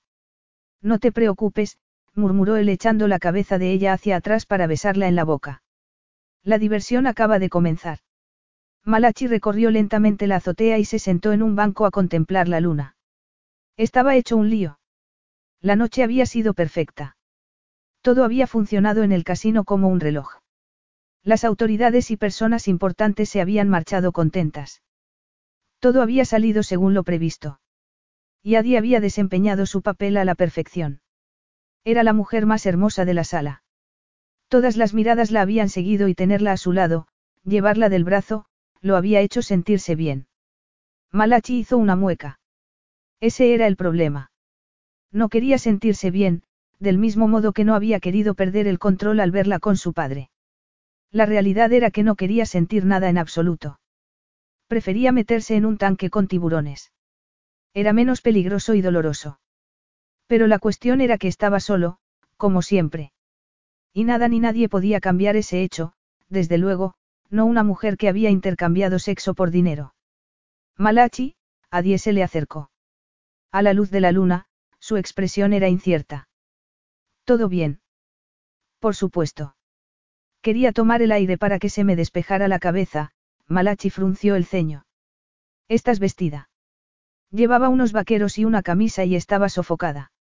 No te encontraba. Creí que estarías abajo, pero me acordé del jardín de la azotea, así que he venido aquí primero. Estoy bien, dijo él sonriendo.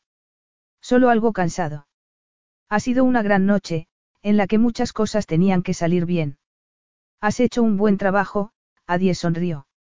Es una pena que no puedas recompensarte a ti mismo. Él la agarró por la cintura y la atrajo hacia sí. Lo he hecho antes. Eso es lo que soy. Preguntó ella mirándolo a los ojos. Una recompensa.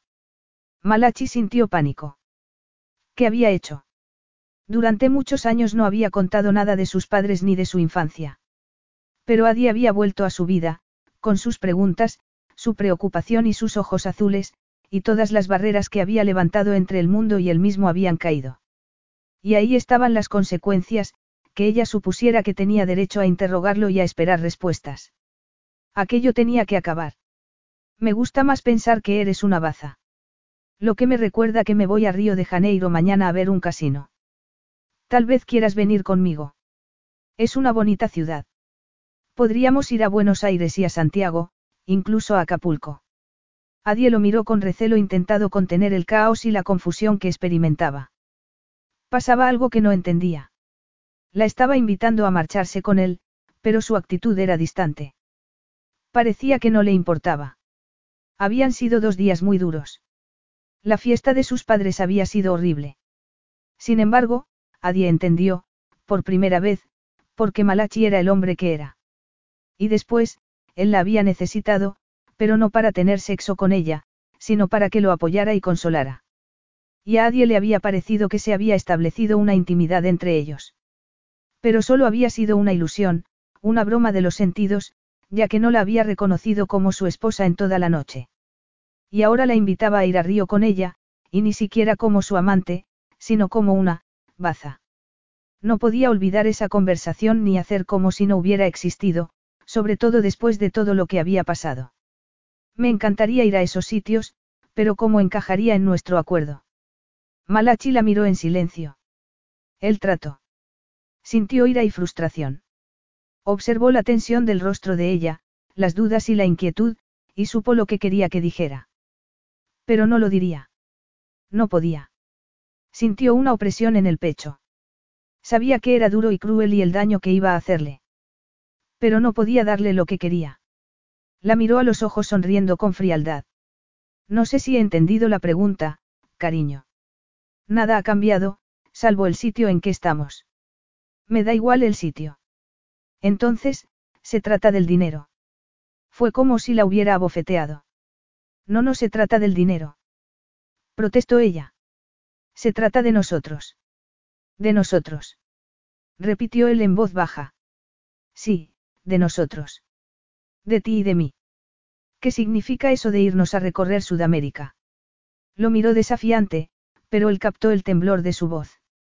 Lo que digo es que vayamos a Río y ya veremos. Cada cosa a su tiempo. La expresión de ella se ablandó. Entonces, ¿quieres que volvamos a intentarlo como es debido? La esperanza que había sus ojos lo dejó sin respiración y durante unos segundos creyó que la relación podría funcionar, que podría necesitarla, quererla y preocuparse por ella como ella por él. Pero la esperanza se evaporó lentamente y desvió la vista para fijarla en la escalera que llevaba a la suite y a la posibilidad de huir. No podía querer ni necesitar a otra persona. Lo había intentado durante muchos años con sus padres, sin resultado alguno. Pero no hacía falta que le explicara a Adi el miedo, el dolor, la ira y el sentimiento de culpa que experimentaba. Volvió a mirarla. No recuerdo haber dicho nada parecido. Adie los miró sin comprender. Acabas de decir que cada cosa a su tiempo. Me refería a que siguiéramos igual que estábamos día a día, o semana a semana. No será en los mismos términos económicos, evidentemente, pero no me importará darte un sobresueldo. Ella sintió náuseas y comenzó a respirar con dificultad. Antes, en aquella hermosa sala de juego del casino, había comenzado a creer en ellos, en su futuro. Pero ese futuro había terminado antes de empezar. Semana a semana. Repitió. Se le cayó el alma a los pies. Le estaba ofreciendo que siguiera siendo su amante por semanas. Si lo prefieres, él se encogió de hombros. Ya veremos cómo funciona. Ella asintió mecánicamente, incapaz de hablar. Después, se dio cuenta de que él la seguía agarrando de la cintura. Tomó aire y le apartó las manos. Eres un canalla, dijo muy despacio. ¿Qué te pasa? ¿Cómo te atreves a proponerme eso? Que sea tu amante por horas como si fuera una camarera. Se le revolvió el estómago. No te comportes de modo irracional. Te ofrezco simplemente el mismo trato que teníamos con condiciones ligeramente distintas. Si el dinero es el problema. Vete bien lejos. exclamó ella apretando los puños. No me lo puedo creer, susurró. Creí que podíamos volver a intentarlo, que podíamos conceder a nuestro matrimonio una segunda oportunidad. Debo de haber perdido el juicio. Si crees que iba a renovar los votos a una mujer que se ha acostado conmigo por dinero, estoy de acuerdo, observó él con frialdad. Ella le dio una bofetada. Durante unos momentos, solo se oyó el ruido distante del tráfico y la agitada respiración de ella. Tenía los ojos muy abiertos y estaba aturdida, como si hubiera sido él quien la hubiera abofeteado. No puedo seguir con esto. Sé que es difícil quererte.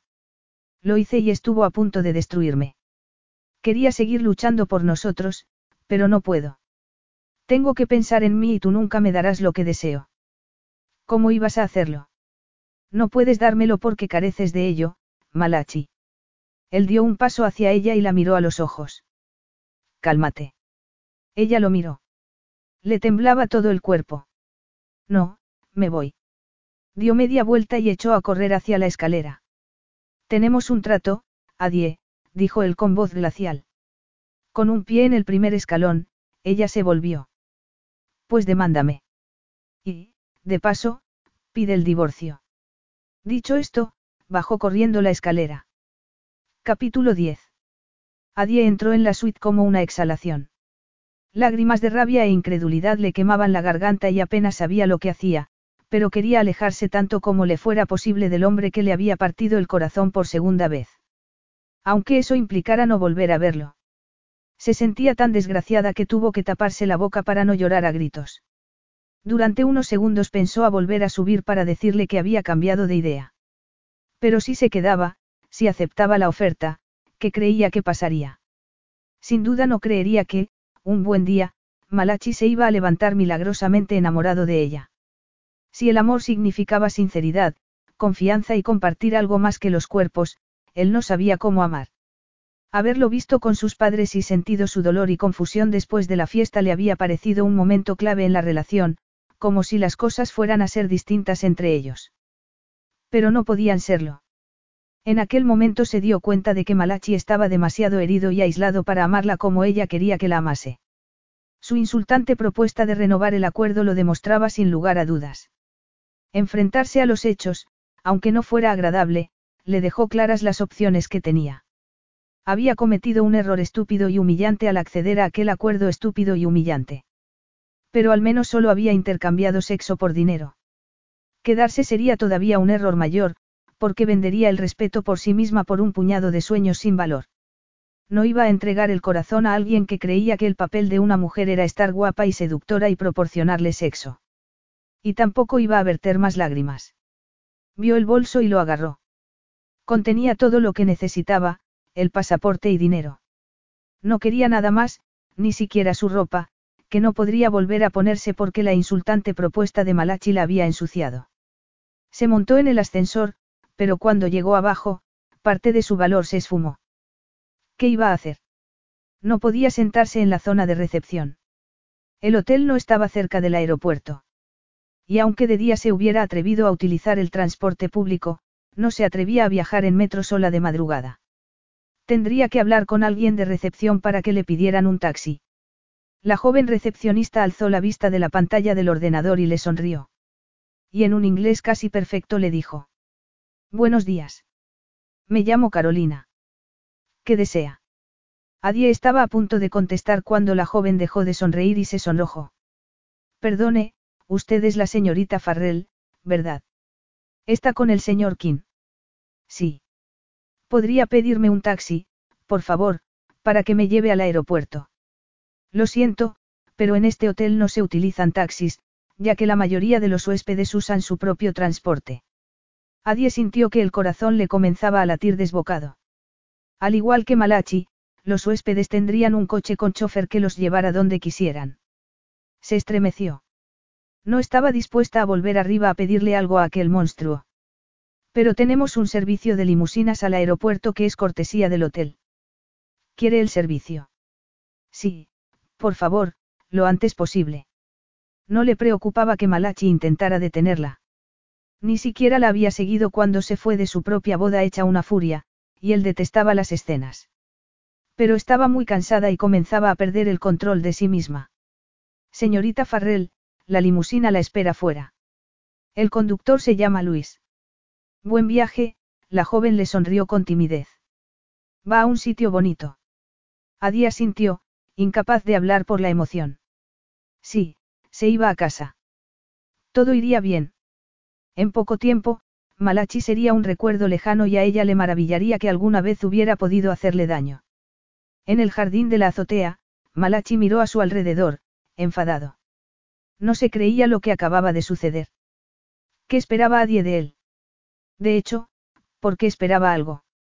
Haberle acusado de aquella manera y haberse marchado hecha una furia era una repetición de lo sucedido el día de su boda. Y decirle que quería el divorcio. Nunca había pensado en divorciarse y no lo habría hecho si ella no se lo hubiera lanzado a la cara.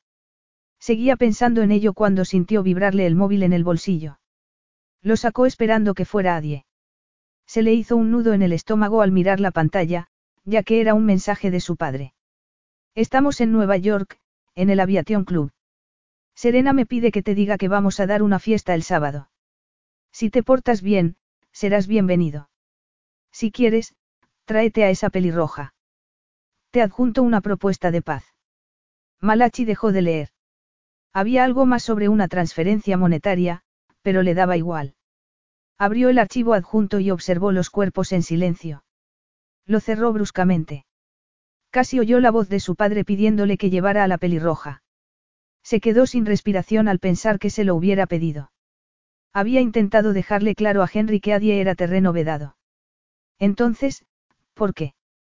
Alzó la cabeza y miró la luna, ante cuya belleza tan pura se le encogió el corazón.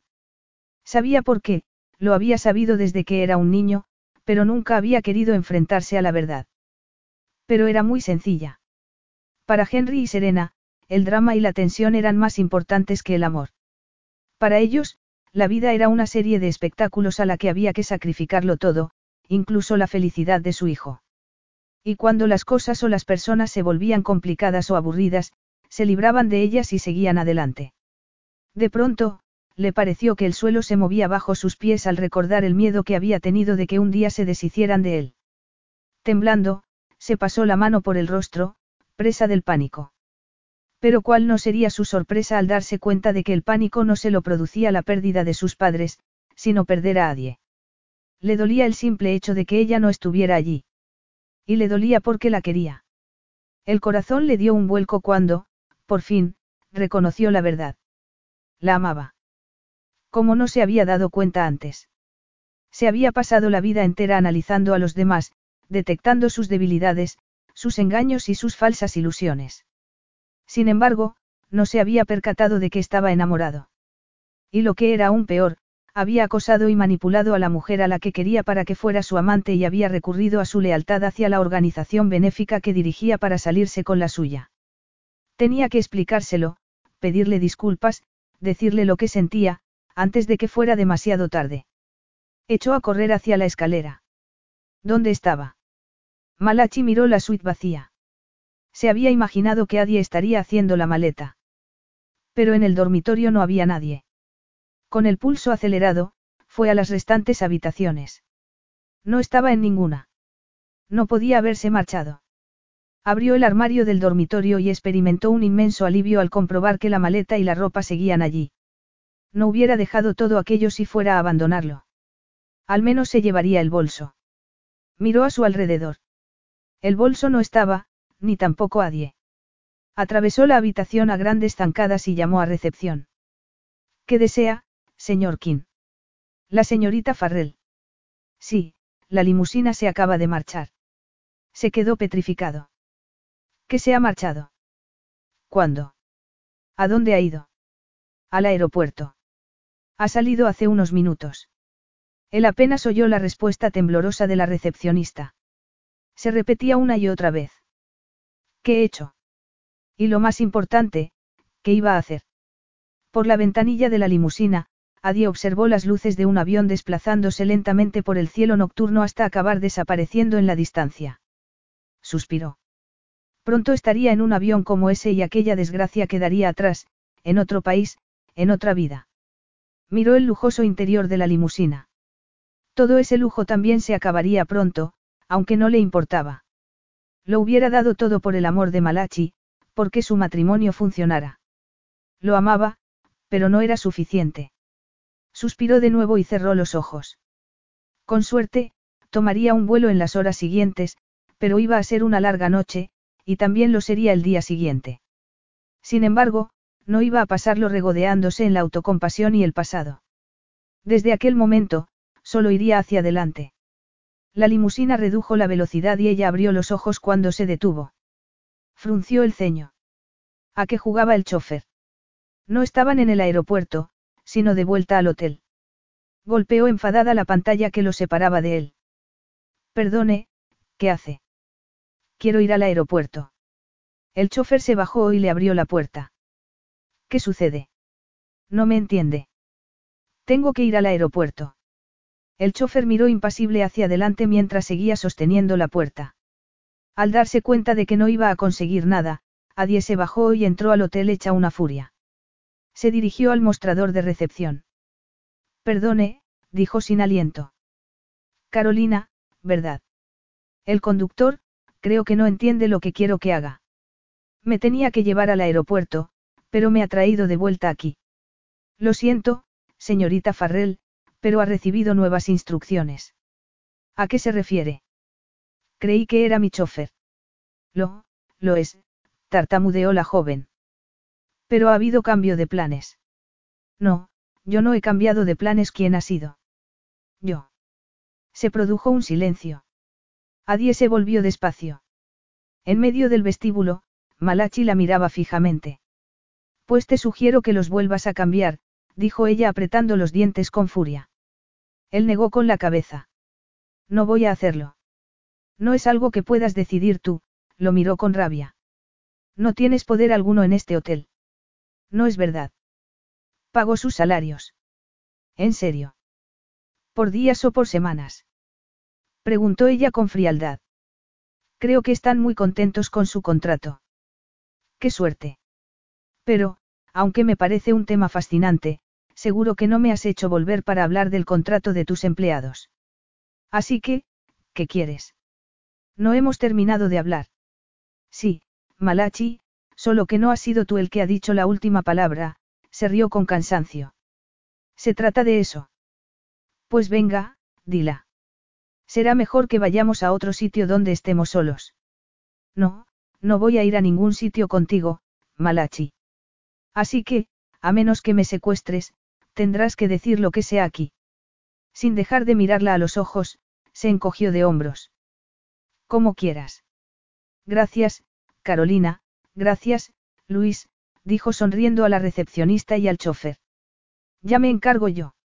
Y antes de que Adie pudiera reaccionar, se acercó a ella y se la echó al hombro. Bájame. Adie se retorció, lo pateó y le golpeó la espalda con las manos. No puedes hacerme esto. Él le sujetó las piernas con el brazo y ella comenzó a gritar al oír que las puertas del ascensor se abrían. Llamen a la policía. Me da igual que sea su jefe. Las puertas se cerraron. Bájame. Él se inclinó hacia adelante bruscamente y ella se deslizó hasta el suelo desde su hombro.